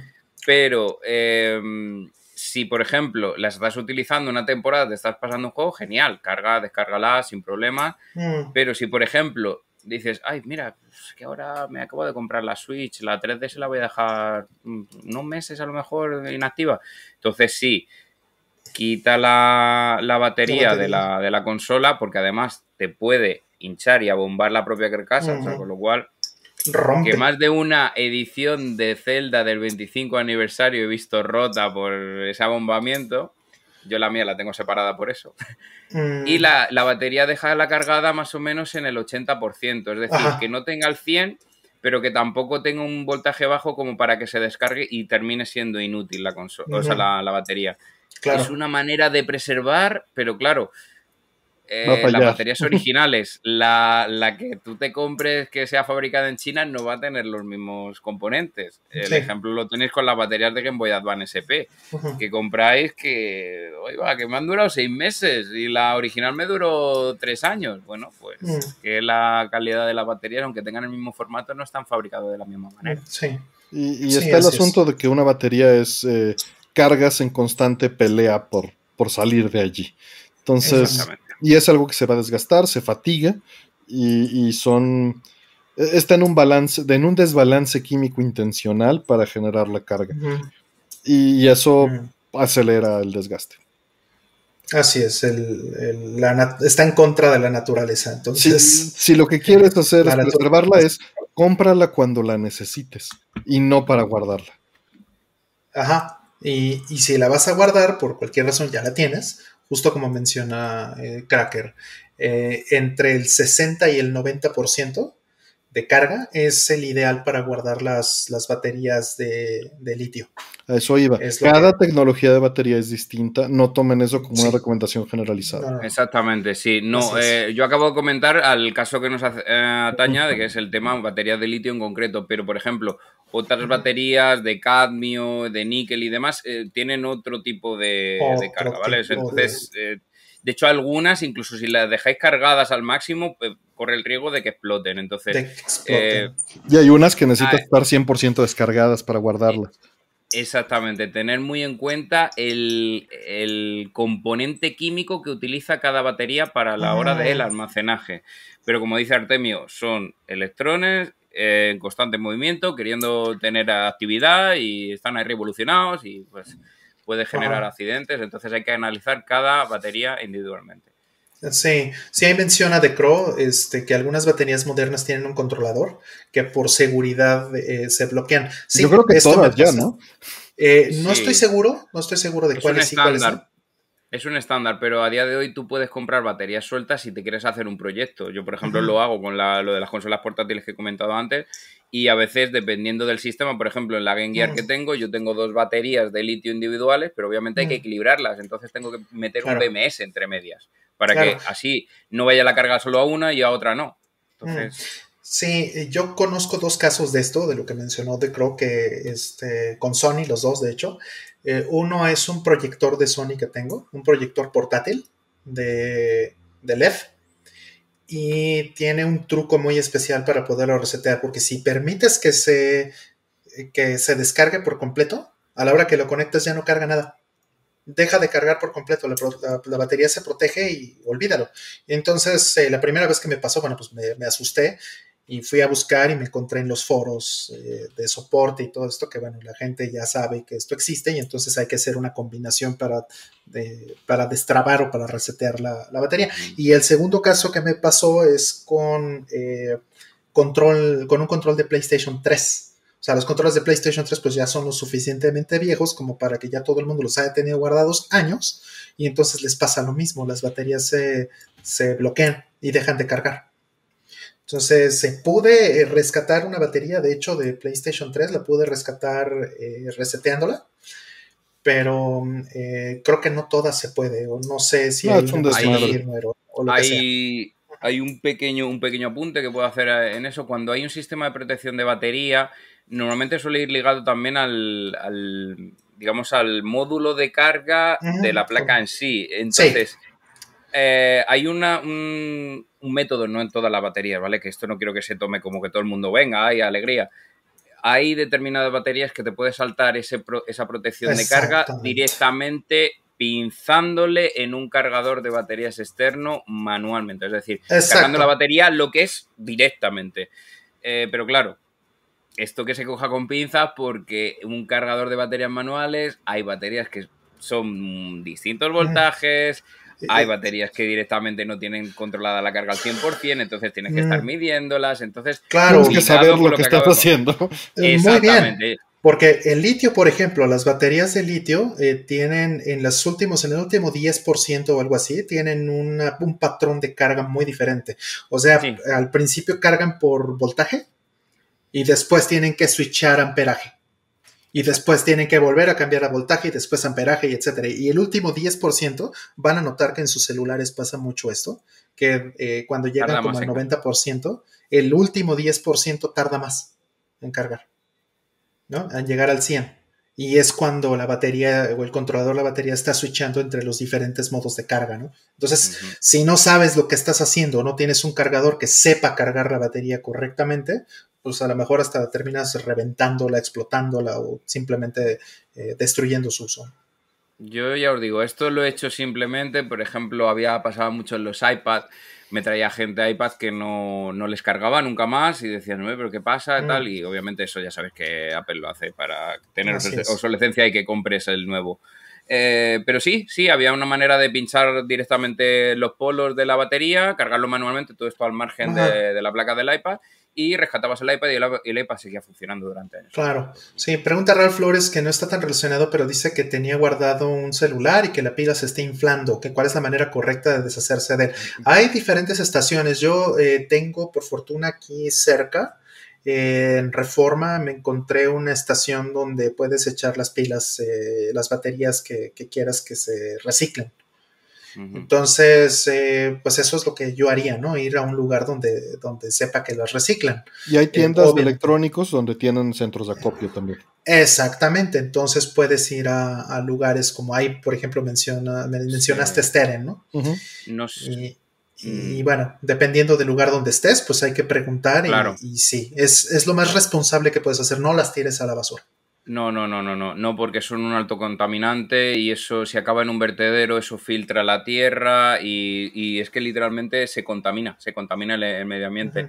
Eh, así añadirlo, no sé si en Hispanoamérica, en los distintos países lo regularán así, al menos en España puedes ir a los supermercados y hay como un contenedor en el que vas tirando pues las baterías, ya sean alcalinas, de recargables, de litio, lo que sea, en Japón es distinto, de hecho tengo un vídeo de reciclaje que hice hace no mucho, pero, pero eso, al menos en España, yo no sé si en Hispanoamérica también, si no hay un sitio determinado, eh, hay supermercados que también la recogen, o como han dicho Artemio, también tiendas de electrónicas que se encarga, se encarga de habilitarla. O, o sea, de, eh, reciclarlas adecuadamente. Muy bien.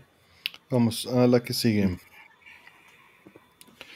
Eh, dice, acabo de terminar D2 original, después de postergarlo más de una década. ¿Qué opinan de la serie? ¿Han visto las cinemáticas del remake? Están bonitas, pero como les falta algo. Alma, dice. Al remake no le he entrado, no, puedo comentar nada. No, fíjate que yo tampoco le he entrado al, remake, eh, pero pues eh, sí me, me interesa, digo, me interesa verlo, pero me, ya me han comentado que está, que está como, como padre.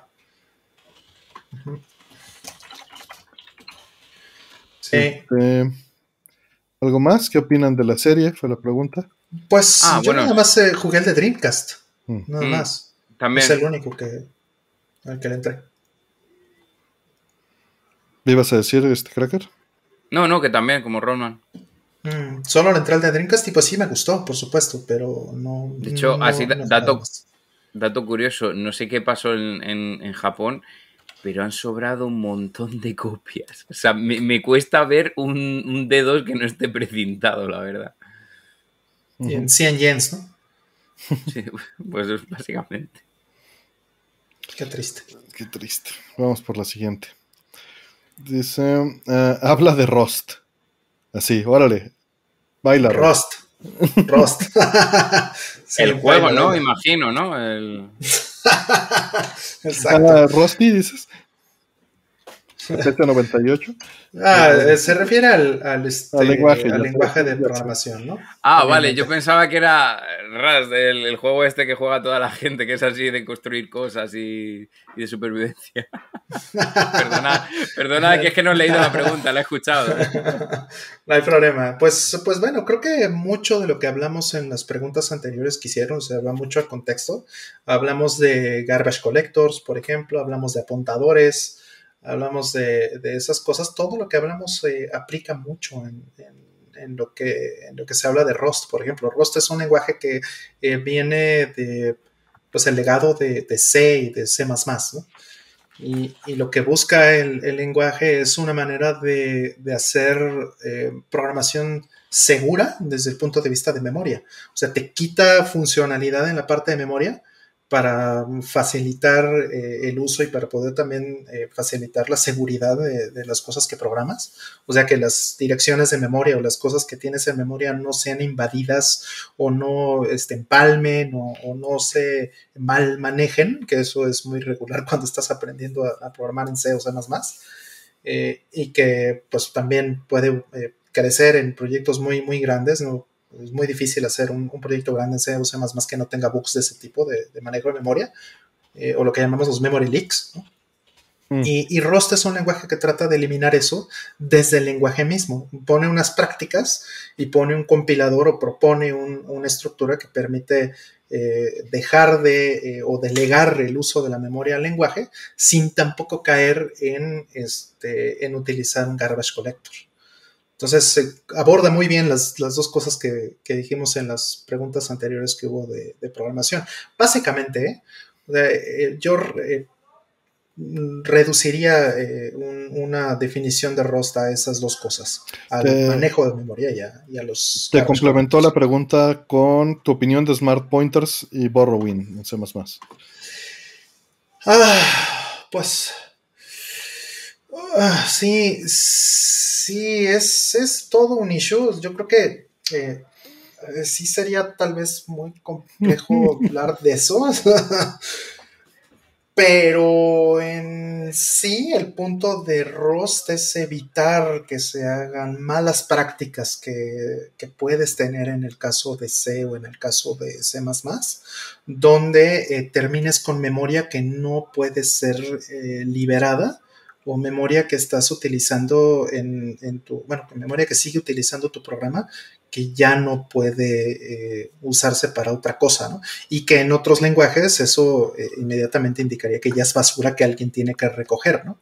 Entonces, ah, no me quiero meter tanto en eso, pero básicamente es un, poco el, asunto, que, es modificar las prácticas a nivel de lenguaje.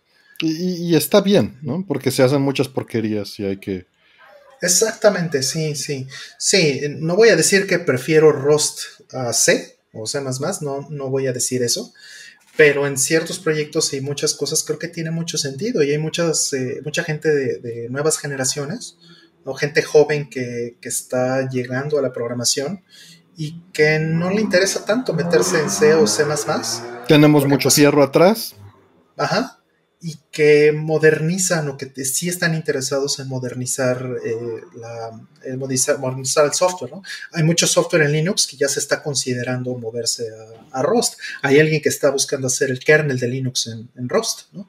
precisamente para eh, subsanar algunas de estas cosas que estamos mencionando y sobre efectivamente evitar este tipo de prácticas que son complicadísimas en, de, controlar en, otros lenguajes como lo que mencionaste de Smart Pointers, de Borrowing, de Dingles y cuánta cosa. Algo que, creo que es, sano, digo, me, da tristeza, pero con lo vertiginoso que son las cosas, es necesario justamente para mantener un ritmo de desarrollo acelerado que estas cosas existan en los lenguajes, porque le quitan carga al programador y se la mandan a la máquina.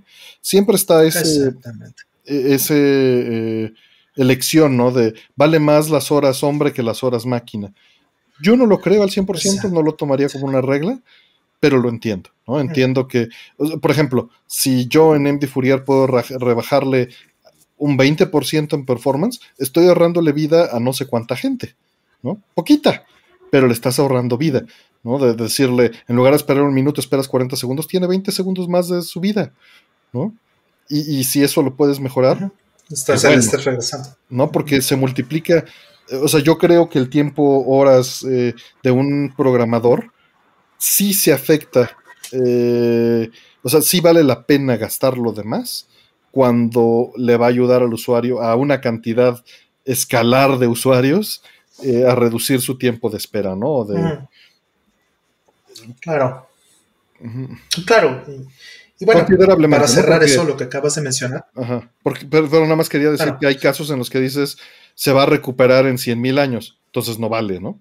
Exacto. Sí. Claro, pero eh, eh, yendo a lo que estás diciendo, complementando lo que estás diciendo, eh, y esto lo he mencionado en muchas charlas, mucha gente que me ha preguntado sobre diferentes lenguajes de programación, me dicen, ah, bueno, ¿por qué te sigue gustando C más que otra cosa? Y bla, bla, bla. Y digo, bueno, pues es porque es con lo que crecí y es lo que profesionalmente me, ha dado más, ¿no? O sea, pero, pero en esencia, una vez que tienes un lenguaje eh, como C, que es Turing completo, ¿no? Y al decir Turing completo significa que todo lo computable lo puedes expresar en C.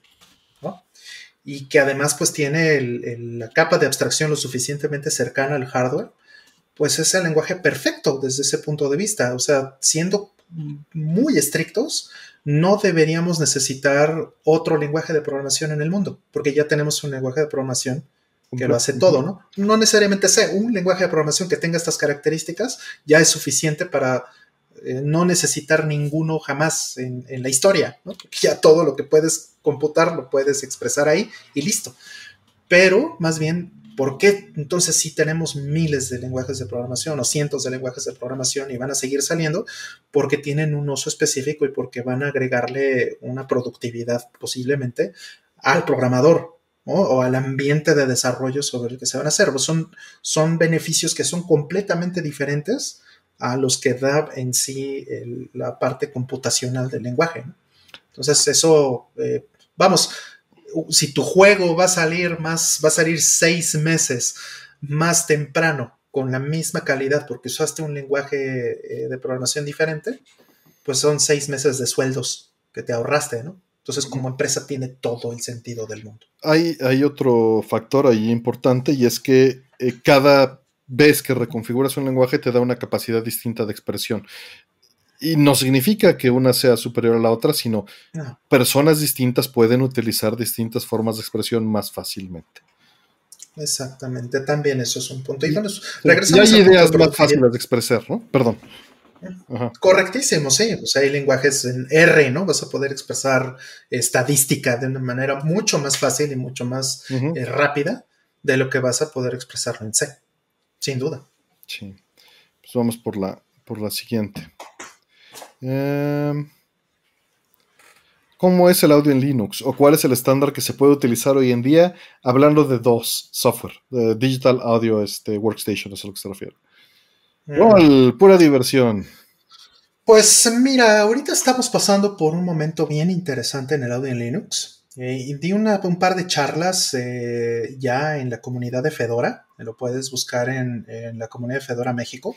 Igual ahorita les pongo el link, ahorita lo busco pero eh, estamos en un momento de transición donde estamos poniendo un nuevo servidor de audio que se llama Pipewire. ¿No? Eh, también me hicieron una pregunta similar el programa pasado, antepasado, donde eh, hablaban de, donde hablábamos de drivers y de mezcla de, audio en, software y todo eso.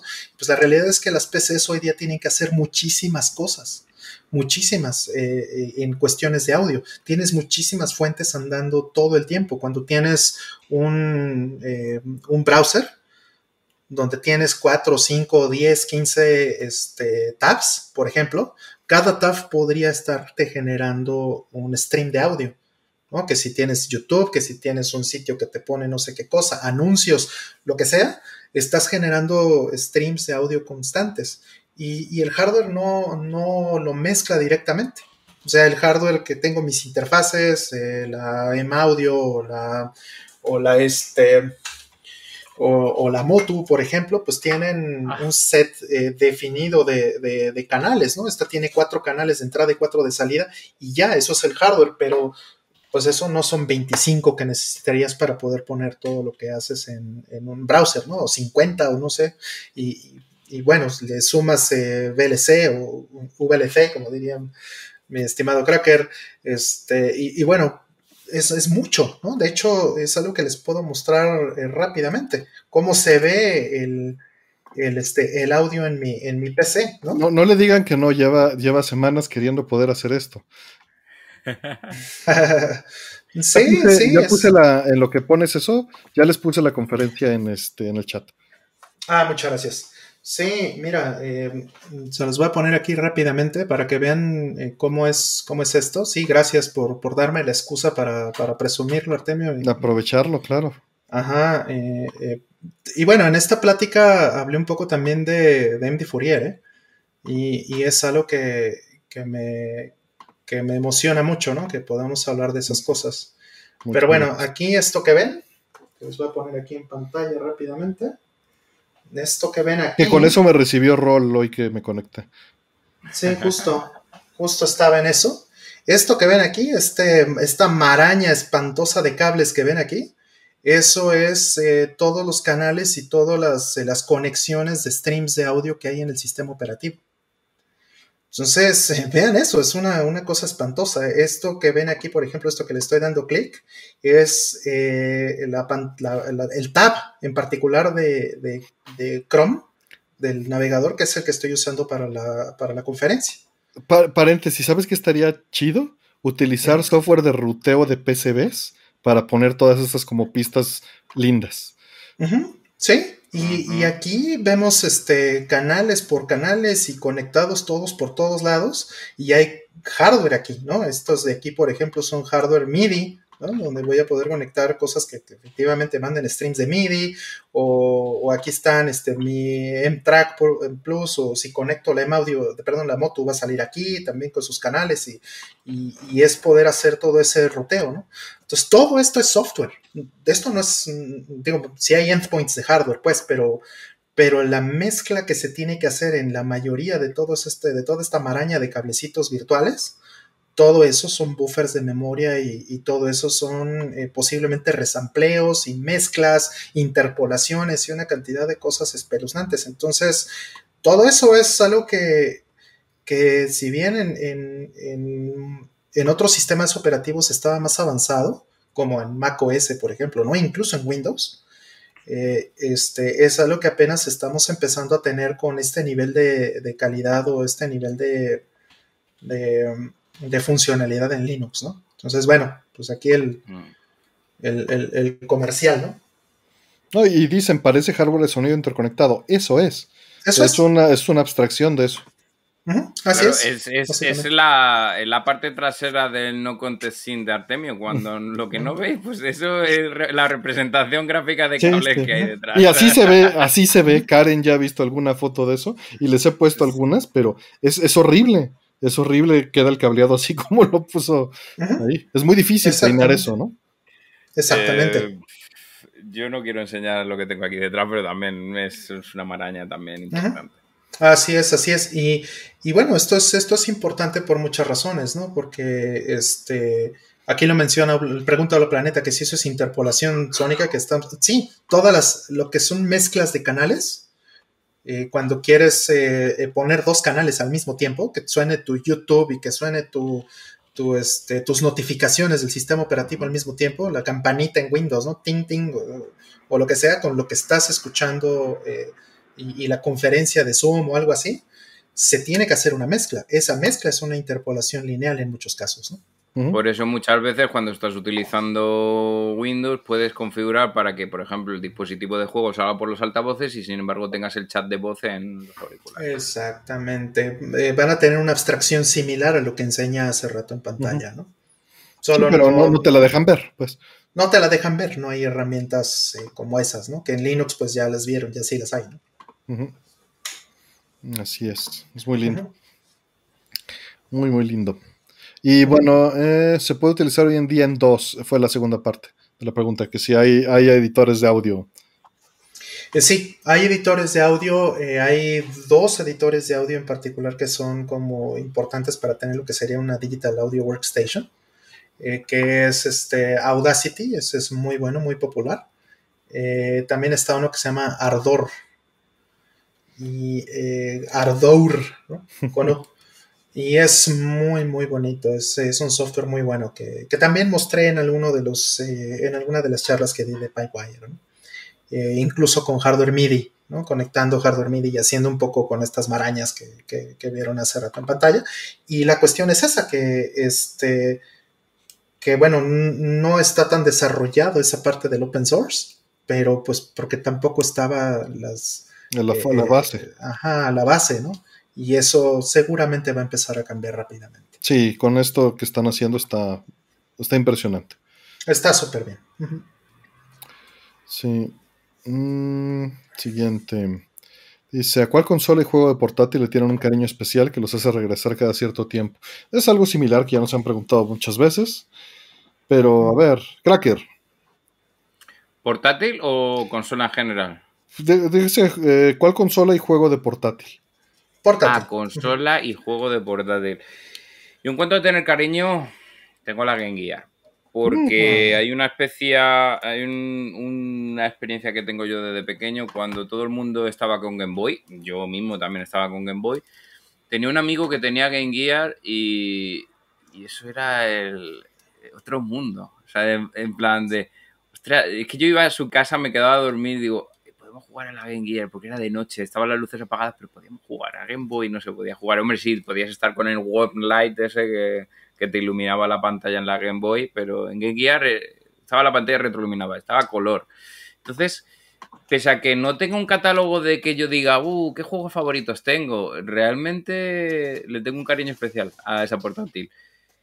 Y luego también podría decir que también Neo Geo Pocket en su día con mm. el tema de que sí, que salió en tiempos que no podía competir con Nintendo y al final pues no vendió lo, esperado y bueno, realmente los hardware de SNK no han sido para el gran público nunca, pero bueno, eh, también le tengo un cariño especial a esa máquina. Y en cuanto a juego de portátil, sería ya más con sus consolas recientes de, de DS, por ejemplo. Hay muchos juegos que podría considerar favoritos, de 3DS también. Eh, pero vamos, así por nombrar algún título, de DS me gusta mucho el, Hotel Dusk. Es maravilloso ese juego. O los Phoenix Wright. Eh, yo creo que es el típico juego que, por ejemplo, si lo jugase en un sistema de sobremesa no lo jugaría. Mm. Es, más el típico juego de, de, estar tumbado en la cama antes de dormirte o de estar en transporte público y avanzar un poco la historia, pero no mm. demasiado. Pero cuando lo ves pidiendo su hamburguesa en el restaurante. sí, sí, sí. en cuanto a portátiles es lo que podría yo decir. Mm, para mí, portátil, al que regreso siempre con un juego en particular, pues es Link's Awakening. Ok. Mm. Ese juego, eh, pues es de mis juegos favoritos en la historia de los portátiles, ah. tal vez y, me hace regresar a él muchas veces. ¿no? Me gustó mucho el, remake, está bonito. ¿no? Tiene sus detalles, tiene sus fallas, pero... Eh, y no supera el al original, en mi opinión. Obviamente. Pero por lo mismo me hizo regresar. Una vez que jugué el de Switch, inmediatamente me regresé al de Game Boy Color a volverlo a jugar. Mm. Fíjate que yo no soy mucho de, portátiles. Me, me, me atraen, me atraen, me gusta, pero cuando tengo la oportunidad de jugarlas en consola casera o, de conectar la portátil a una televisión o un PBM, híjole, eh, me voy ahí. Pero la portátil a la que le tengo más cariño es al 3DS. Em, porque lo usé bestialmente y hubo muchísima interacción social el Street Bus, eh, no solo en, Japón, que en Japón fue maravilloso, pero en, este, en México, en conciertos, en el E3, eh, mm. fue increíble. Entonces... Mm. Hasta que te pasó el, incidente tan famoso que tratamos en el podcast que tenemos. Efectivamente, ¿no? Entonces... El, el, 3DS Gate. El 3DS Gate. Pero juego que al que al que regrese, Mm. También fíjate que es, algo difícil y te voy a tener que decir que Mario Kart de 3DS. Es algo que oh. puedo regresar sin problemas, mm. ¿no? Y más con la, con la banda. Y si no, métele este, Space Invaders Extreme, que, es maravilloso, o Lumines de PSP. Mm. Sí, sí. Y bueno, el Tetris del tabique es inigualable. Eh, vámonos por la siguiente. Eh, ¿Cuál ha sido su mejor trabajo empleo?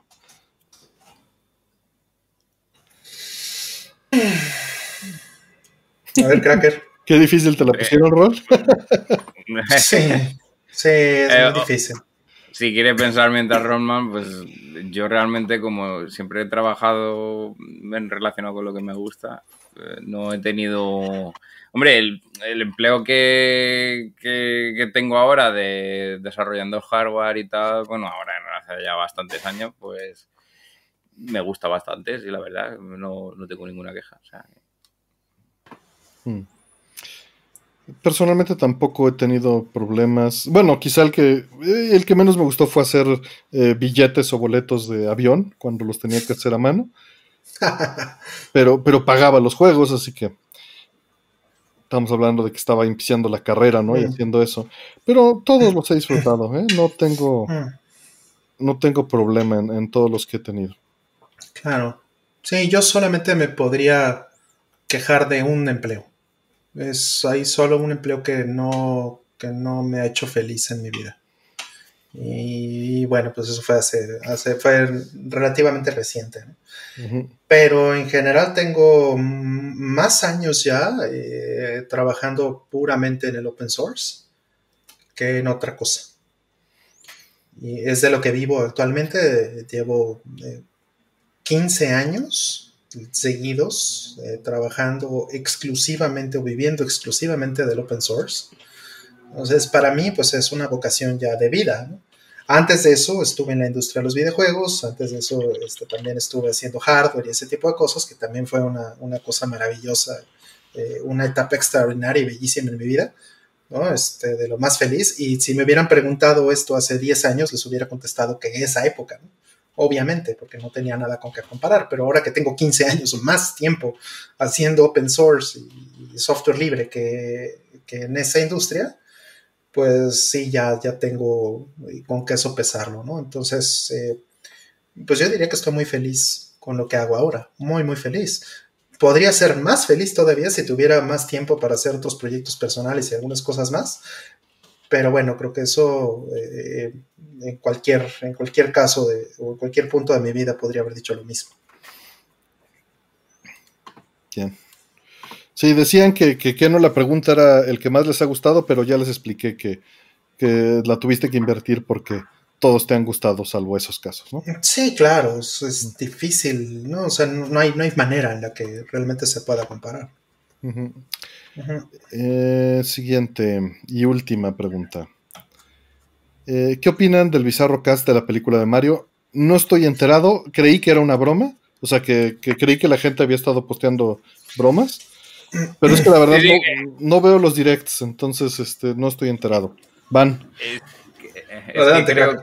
claro, creo que Artemio le, se encontró con uno de mis tweets que puse de. Se ha liqueado. Bueno, todo esto, el Twitter es en inglés, pero se ha liqueado el cast de la, de la película de Super Mario y tal. Y me, puse. Eh, Dwayne, Johnson haciendo de Yoshi. Eh, Pamela Anderson haciendo de Daisy. Eh, bueno, ya había unos cuantos más. Si alguien es un tweet reciente, entonces se pueden, pueden entrar y verlo.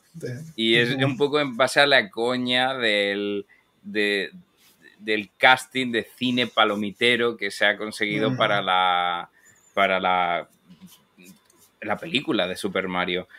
El caso es que hay, a ver, yo, entiendo, yo entiendo que, Nintendo haya eh, contratado al equipo que hace Mi Villano Gru de, para hacer la animación de Mario, básicamente porque los Minions aquí lo siguen petando y... Pero entonces van a hacer una película, es que estoy completamente perdido. Ah, te comento, Artemio, la película, la idea es hacer... Mm, animada.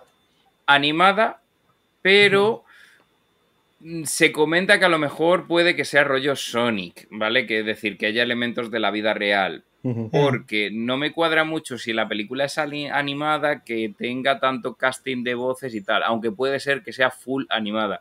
Y más que nada porque nuevamente han, han, contratado al, a los estudios que hacen los Minions, básicamente. Mm. Porque por la proximidad. Básicamente, mm. Japón, los Minions siguen reventando Japón, aunque en Occidente ya los aborrecimos mm. hace bastantes años, ya se, nos olvidamos en Japón está latente. Entonces, vale, han, contratado al, pues eso, al estudio. Pero lo que nos ha chocado a todos es cuando Miyamoto en el direct de repente dijo, bueno, y para el tema de actor de doblaje, yo, además hice en Twitch el directo y la reacción la tengo ahí grabada. en el cual, bueno, y, Charles Martinet, que va a hacer de Mario, no, no, no, Chris Pratt, y, es como, eh, eh. no, pero que también eh, Jack Black va a hacer de Bowser, y es como, ¿qué está pasando? Y hasta el puñetero Toad tiene un actor de doblaje que es un cómico, y es como, no le pega nada. si, si a Toad lo único que tiene que hacer es, bueno, no tiene que hacer más voces, pero claro, tú te pones a pensar y dices, bueno, si va a ser un largo traje no va a tener la voz de Mario original, pero se me va a hacer raro ver un Mario de, hola, buenas tardes, soy Chris Pratt, ¿qué tal? Eh, soy Mario que, pues nada, vamos a hacer una peli, no sé, se me, hace raro, se me hace muy raro eso. Claro. Y de ahí un poco la coña, la, coña del meme que hice, en plan, mm. más cast mm. de cine palomitero. Cupa Trupa interpretado por Bill Murray, ¿no? por ponerle una voz a, por mm. ponerle una voz a Cupa Trupa, ¿no? Y además ya yo digo, quien quiera verse el meme lo tengo ahí en el Twitter. Sí, sí, ya, ya pusieron este, varios, hicieron varios así de, de Zelda, vamos a poner al que hace, al amigo este que hace de Thor en Avengers, eh, como Link, ¿no? Sí, sí, sí. Y, están haciendo esas cosas. Y bueno, mira, vamos, no, no es para mí. Obviamente lo mismo, eh, seguramente va a decir Artemio, lo mismo va a decir muchísima gente. Pero también hay que, eh, hay que decirlo, no les salió nada mal lo que hicieron con Detective Pikachu. No sé si la vieron. No. Sí, pero eh, a, ver, a ver si me entiendes. Detective Pikachu le puedes entrar sin que esto sean spoilers de la película le puedes entender el, contexto de que no sea un Pikachu normal y que sea, por ejemplo, como el Meowth de, del equipo de Team Rocket en la serie, que es como un Meowth genéticamente modificado y que puede hablar. Y bueno, en este caso, en Detective Pikachu habla por eso. Y el hecho de que eh, ese Pikachu se comporte como un Colombo con, cosas de, hombre mayor y tal, le puede dar un, un toque guay. Claro. Pero Super Mario es Super Mario. Eh, bueno, no sabemos qué van a hacer con eso. Ya, ya, eh, pero yo, a ver si me entiendes. En plan de. Tú, te puedes escuchar conferencias en las que Charles Martinet ha empezado a hablar un diálogo largo con la voz de Super Mario y, te cuadra, te cuadra. O sea, es decir, puedes oír a Mario, oír. Porque había mucha gente que dice, ya, pero es que Charles Martinet solo va a decir, ¡Wow! Uh, ¡Yahoo! no, no, no, realmente puede tener la voz de Mario, el tono de Mario pero con frases. Lo que pasa es que eh, luego, por ejemplo, con Peach, con Peach hay diálogos. El Super Mario 64 de, DS tienes un script de, de, una frase, frases largas de Peach y, no se hace algo que digas desagradable. Mm. Pero imaginar a Bowser, que siempre le hemos escuchado rugiendo y que de repente sea la voz de Jack Black, ¿sabes? Eh, se, hace raro. Pero, como que sí bueno, mejor eso que Dennis Hopper. Claro, claro, o sea, se hace, se hace raro. Sí, vamos, no lo yo no lo veo mal, o sea, creo que en principio sí es de motivo de burla, creo que está muy claro, pero es que tampoco estamos acostumbrados o no nos hemos encontrado con algo bien hecho, pues, ¿no? Y, aún cuando está eh, apadrinado por eh, Nintendo, ¿no? Lo, entiendo, rol anteriores esta cosa. Entiendo, este rol cree que va a estar buena. No, no, no, no. Digo que Vamos, lo mejor que ah. podrían hacer sería eh, salirse por completo del tema de los videojuegos mm. y no pretender hacer una adaptación de algo que, ya conoces, ¿no? Que si, a ver, nos remontamos, por ejemplo, a los tiempos de la serie animada, sí que es cierto que Bowser ocupa, como se decía en la, serie, que es a fin de cuentas el nombre original de Bowser en Japón, sí estaba la boda, además muy característica, sobre todo en YouTube Poops, que se hacían Poops de, la serie animada de Super Mario. dice, bueno, ahí lo puedo, lo puedo entender, pero claro, es el Bowser verde, el Bowser antiguo, el Bowser que no se le asocia este, tanto este con Bowser. Eh, fíjate, eh, eh, no se asocia tanto con el mundo del videojuego actual. Llevamos viendo mm. a, a, a Bowser siendo, pues, en distintos trajes, ¿no? Como el mm. reciente de gato y esas cosas, mm. pero rugiendo siempre. Se hace raro. Es como mm. eh, los juegos de Sonic y Mario en los Juegos Olímpicos, que ves a Bowser bailando gimnasia rítmica. Se te hace muy chocante y raro, que no, no casa con el personaje. Entonces, de repente tener un diálogo fluido y, y encima la voz de Jack Black, ¿no? Que es un poco en plan coña, eh, no sé, se me hace raro. O Toad, ¿no? Teniendo un diálogo profundo como un señor, ¿no? Sí, vamos, si, si tratan de hacer este, lo que hicieron con la película anterior que, hay de Mario Bros. O, si tratan de hacer una adaptación al estilo de cómo son los, juegos, pues van a, van a ser una porquería. Pero si se salen por completo del medio y abordan el cine como, como es y hacen algo interesante con los personajes, que eso es algo que podría pasar. O sea, no, no, es, que, no es que quiera ser demasiado optimista, pero por lo menos ya tenemos un ejemplo de algo que sí funcionó. Sí, sí, sí. No, sí, a ver, a fin de cuentas, viene de un estudio de renombre, no han cogido cualquier estudio. Entonces, la, pese a que los minions sean odiosos, las pelis de Gru son entretenidas. Entonces, Así es. Mm, ¿Va a quedar un producto redondo? Sí, pero un producto que, te choca, porque no es lo mismo, por ejemplo, ver a Sonic en la pantalla, que Sonic mm. es, un personaje que en tiempos de Dreamcast ya tenía diálogo. que tenía, tenía pues diálogos. Ya Sonic se sobreentiende que tú has oído a Sonic hablar, y no solo en la serie, sino en más, en más videojuegos. Pero Mm. A Mario sí le has oído hablar y, vale, no hay problema, pero mm. Bowser, Bowser, ¿por qué tiene voz? O sea, para empezar, porque un personaje mudo de repente tiene voz? No sé. Claro. Sí, sí, pero bueno, también, por ejemplo, eh, toda la serie animada de, Pokémon. Eh, mm. En realidad no es una adaptación directa del juego. Es otro medio, es otra cosa y lo están abordando de, una manera completamente distinta. Eh, o son otros personajes, o salen otros personajes que, permiten hacer ese, eh, ese cambio, ¿no? Y, tienes un medio diferente con una franquicia, ¿no? Entonces es el camino correcto. Con Pokémon lo han hecho Sí, sí, no, a ver, eh, en ese caso, pues agrego lo mismo que hemos comentado antes. Detective Pikachu, pues tiene la voz porque le pasa eso. Y el miau del el anime de Pokémon habla por, por esa modificación genética. Pero no han decidido decir, bueno, pues mira, que Takeshi Kitano de repente doble a Squirtle. A los Squirtle de la serie. Y que de repente digo, oh, yo no. No, no, no, o sea, no, no tienen, o sea, los Pokémon no tienen ese diálogo, no, no. Ni me digas, ni me digas el pobre Takeshi Kitano que fue Aramaki en la película espantosa esta de, de Ghost in the Shell de Scarlett Johansson, tristemente. Sí, sí, sí, Pero, pero es eso, eh, eh, puedo entender que tengan voces personajes que ya tenían voz, ¿no? Por ejemplo, Wario, eh, Luigi, todo lo que quieras, pero de repente un personaje que ha sido mudo siempre, salvo en algo aparte como ha sido la serie, no sé, se me hace raro de repente que tenga. Sí, puede, vamos, hay millones de maneras en las que lo pueden hacer muy mal. Y es la probabilidad más alta, que vaya a ser una porquería. Pero pues, de pronto, no sé. Ahora veremos, veremos. Pues listo, ya quedó.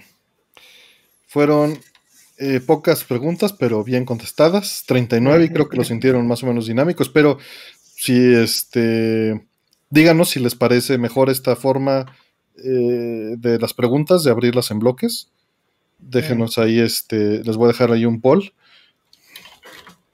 Eh, el problema es que he estado yo y yo me, a veces me, me, demasiado de culpas. No, está, muy bien porque es, además, pues es un tipo de opinión completamente diferente, ¿no? Y, además eh, se balancea con esto de las preguntas por bloques y lo hace creo que más dinámico para quien nos está escuchando.